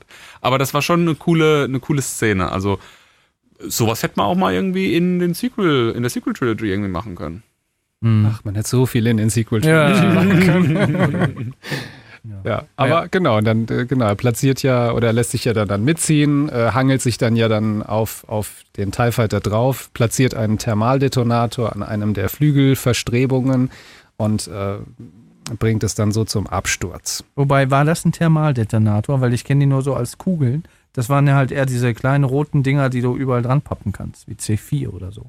Ja, ich bin Stefan Schreier und äh, ob das ein Thermal Thermaldetonator ist, entscheide immer noch ich. Ich möchte es nur mal zu bedenken geben. Du kannst nicht alles, was in die Luft fliegt, jetzt als Thermaldetonator bezeichnen. Er hat einen Thermaldetonator. Naja, es ist explodiert und es sah heiß aus, also Ja, ja. Und dann TIE Fighter abgestürzt. Äh, vorher gab es noch die Szene, wo, wo quasi, wie heißt er? Hm, Weathers äh, und seine Rolle. Äh, ich finde es gerade nicht. Auf jeden Fall, er hat ja zu Baby Yoda auch ein kleiner netter Moment, wo er gesagt hat: Hier, mach hier dein Dreifinger-Magic-Ding. Und Baby Yoda denkt, ha, und winkt ihm so zu und freut sich. Und so.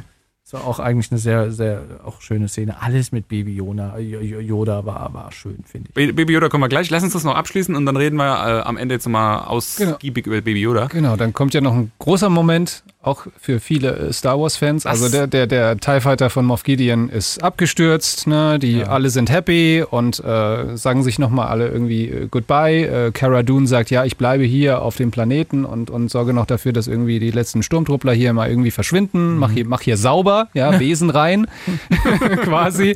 Und, ähm, und er... Ähm, geht ja dann mit Baby Yoda, dann reitet er in den Sonnenuntergang, beziehungsweise entfernt sich ja dann und dann kommt sozusagen eine, eine Vor-Post-Credit-Scene und wir sehen, wie die Javas schon fleißig und emsig dabei sind, den abgestützten TIE Fighter auseinanderzunehmen. Und ja, plötzlich schneidet sich dann halt durch die Außenhülle Moff Gideon raus mit dem Mhm. Darksaber, Eine Art Lichtschwert. einem schwarzen Lichtschwert. Ich habe erst überlegt, ist das so ein, gibt es ja auch im Star Wars Lore, so ein Vibro-Schwert? Aber es ist halt tatsächlich ein schwarzes, also ein Lichtschwert in schwarz. Und es ist das. Also es gibt meines Erachtens ja nur eines. Hm. Äh, und zwar, äh, und da zeigt sich dann auch so die, also dass, dass wir es hier mit einem Antagonisten zu tun haben, mit dem Mando auch noch ein ordentliches Hühnchen zu rupfen hat. Ähm, zum einen eben dieses Dark, Dark Saber wird ja gesagt, dass es in der, in der Legende der Mandalorianer, es wurde ja von, von ihnen geschmiedet, von dem, von dem Oberhaupt, es wurde dann durch über Generationen weitergereicht, dann wurde es mal im, im Krieg gegen die Jedi äh, ihnen weggenommen, dann haben sie es wieder aus dem Jedi-Tempel dann gestohlen und dann in, in Rebels oder was, ich glaube in Rebels, da kommt es sehr oft vor. Es landet auch mal in den Händen von Darth Maul, aber im Endeffekt landet es dann bei den Mandalorianern selber wieder. Ist, ist das ursprünglich nicht sogar von einem Mandalorianer, Exakt. der Jedi äh, war oder wurde oder so? Genau, genau, genau. Und äh, das ist sozusagen die Geschichte dahinter. Und äh, was ja dann auch angedeutet wird in, in, in dieser Serie ist, dass es ja auf dem Planeten Mandalore kam es zu einer, einer Großen Säuberung. zu einer großen Säuberung. Und ähm, jetzt dadurch, dass Moff Gideon dieses Schwert hat, impliziert es natürlich, dass er dabei war. Dass er auch diese, diese große Säuberung vielleicht Angeführt hat. angeführt hat, durchgeführt hat und ähm, ja, das so, das äh, Die macht Trophäe sozusagen. Genau, Ja, genau. Also das ist schon ordentliches Foreshadowing auf das, was uns noch in den nächsten Staffeln, äh, also zumindest in der nächsten Staffel erwarten kann, dass das noch kommt etwas auf- weiter, also- weiter ausgeführt Ich glaube, der zweite ist 100% safe. Ich, ich persönlich würde behaupten, dritte und vierte auch.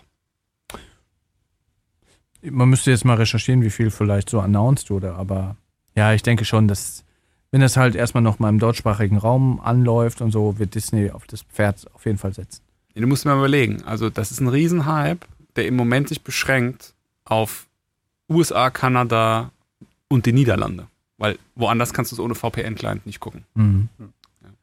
Und ähm, Netflix rühmt sich damit, die haben Google Trends äh, benutzt, um das äh, zu recherchieren, dass The Witcher erfolgreicher war als The Mandalorian, aber The Witcher ist halt auf Netflix schon überall abrufbar in allen Ländern und The Mandalorian beschränkt sich halt auf Amerika und, und die Niederlande. Also äh, wenn jetzt Disney Plus mal den, den, den fetten Rollout macht, kriegt das ja auch nochmal einen ordentlichen Boost. Und äh, das Pricing von Disney Plus ist sehr kompetitiv gegenüber von Disney. Ja, also ich denke schon, dass da einige dann auch mal sagen, hier, das mache ich jetzt mal eine Weile und dann Mhm. gucken die sich das natürlich auch an, weil das ist halt prominent gleich mal das Erste, was sie dann oben in ihrer Startseite oben teasern. Also auch wenn du, wenn du, so funktioniert es ja bei Netflix letzten Endes auch, äh, du guckst die Sachen, die dir angeboten werden, wenn du nicht mehr weißt, was du gucken sollst. Und das ist dann halt immer das, was ganz vorne irgendwie ist, und was dich anspricht. Mhm. So, so ist, das ist übrigens auch ein Riesenproblem von Netflix, wie ich finde. Äh, so sind teilweise schon bei mir Serien so weiter hinten unter ferner Liefen verschollen, die ich eigentlich gucken wollte, weil irgendwelches anderes Zeug vorne gefeatured wurde und alles andere verdrängt hat. Ähm, ich bin fest davon überzeugt, dass Es das. gibt auch eine Suchfunktion bei Netflix. Das weißt du was schon. du nicht sagst. was du nicht sagst. Was? Ja, aber so ging es mir zum Beispiel mit The OA. Du erinnerst dich, äh, da habe ich das OA, die neue Staffel draußen ist, habe ich erst Mhm. Wochen später mitbekommen und habe mich geärgert, weil da, auf die habe ich total gewartet und mich mega gefreut. Und dann gab es die schon länger und ich habe sie einfach nicht mitbekommen. Und wie gut kann dann so ein äh, Netflix-Algorithmus sein, wenn er mir eine Serie, von der 100% safe ist, dass ich geil finde, nicht nach oben holt? Das ist meiner Meinung nach auch der, einer der Gründe, warum teilweise auf Netflix gute Serien nicht fortgesetzt werden. Weil die es von ihrem Algorithmus her teilweise verkacken. Die bringen zu viel Zeug raus, zu viel mittelmäßiges Zeug, was dann nach vorne buxiert wird. Und die guten Sachen hätten vielleicht mehr Viewer, wenn sie besser prominenter platziert würden. Vielleicht ist auch dein, ähm, ist das bei dir auch ein bisschen verwässert, weil du ja mit deiner Frau Netflix guckst. Und mit den Kindern.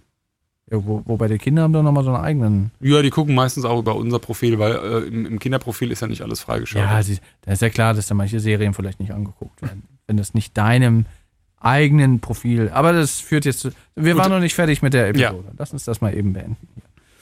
Ähm, ja, er steigt aus mit dem Schwert und man denkt sich, wow. Und die, die es nicht wissen, ne, die die Hintergrundgeschichte dann äh, von dem Schwert nicht kennen, denken dann auch so, wow, was ist das denn? Also ist halt schon so ein, so ein Mindblow-Effekt. ja, das war schon gut. Das war, das war gut gemacht. Ne, Man weiß, der Antagonist ist noch nicht tot und da kann es halt noch weitergehen. Und das, wie gesagt, Und wahrscheinlich. dann auch. endet es mit der Szene im, in der Razor Crest dann auch wieder. Das ist dann wieder so der, der, der, der, der, der, die Brücke dann zu, diesem, zu dieser Szene, von der du vorhin gesprochen hast, mit Baby Yoda. Er gibt ihm dann, er schraubt dann dieses Kügelchen, mit dem Baby Yoda immer mal wieder spielen wollte, schraubt er dann ab und gibt ihm das dann tatsächlich als Spielzeug und sagt hier.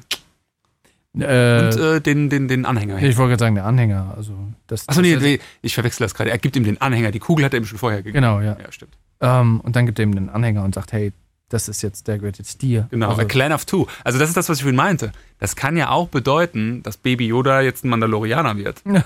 Das wäre halt mega geil, ne? Also kein Jedi, sondern halt eine Kampfmaschine mit Force-Kräften, aber halt Mandalorian-Style. ich habe auch schon Memes gesehen mit, mit, mit so einem Mandalorian-Helm, wo dann die Ohren rausgucken und so. ja, stimmt. Also ganz so überspitzen werden es wahrscheinlich nicht. Vor Baby allem- Yoda-Memes sind eh großartig. Ich liebe dieses Meme, wo Baby Yoda auf den Schalter drückt und dann kommt immer Musik im Autoradio. Das ist großartig. Und, dann so, mm. und dann, ja, ja, also man kann es, man muss es sich, man muss es gesehen haben.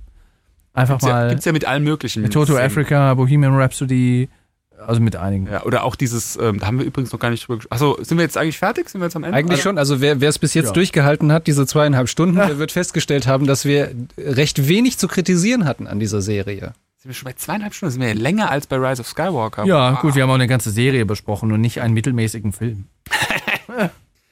Snap. Ähm, dann lasst uns doch jetzt mal über Baby Yoda reden. Ein Thema, Ja. was ich mir jetzt schon seit zweieinhalb Stunden verdrücke, ist, Das Merch. nein, die Szene, in der er Cara Dune force choked. Oh ja. Was zur erwähnt. fucking Hölle hat die zu bedeuten? Force Choking haben wir in neun Star Wars Filmen immer nur ausschließlich von Darkseid Force Usern gesehen. Nein. Äh, Was? Ja, ich habe gerade auch überlegt. Entweder gab es eine Szene von Luke, Anakin macht das, aber da ist die, er schon die Darth Vader. ich, gel- äh, äh, nicht genommen wurde. Also eine- Doch. Also in, in ja, Episode 6 schon, Return of the Jedi, als, äh, als Luke dann äh, Jabba's. Palast kommt, dann kommen doch diese, diese Schweinchen, Ah, Schweinchen ja, auf ihn dann zu, diese Schweinchenwaffen, äh, Wach, Wachen, die aussehen wie riesige Schweine, grüne Schweine. Und äh, er läuft ja dann an ihnen vorbei, wedelt mit der Hand und die äh, kriegen dann halt, äh, werden dann halt erwürgt. Ja. Ja, stimmt, stimmt, stimmt. Ja, aber Force chokte die wirklich? Ja, die, ja die, die greifen sich ja dann noch an die Kehle und, und ja, ja. Also es ist Okay. halt nicht so die klassische Handbewegung. Ne, es ist halt dieses, also es macht Ja, halt macht, er nicht, macht er nicht mehr so ein Wedel mit der Hand und dann gehen die so Er, zurück? er macht's halt eleganter. ja. also er macht es nicht so super dominant und. das wäre halt dann Also- wirklich so, wo man sagen könnte, oh, ist der evil, Aber sondern Baby Yoda macht das schon sehr Darth Vader-esk, finde ich. Also er nimmt die Hand hoch und sie kriegt auch überhaupt gar keine Luft und ist auch panisch. Sie wird richtig panisch. Wobei, äh, Baby Yoda hat es ja gemacht, weil die hatten ja Armdrücken gemacht. Und es war halt, irgendwie muss Baby Yoda gedacht haben, die, entweder hat er es gemacht, weil er, weil er wusste oder weil er gesehen hat, okay, sie gewinnt. Und er will quasi nicht, dass, dass äh, sein Master verliert. Oder er hat irgendwie interpretiert, äh, Das ist ein Angriff. Das ist ein Angriff, Das ist ein, so. Kampf. Also die kämpfen. Und, Armdrücken ist ja ein Kampf. Das ist ein Kampf. So ein Ring, Arm-Ring-Kampf. Ja. Mhm. Das kann er ja als Kind dann halt nicht richtig interpretieren. Denkt, oh, mein Vater oder Ziehvater wird angegriffen, da muss ich jetzt mal hier intervenieren. Aber die Frage, die ich mir stelle, was bedeutet das, dass er das eingesetzt hat? Bedeutet das, dass er, und das finde ich jetzt, kommen wir in interessant, also für mich zumindest interessantes Territorium, bedeutet das, dass er ein, äh, äh, ein, ein, ein Force-User, also helle Seite der Macht Force-User ist? Bedeutet das, dass er ein äh, Dark Side of the Force-User ist? Oder bedeutet das vielleicht, da wird es für mich richtig interessant, weil das ist genau das, was wir gesagt haben, was in der Sequel Trilogy fehlt. Wird er vielleicht so ein grauer Jedi, indem er gar kein Jedi wird, sondern halt ein die Macht benutzender Mandalorianer, der auch mal jemanden Force choken kann, ohne dass er dann gleich irgendwie der bösen Seite verfällt oder sowas. Das finde ich halt, wenn man das mal so ein bisschen weiter so exploriert, dieses Thema, mega. Also da, da geht's richtig, da ist jetzt richtig, da kann man jetzt so richtig Fleisch auf den Knochen Ich bringen. glaube, die Antwort ist gar nicht so kompliziert, finde ich, weil Baby Yoda ist ein Baby, 50 Jahre hin oder her. Der wurde halt wahrscheinlich oder offensichtlich noch nicht unterwiesen in der Macht. Weder auf der einen noch auch auf nicht der anderen unterwiesen Seite. werden. Von wem? Es gibt ja niemanden mehr. Ja, ja, Luke hat ihm wohl, ist ihm wohl nie begegnet, weil das wüssten wir. Deswegen gibt es für ihn halt einfach kein Schwarz oder Weiß. Also er hat halt diese Fähigkeiten und denkt so, okay, das ist gerade ein Krampf, äh, Kampf, ich kann die ausschalten, indem ich die Force choke. Das habe ich in meinem Skillset, also mache ich das jetzt. Und er ist sich dessen gar nicht bewusst, ob das ist gut oder böse ist. Deswegen glaube ich schon, dass es auch nicht, also er ist sich, glaube ich, auch nicht bewusst, dass es grau ist. Er bedient sich, glaube ich, einfach auf, auf seinem Skillset, weil er das nicht einordnen kann. Was ist helle Seite, was ist dunkle Seite. Der macht das, was er kann und macht sich da keine Gedanken drüber, weil er halt auch ein Baby ist und nicht unterwiesen wurde. Ja, aber also, wenn er zu viel dunkle Seite der Macht benutzt, dann heißt das ja irgendwann auch, dass er äh, gespoilt ist, dass er dann Böser wird, ne? Weil du kannst dich ja dann irgendwann nicht mehr zurückhalten. Das ist ja letzten Endes das Problem von allen äh, dunkle Seite der Macht-Nutzern. Sie verfallen der dunklen Seite, das sagt ja Yoda auch, man verfällt ihr dann irgendwann und dann kannst du nicht mehr zurück. So wie in so einem Junkie. Wenn du irgendwie ein paar Mal die Nadel dran gemacht hast, dann brauchst du halt Hilfe. Ja, aber ich, ich glaube, er ist noch nicht in dem Alter, um das, um sich diese Gedanken zu machen. So, oh, ich bin ja voll mächtig. Ja, gut, das nutze ich jetzt für die. Ja, aber Yoda sagt, Yoda sagt ähm, der, dunkle Seite, der Weg zur dunklen Seite der Macht ist äh, Angst. Und die, die ergreift Besitz von dir. Und das äh, geht ja relativ schnell. Naja, zu, zumindest mal, zumindest mal, wenn wir es jetzt nicht, nicht ganz auf diese, auf diese, diese, diese Meta-Meta-Ebene äh, äh, legen wollen, impliziert es zumindest oder macht es zumindest es auf, dass man sagen kann, okay, also Baby Yoda ist jetzt nicht dieser, dieser Deus Ex Machina, der immer alles zum Guten wenden kann, sondern er ist halt einfach, wie du schon sagtest, es ist halt ein Baby mit einer unglaublichen Macht und mit großer Macht kommt auch große Verantwortung und nicht und dass er dass, dass man quasi schon auf ihn aufpassen muss und er eigentlich so eine so eine kleine geladene Waffe ist und man Ja. nicht unbedingt immer weiß, in welche Richtung diese Waffe schießt. Ja, genau, ja. Da kannst du gibt auch einfach nicht einordnen. Das ja. gibt auch ziemlich viel Stoff her für eine, für eine weitere oder mehrere weitere Staffeln auch. Ne? Vielleicht kommt auch irgendwann mal ein Moment, wo er halt wirklich jemanden umbringt, ohne, ne, und, und irgendwie Mando total fassungslos ist. Also, dass das wirklich auf die Spitze getrieben wird. Blitze, Ähm, Forceblitze. Ja, ich glaube, so, so weit würden sie, glaube ich, nicht gehen. Das würde mich schon sehr überraschen. Dann kommen wieder die ganzen Fantheorien mit, mit Palpatine. Ähm, aber ja, ich glaube, das ist, da kann man, das bietet halt sehr viel Potenzial für Überraschungen. Genau. Palpatine hat mit allen möglichen Rassen Kinder gezeugt. Forcebesamung kann er ja. Ja, um Gottes Willen. Ähm, ja. Noch eine Sache, die, die mir auch noch in, im Magen liegt, was eigentlich nichts mit der Serie zu tun hat, aber ich denke mir so, wie unfassbar, wie un, unfassbar dumm ist es von Disney, die sonst immer aus allem, aus allem, alle möglichen Merchandise-Artikel machen, Stichwort Porks. Ja, wieso machen die nicht aus dem, aus dem cutesten Wesen im Star Wars-Universum irgendwas? Eine Plüschpuppe, eine Figur, alles Mögliche. Das, das wird doch gekauft werden ohne Ende. Stattdessen gibt's nichts, außer ein Replika irgendwie aus China, das voll mit irgendwie Nee, noch geiler. Ist. Noch geiler. Ich habe gerade gestern gelesen, dass Disney jetzt in äh, Amerika diese Etsy-Shops, ne, das sind so diese, wo du als, äh, als jemand, der selbst irgendwelche Dinge herstellt, Gibt's ne, in Deutschland auch. einen Shop äh, eröffnen kannst und verkaufen kannst, Ist das mittlerweile in Deutschland Ich auch? glaube in Frankfurt und Düsseldorf, sagt Ist das nicht, was das ist- Rocket Internet irgendwie nachgemacht hat unter da, Davanda oder sowas? Äh, doch weiß so ein nicht genau. Also die, die, die Daisy, unsere Kollegin, hat mir das erzählt, dass es das gäbe, weil ich nämlich auch gesagt habe, ach, wie gern hätte ich so ein Baby-Yoda, mit dem ich abends im Arm einschlafen kann. Na, jedenfalls verklagt Disney die ganzen Etsy-Shop-Betreiber, die selbstgemachte oder teilweise halt auch aus äh, China importierte Baby Yoda Plüschpuppen verticken. Also das ist auch mal, ist was so kolossal falsch gelaufen. Oder die rollen es aus, wenn die den Rest von Disney Plus aus. Wobei, das kann ich mir nicht vorstellen. Ja gut, das, irgendwann Also- kommt die Plüschpuppe von Disney, Ja. aber dann ist es halt viel, viel, viel zu spät. Also da hätten die direkt, könnten, hätten die da, hätte das einen Impact gehabt ohne Ende. Das Weihnachtsgeschäft hätte gut ausgesehen. Och, aber hallo. Stattdessen haben die halt damals hier, Episode 8, haben die Borgs auf den Markt gebracht, die keiner wollte. Ja, und das, und das andere Spielzeug von äh, Episode 9, das liegt einfach in den Regalen von Toys R Us und vergammelt, weißt du? Also das ist halt Es gibt ja wirklich. noch andere Spielläden wie Fedes zum Beispiel. Ja, genau. Und Idee und Spiel.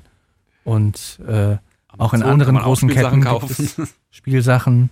Ja, wir danken achtet da immer sehr drauf, dass wir nicht so viele Marken nennen. Sonst ist es Werbung. Ja, ist es in dem Fall nicht. Unbezahlte Werbung. Hashtag, Hashtag. Nein, es ist keine unbezahlte Werbung. Das ist nämlich alles Schrott. Äh, äh, ja, also, genau.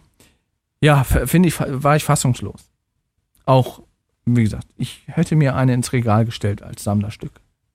Ja, toll. Also ich, ich finde auch den, äh, den, den Mantel oder was das ist, den Dress, den er da anhat, der Baby Yoda, der sieht auch einfach cool aus. Also der, Ja, so der, so der, der, der, der, der echte Yoda, der ist ja immer äh, im Sumpf in so Lumpen rumgelaufen und auch, ich glaube, als, als Jedi hat er auch immer nur so ein einfaches Gewand, so ein Mönchsgewand im Prinzip angehabt, ne?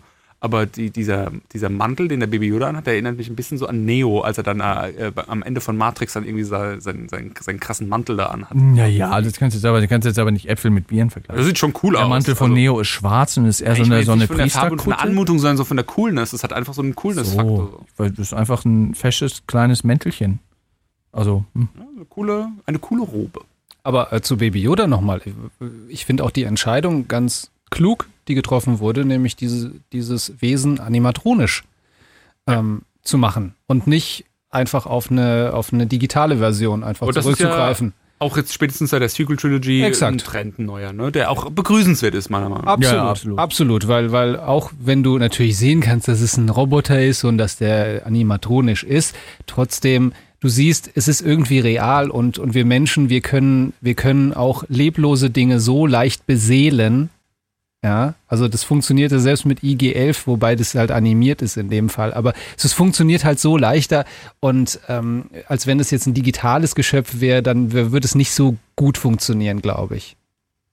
Und er sieht halt wirklich cute aus. Also Ja, wie so eine. Mischung aus, ich finde so ein bisschen was, er hat ein bisschen was von einem Monchichi, er hat eine, eine Mischung und, und ist halt so eine, so eine Kreuzung aus, aus Gizmo, mhm. bevor er sich verwandelt und einem Gremlin, wie es danach ausschaut. Ja. Ne, wenn du das so ineinander blendest, dann kommt so der raus. Und dann kriegt er noch so diese Pausbecken von einem, von einem Monchichi und fertig ist, äh, ja.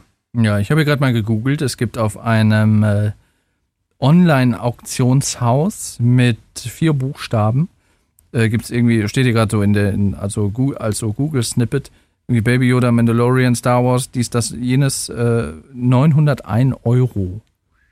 Also da wird, glaube ich, auch, gerade weil es keinen offiziellen Merch gibt, auch viel Schindluder damit getrieben. Äh, aber ich bin, äh, ich bin gerade, erzähl ruhig weiter, auf der Suche nach der Verifizierung, dass die Puppe wirklich 5 Millionen Dollar gekostet hat. Das kommt mir ein bisschen, kommt mir ein bisschen. Das kann ich mir nicht vorstellen, dass vielleicht, also vielleicht, also es gibt auch sicherlich, es gibt sicherlich mehrere Puppen, die in dieser, äh, die angefertigt wurden für diese Serie. Aber das, das eine 5 Millionen, das ist, glaube ich, zu viel. ja, das kommt mir auch ein bisschen viel vor. Oh, ich sehe es hier gerade in einem Artikel, ohne den jetzt komplett gelesen zu haben, auf einem äh, Technikportal ein Artikel von einer gewissen Melia Diekman, also Melia, nee, das ist ein deutscher Artikel, Melia Diekman, äh, wo ja auch steht, 5 Millionen Dollar Puppe als Punching Ball. Also das scheint wohl, entweder ist es eine, eine, eine Urban, Urban Legend, die, wo irgendwann gesagt wird, so, nein, hat nur 500.000 Dollar gekostet oder 5.000, ja gut, das wäre zu wenig. Vielleicht hat Aber- 500.000 gekostet, die haben 10 Stück. Kann ja auch sein. Ja, dafür müsste ich mir das jetzt mal im Detail durchlesen, aber so ganz an den Haaren herbeigezogen, dass ich mir jetzt irgendwie zwei Nullen hinzugedichtet habe, war es anscheinend nicht. So. Ach ja, und Kindchenschema. Große Augen, kleine Nase, große Ohren, kaum Haare auf dem Kopf. Ja, also ich glaube, mit Baby Yoda werden wir in der Zukunft noch ziemlich viel Spaß haben. Ich bin mal gespannt, wie sie es auflösen, weil es muss ja ein Endgame für Yoda, Baby Yoda geben, weil wir haben ihn nicht gesehen in der Sequel Trilogy. Also entweder ist er in irgendwelchen weiten Fernen mit Mando irgendwie ganz. Das ist übrigens auch eine, vielleicht ist das sogar die Auflösung. Ähm, das wäre eine, das wäre eine schöne Auflösung meiner Meinung nach. Es soll ja drei neue Filme geben von Ryan Johnson. Wenn es die denn, wenn es die denn noch geben soll. Was? Nee, Gott die sind abgesagt. Sind die jetzt definitiv Ja, abgesagt? ja, ist es. Ist es jetzt? Amen. ist es endlich so? Nichtsdestotrotz wird es drei Filme geben, ob die jetzt Kevin Feige macht oder irgendwer anders oder die Game of Thrones Macher, äh, Benioff und Weiss waren ja auch mal im Gespräch. Also es wird, Die, die sind auch raus. ja, das, das weiß ich, das weiß ich, aber also dass, dass es dann noch weitere Trilogien Ja. geben soll, das steht fest, egal wer sie jetzt macht. Und ich glaube, man darf auch äh, sagen, das war zumindest das, was Johnson damals gesagt hat, sie spielen irgendwo im Universum eine, Ecke, die man noch nicht kennt. Also ist auch so wie The Mandalorian ja auch ein, ein Reboot vom, vom Setting her. Also du hast neue Figuren, neues, neue Locations. Vielleicht verschlägt ja Mando und Baby Yoda dann dahin und die spielen da dann auch eine Rolle. Das könnte ich mir vorstellen. Es wäre auch irgendwie ein nicer Move, ja. Also Das ist ja das, was, da sind wir wieder bei der. und das wäre auch was, was für Disney nachvollziehbar ist, weil das ist jetzt eine Cash Cow. Die haben jetzt gewittert, okay, wir haben was gefunden, was funktioniert. Also so wie ich Disney kenne, wird die Kuh jetzt gemolken, bis keine Milch mehr rauskommt. Absolut. Ja. Ja. und du siehst es auch daran, dass, dass diese Serie weitaus erfolgreicher ist äh, über, in, in der Star Wars Fankultur an sich, weil was wird eigentlich die ganze Zeit da weitergetragen? Es ist der Spruch, das ist der Weg und es sind die Memes und die Bilder von Baby Yoda. Das ist das, was geblieben ist eigentlich von, ich sag mal, 2019, 2020. Das ist Ja. mehr als von der Sequel Trilogy gegeben genau das ist mein Punkt. Ja, Sequel Trilogy, what? War da was? Nee, keine Da- da Ahnung. gibt's- ich ich, ich kenne nur Baby Yoda. Da gibt es eigentlich nur Memes, die sich über Rays Macht lustig machen. Und die müssen ja wirklich aus den Fehlern gelernt haben und die wissen ja im eigenen Hause, wie es geht. Stichwort Marvel. Und da ist ja auch Serien- und Filmuniversum ja auch miteinander verzahnt. Deswegen kann ich mir nicht vorstellen, dass, dass die es da dann auf einmal sein lassen. Vor allem nach diesem Debakel. Also. Wobei ich mir, wie gesagt, auch wünschen würde, da sind wir so ein bisschen wieder bei, bei Star Wars Filmen, dass, ich, dass es halt in Richtung Old Republic geht. Und es, also es gibt Gerüchte. ja danach aus, es ja. gibt Gerüchte. Fände ich auch cool. Also das wäre was, was mich auch einfach interessiert. Das wäre einfach eine, eine Epoche von Star Wars, über die noch nie irgendwie was gemacht wurde, von der man weiß, dass es die gibt, über die auch immer mal wieder irgendwie was gesagt wird. Aber ähm, Ja, wie es aussieht, hast du nicht äh, Knights of the Old Republic und äh, The Old Republic gespielt. Die, ja, das ist ja ein Computerspiel. RPGs. Ich meine jetzt rein, was jetzt vom Film- und Serienmaterial. Ja. Ja, ja, aber daher kennt man ja auch so ein bisschen Backstory mit dieser ganzen Darth Revan-Geschichte und so. Also, Das kommt ja Stefan, daher. wie du vielleicht weißt, weil ich dir das ein oder andere Mal auf der äh, Arbeit als Kassette ins Ohr gedrückt habe, habe ich ja als Kind sehr, sehr viele Star Wars Comics gesammelt. Und da war auch der ein oder andere dabei, der in der alten Republik gespielt hat. Ach, und sind die auch heute noch kanonisch? Nein.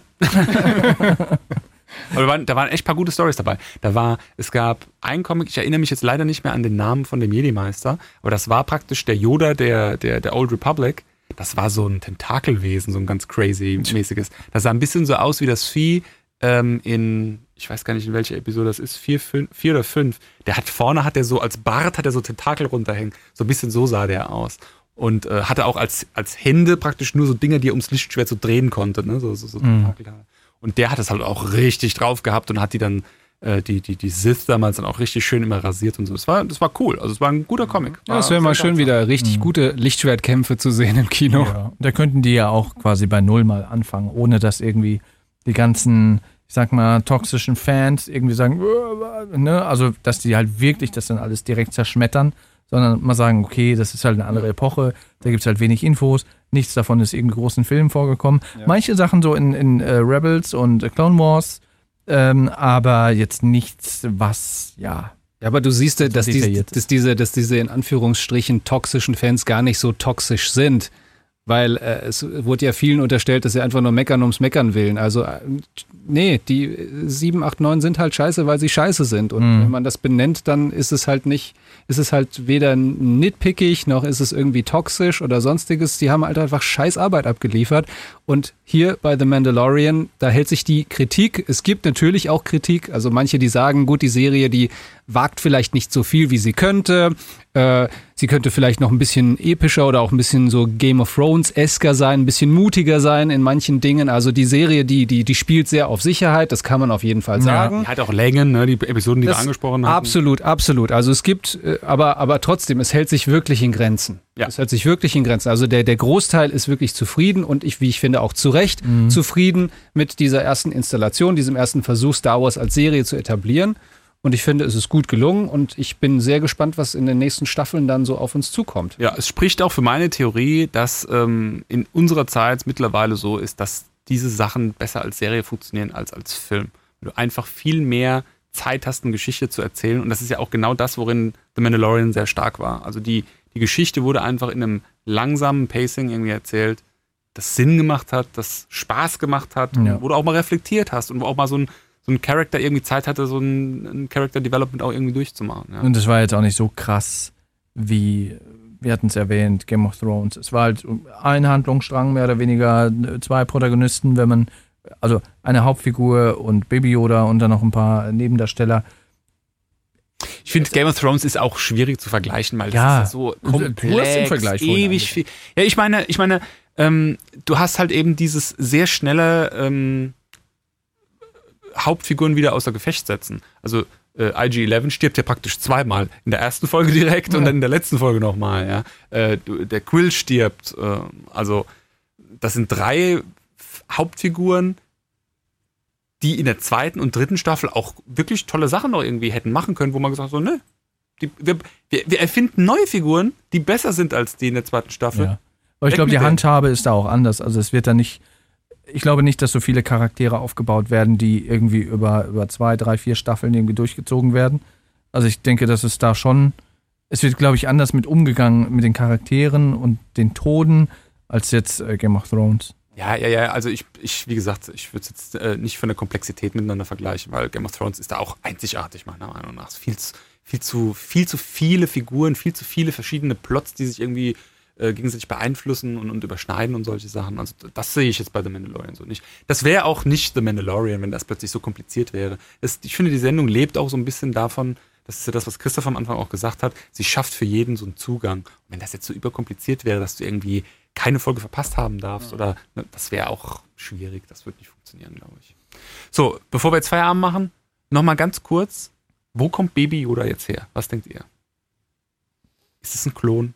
Ist es, ein, ist es einfach ein Wesen dieser Rasse, was irgendwo gefunden wurde? Also die Anzeichen, ein dass es ein Klon sein könnte, auch wenn man jetzt mal so wie wir vorhin zurückrechnet, dass Baby Yoda irgendwo zwischen 1 und 2 geboren sein könnte. Äh, oder wahrscheinlich dann auch müsste, wenn man wirklich, ne, ist ja 50, ist ja, ist ja, äh, es ist ja so, es ist schon, oder nicht unwahrscheinlich, dass das ein Klon ist. Aber was, also wenn ihn jemand geklont hätte und er jetzt in, in, in der Obhut der Imperialen ist, impliziert das ja ein Stückchen weit, dass das an, von auch äh, dem Imperator, also damals war es ja dann noch kein Imperium, aber von Imperator oder irgendwelchen Imperialen vollzogen wurde.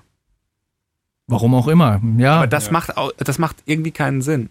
Das wäre so, wie wenn im Zweiten Weltkrieg die Amis äh, Hitler geklont hätten, um ihn dann irgendwie für ihre eigene Armee kämpfen zu lassen? Oder warum sollte das jemand tun?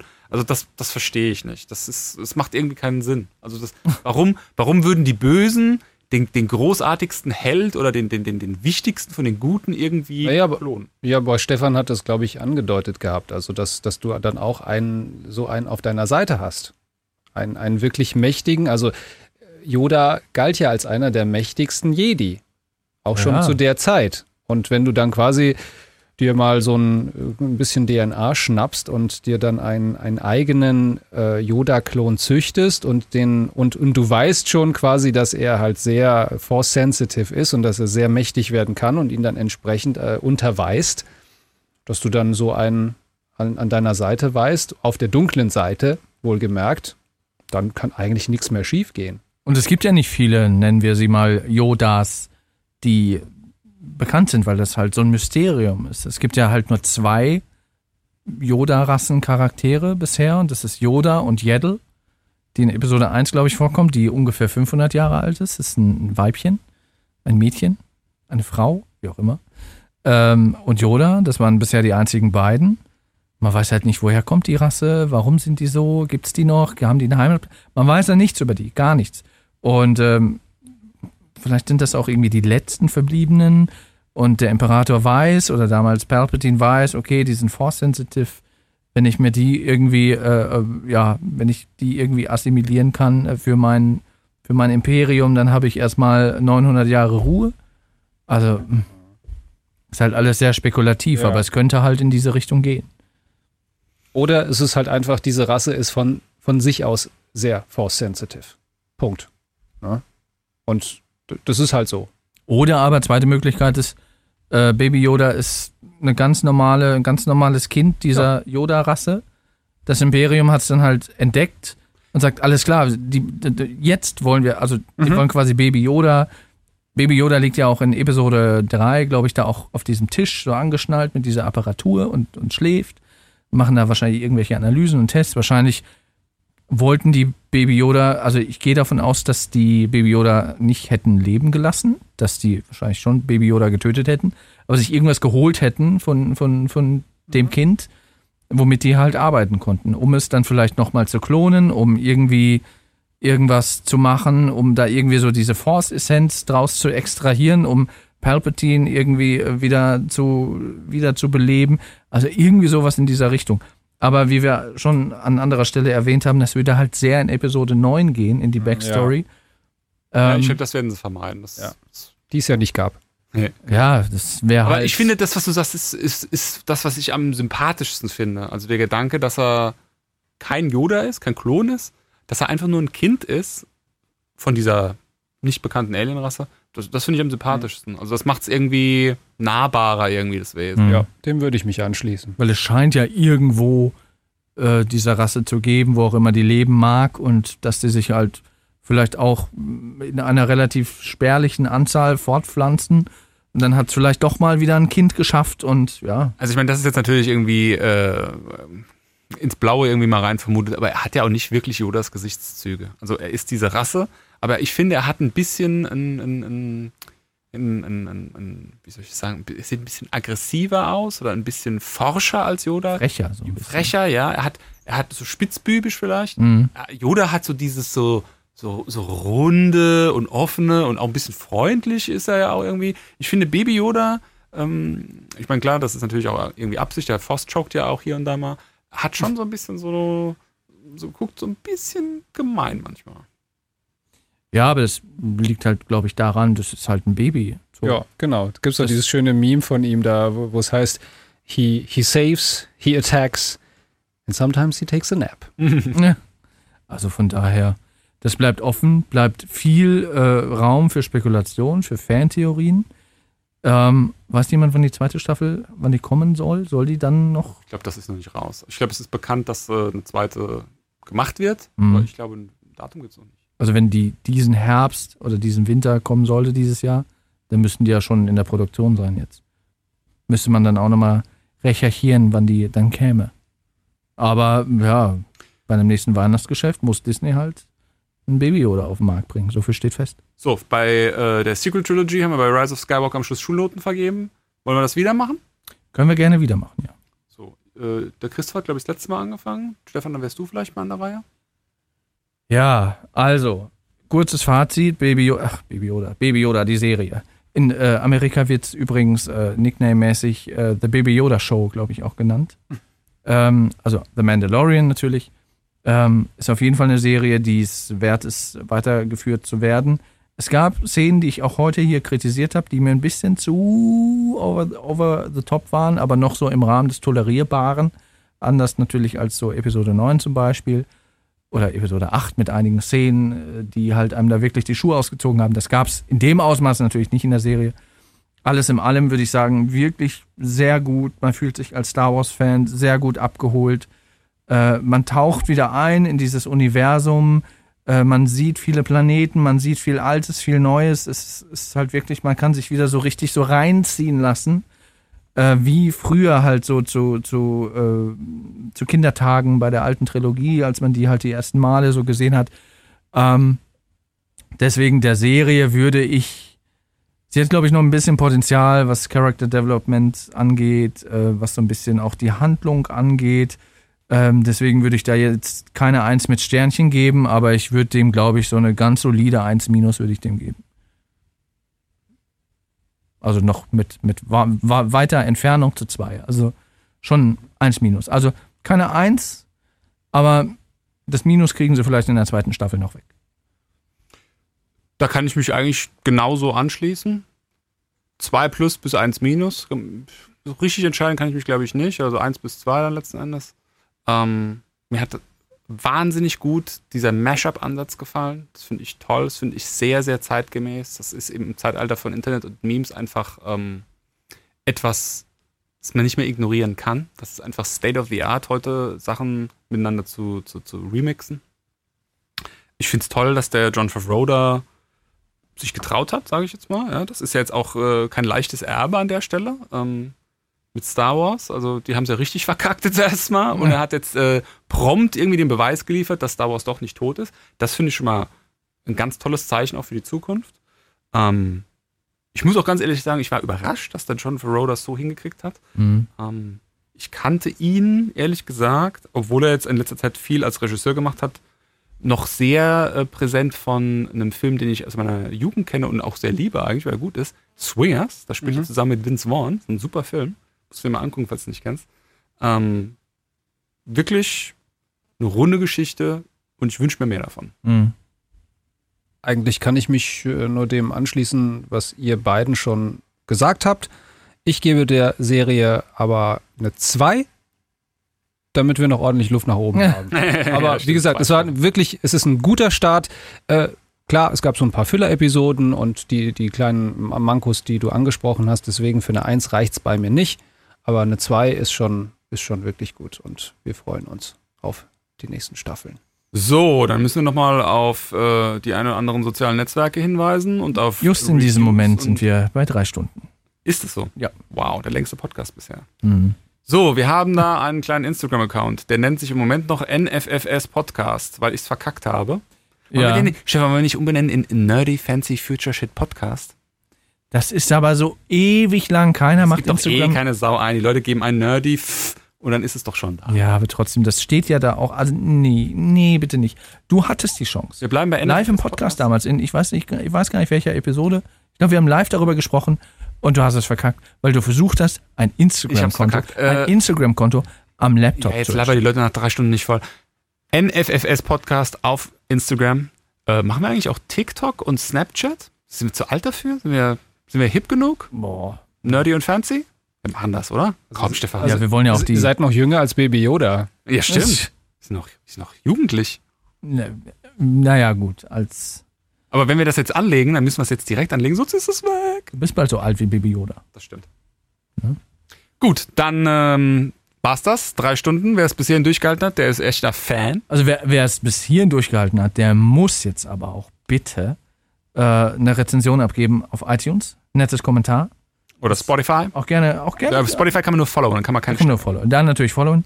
Äh, iTunes Rezension hilft uns natürlich weiter. Ja. Auch, ich habe ich hab mir, hab mir was Nettes überlegt für die Rezension, Stefan. Das muss Ja. ich jetzt noch loswerden an der Stelle. Das habe ich letztens auf YouTube gesehen, ich fand das total witzig. Da haben die gesagt, man soll in die Kommentare das Lieblings-Wu-Tang-Mitglied reinschreiben.